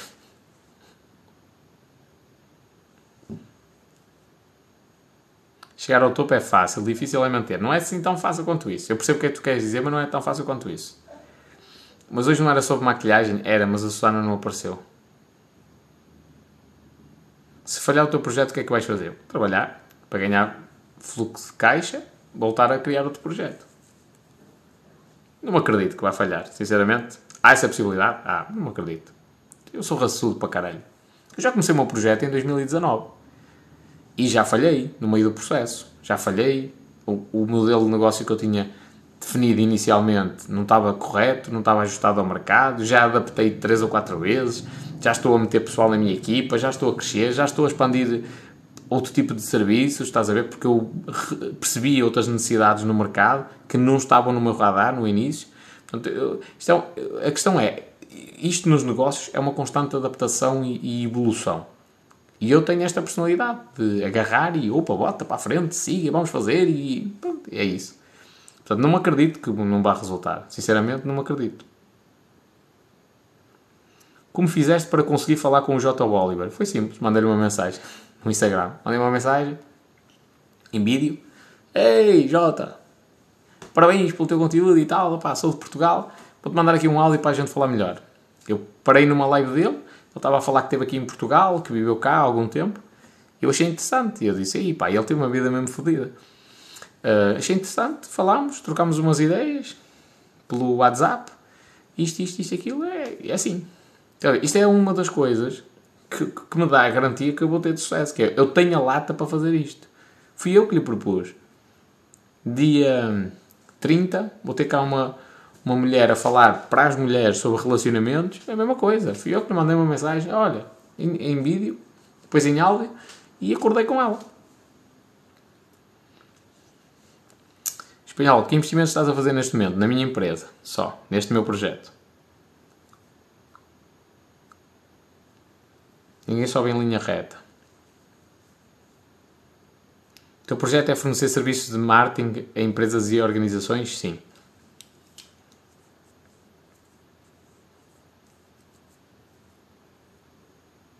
Já lhe mandei mensagem e ele não me respondeu. Opá, se calhar depende do tipo de mensagem e do fluxo de trabalho que ele tem. Comigo foi rápido e o gajo responde a muitas mensagens.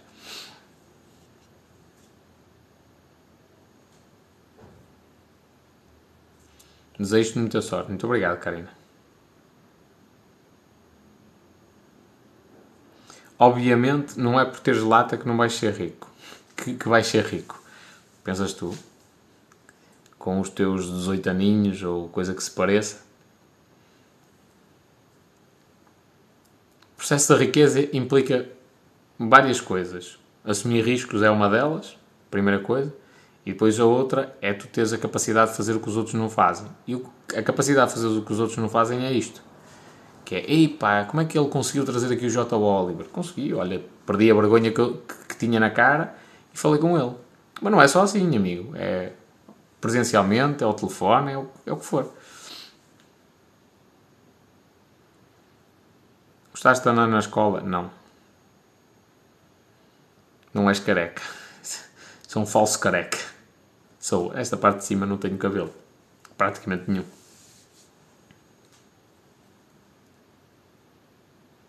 A tua empresa não tem nada a ver com fazer catálogos e vídeos e fotos. Não. Não. Quer dizer que não te arranjo gente para fazer isso, mas não, não tem nada a ver comigo. Minha cena é vender. Vender.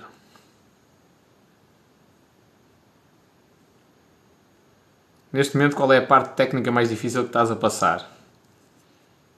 É. Fazer com que tecnicamente as pessoas cumpram os requisitos que eu quero. Gerir a equipa. Parte técnica, gestão humana. É essa a parte mais difícil. O não está sempre garantido. Ter vergonha de quê? Muita gente tem. Não sei, é um. É um... E, e realmente, opá, imagina é uma mulher extremamente bonita. A gente às vezes até se sente ali um bocado desconfortável de ir falar para ela, não é? Pronto, faz parte. Mas à décima vez que fizeres isso, perdeste a vergonha.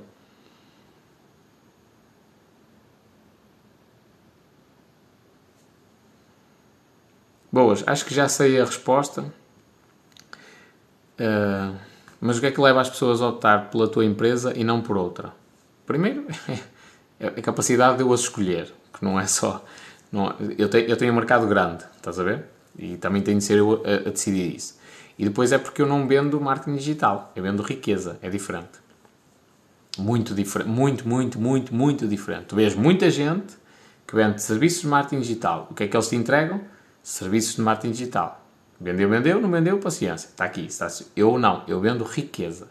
E quando eu digo que eu vendo riqueza, eu vendo riqueza. Quando eu percebo que um cliente meu está extremamente atarefado, Sou eu que lhe dou uma consultoria e digo assim: meu amigo, agora vamos te tirar da empresa. A empresa tem de funcionar, tem de gerar dinheiro sem tu estás lá dentro. Os gajos, oi. Não, mas isto já vem assim desde não sei das quantas e sempre foi assim. Pronto, e agora vai mudar. Agora vais sair da empresa, a empresa tem de funcionar sem ti. Não vais ser tu o vendedor da empresa. Tu vais contratar vendedores para fazerem esse trabalho por ti. Os gajos, oi. Se quer ser maluco. Não, é isto. Eu, o que é que eu vendo? riqueza. Pronto, é isto que eu te estou a mostrar. Eu vou-te mostrar como é que tu podes ter sair da tua empresa, tu podes uh, e ter com os teus filhos, com a tua mulher e continuar a ganhar dinheiro. É esse o segredo da riqueza. É tu teres uma equipa e um ativo que te gera riqueza. Quando tu tens um miúdo que te presta serviços de marketing digital, primeiro, esta, esta ideia está fora do radar dele. Estás a ver? Pronto. E segundo, ele só te vai prestar serviços de marketing digital.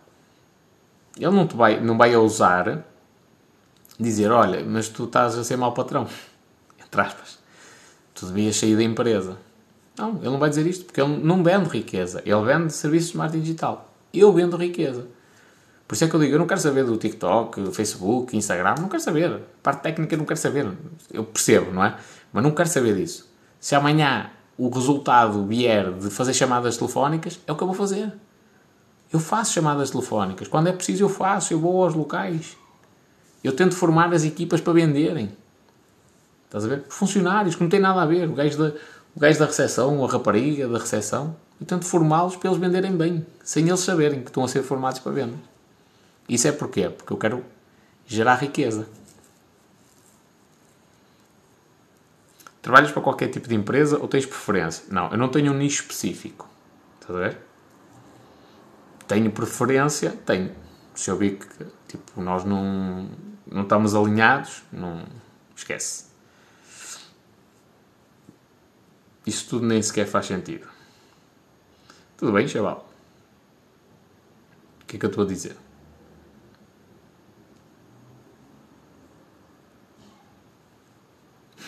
o projeto pode falhar, mas se tiveres lata, gajas, é garantido. É um bocadinho por aí.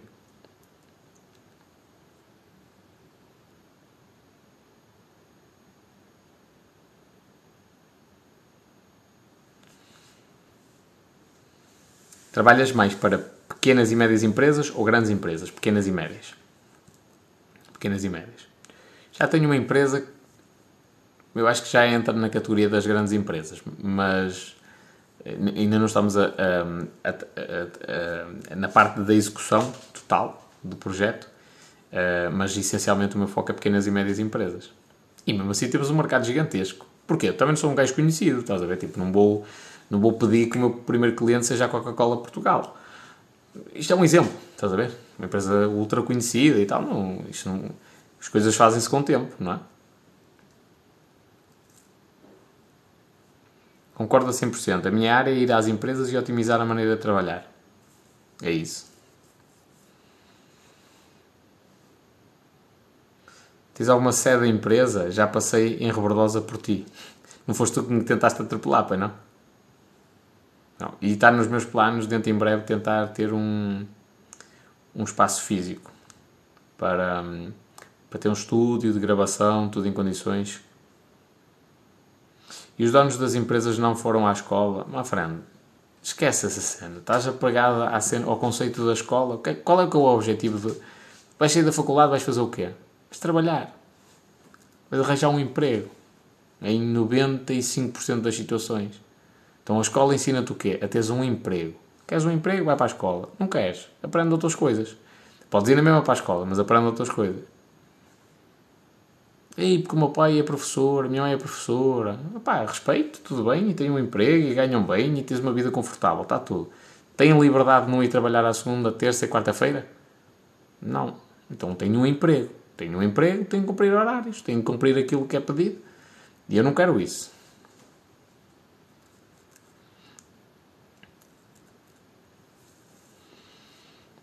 Se te, se te aparecer uma empresa difícil para aplicar os anúncios, o que fazes? Outros métodos? Exemplo, tabaqueira, venda de animais, talhos?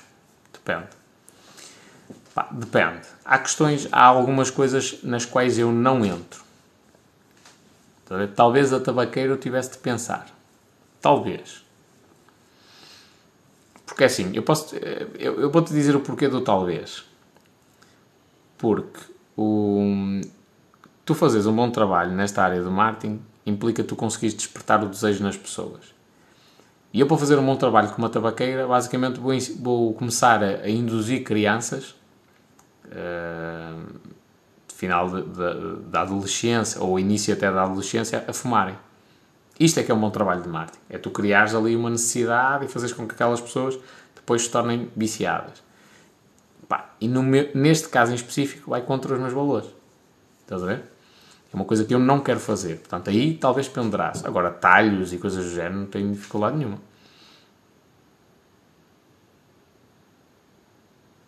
Para as grandes empresas é mais difícil vender o serviço porque eles próprios têm departamento de marketing. Não me acredito nisso. Não me acredito. Ainda não, ainda não chegou à fase de entrar em contato direto, a saber? Isso é muito mais fácil quando a gente já tem a rede de contactos e chega diretamente ao decisor. E eu prefiro isso. Uh, mas não me acredito nisso que seja muito mais difícil, porque é um mês, estás a ver? Essas grandes empresas então ainda é mais considerável, porque é um mês com um orçamento gigantesco e disse, amigo, mete o dinheiro na minha mão e eu, no final de, de um mês, nós falamos. E o impacto é, é considerável.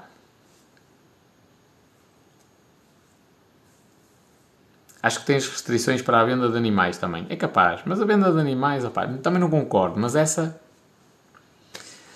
há um gajo que quer vender, há um gajo que quer comprar, estás a ver? Tipo, num, desde que não façam mal ao bicho, se me disseres assim, olha, um gajo que, que massacra animais, não fazia marketing para ele. Agora, comprar e vender, não, não estou a ver grande problema.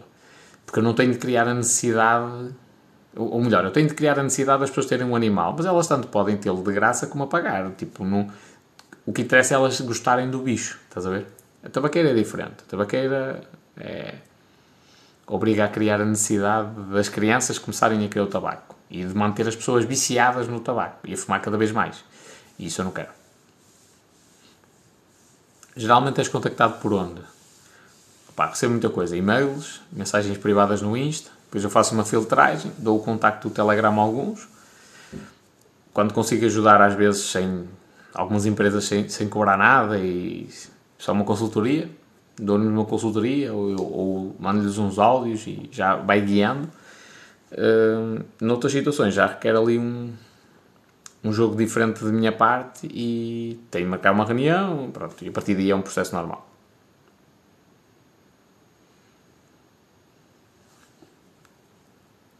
Tentaram atropelar-te mesmo ou estás na tanga?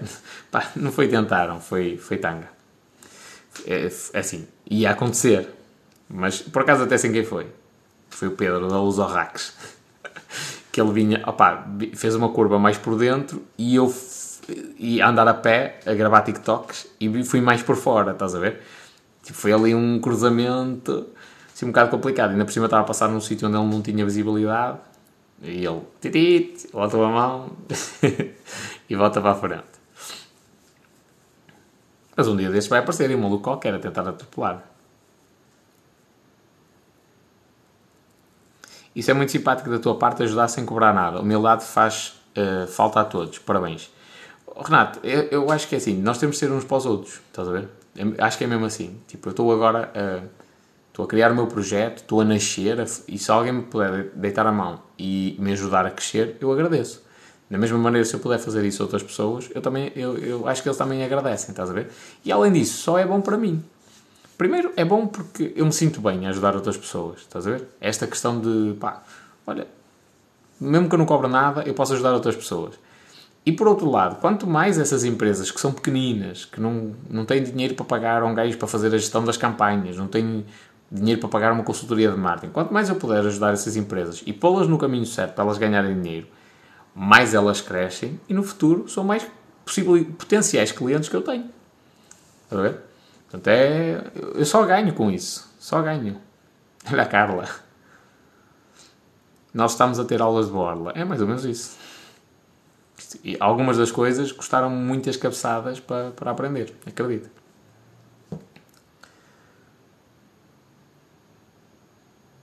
Fique registado em TikTok esse atropelamento. Ficava viral.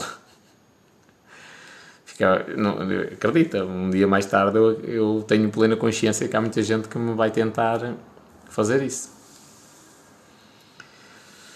Já leste Rich Dad Poor Dad? Já. Bem, minha gente, estou mesmo cansado. E quase duas da manhã. Vós matais-me. Sério, vou mesmo dormir. Amanhã já vou ter. Eu, esta semana foi de loucos. Beijos e abraços. Até amanhã. Ganhar povo. Além de que as empresas que ajuda, ajudas vão fazer publicidade gratuita para ti. Mas eu não faço com esse, com esse, com esse motivo, estás a ver? Mas sim, acontece, acontece. Depois as pessoas dizem, olha, já aconteceu. Já aconteceu de uma pessoa, quer dizer, mais do que uma até. Mas uma numa cena mais séria, tipo, para chegar a um negócio ainda maior. Olha, o espanhol, agora é a minha vez de te retribuir. E eu quero te ajudar a, a entrar nesta empresa. Eu estou a trabalhar com uma empresa que eu comecei por ajudar uma pessoa dessa empresa, tipo há um ano e meio atrás, para aí, de graça, sem pedir nada, e fui dando acompanhamento, quase como uma consultoria dia a dia, estás a ver? E depois, passado muito tempo, é que disseram: pá, agora terminou o contrato com a empresa que a gente tinha aqui, queremos fazer contigo. Tipo, mais de um ano e meio depois, portanto, se eu, durante aquele tempo todo, se eu andasse preocupado em estabelecer contrato e coisas do género, uh, aquilo nunca ia à frente.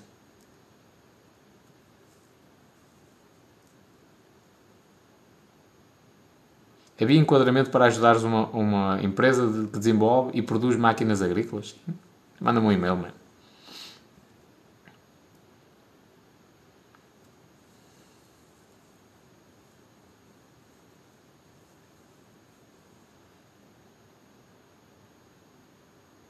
Bem, minha gente, beijinhos.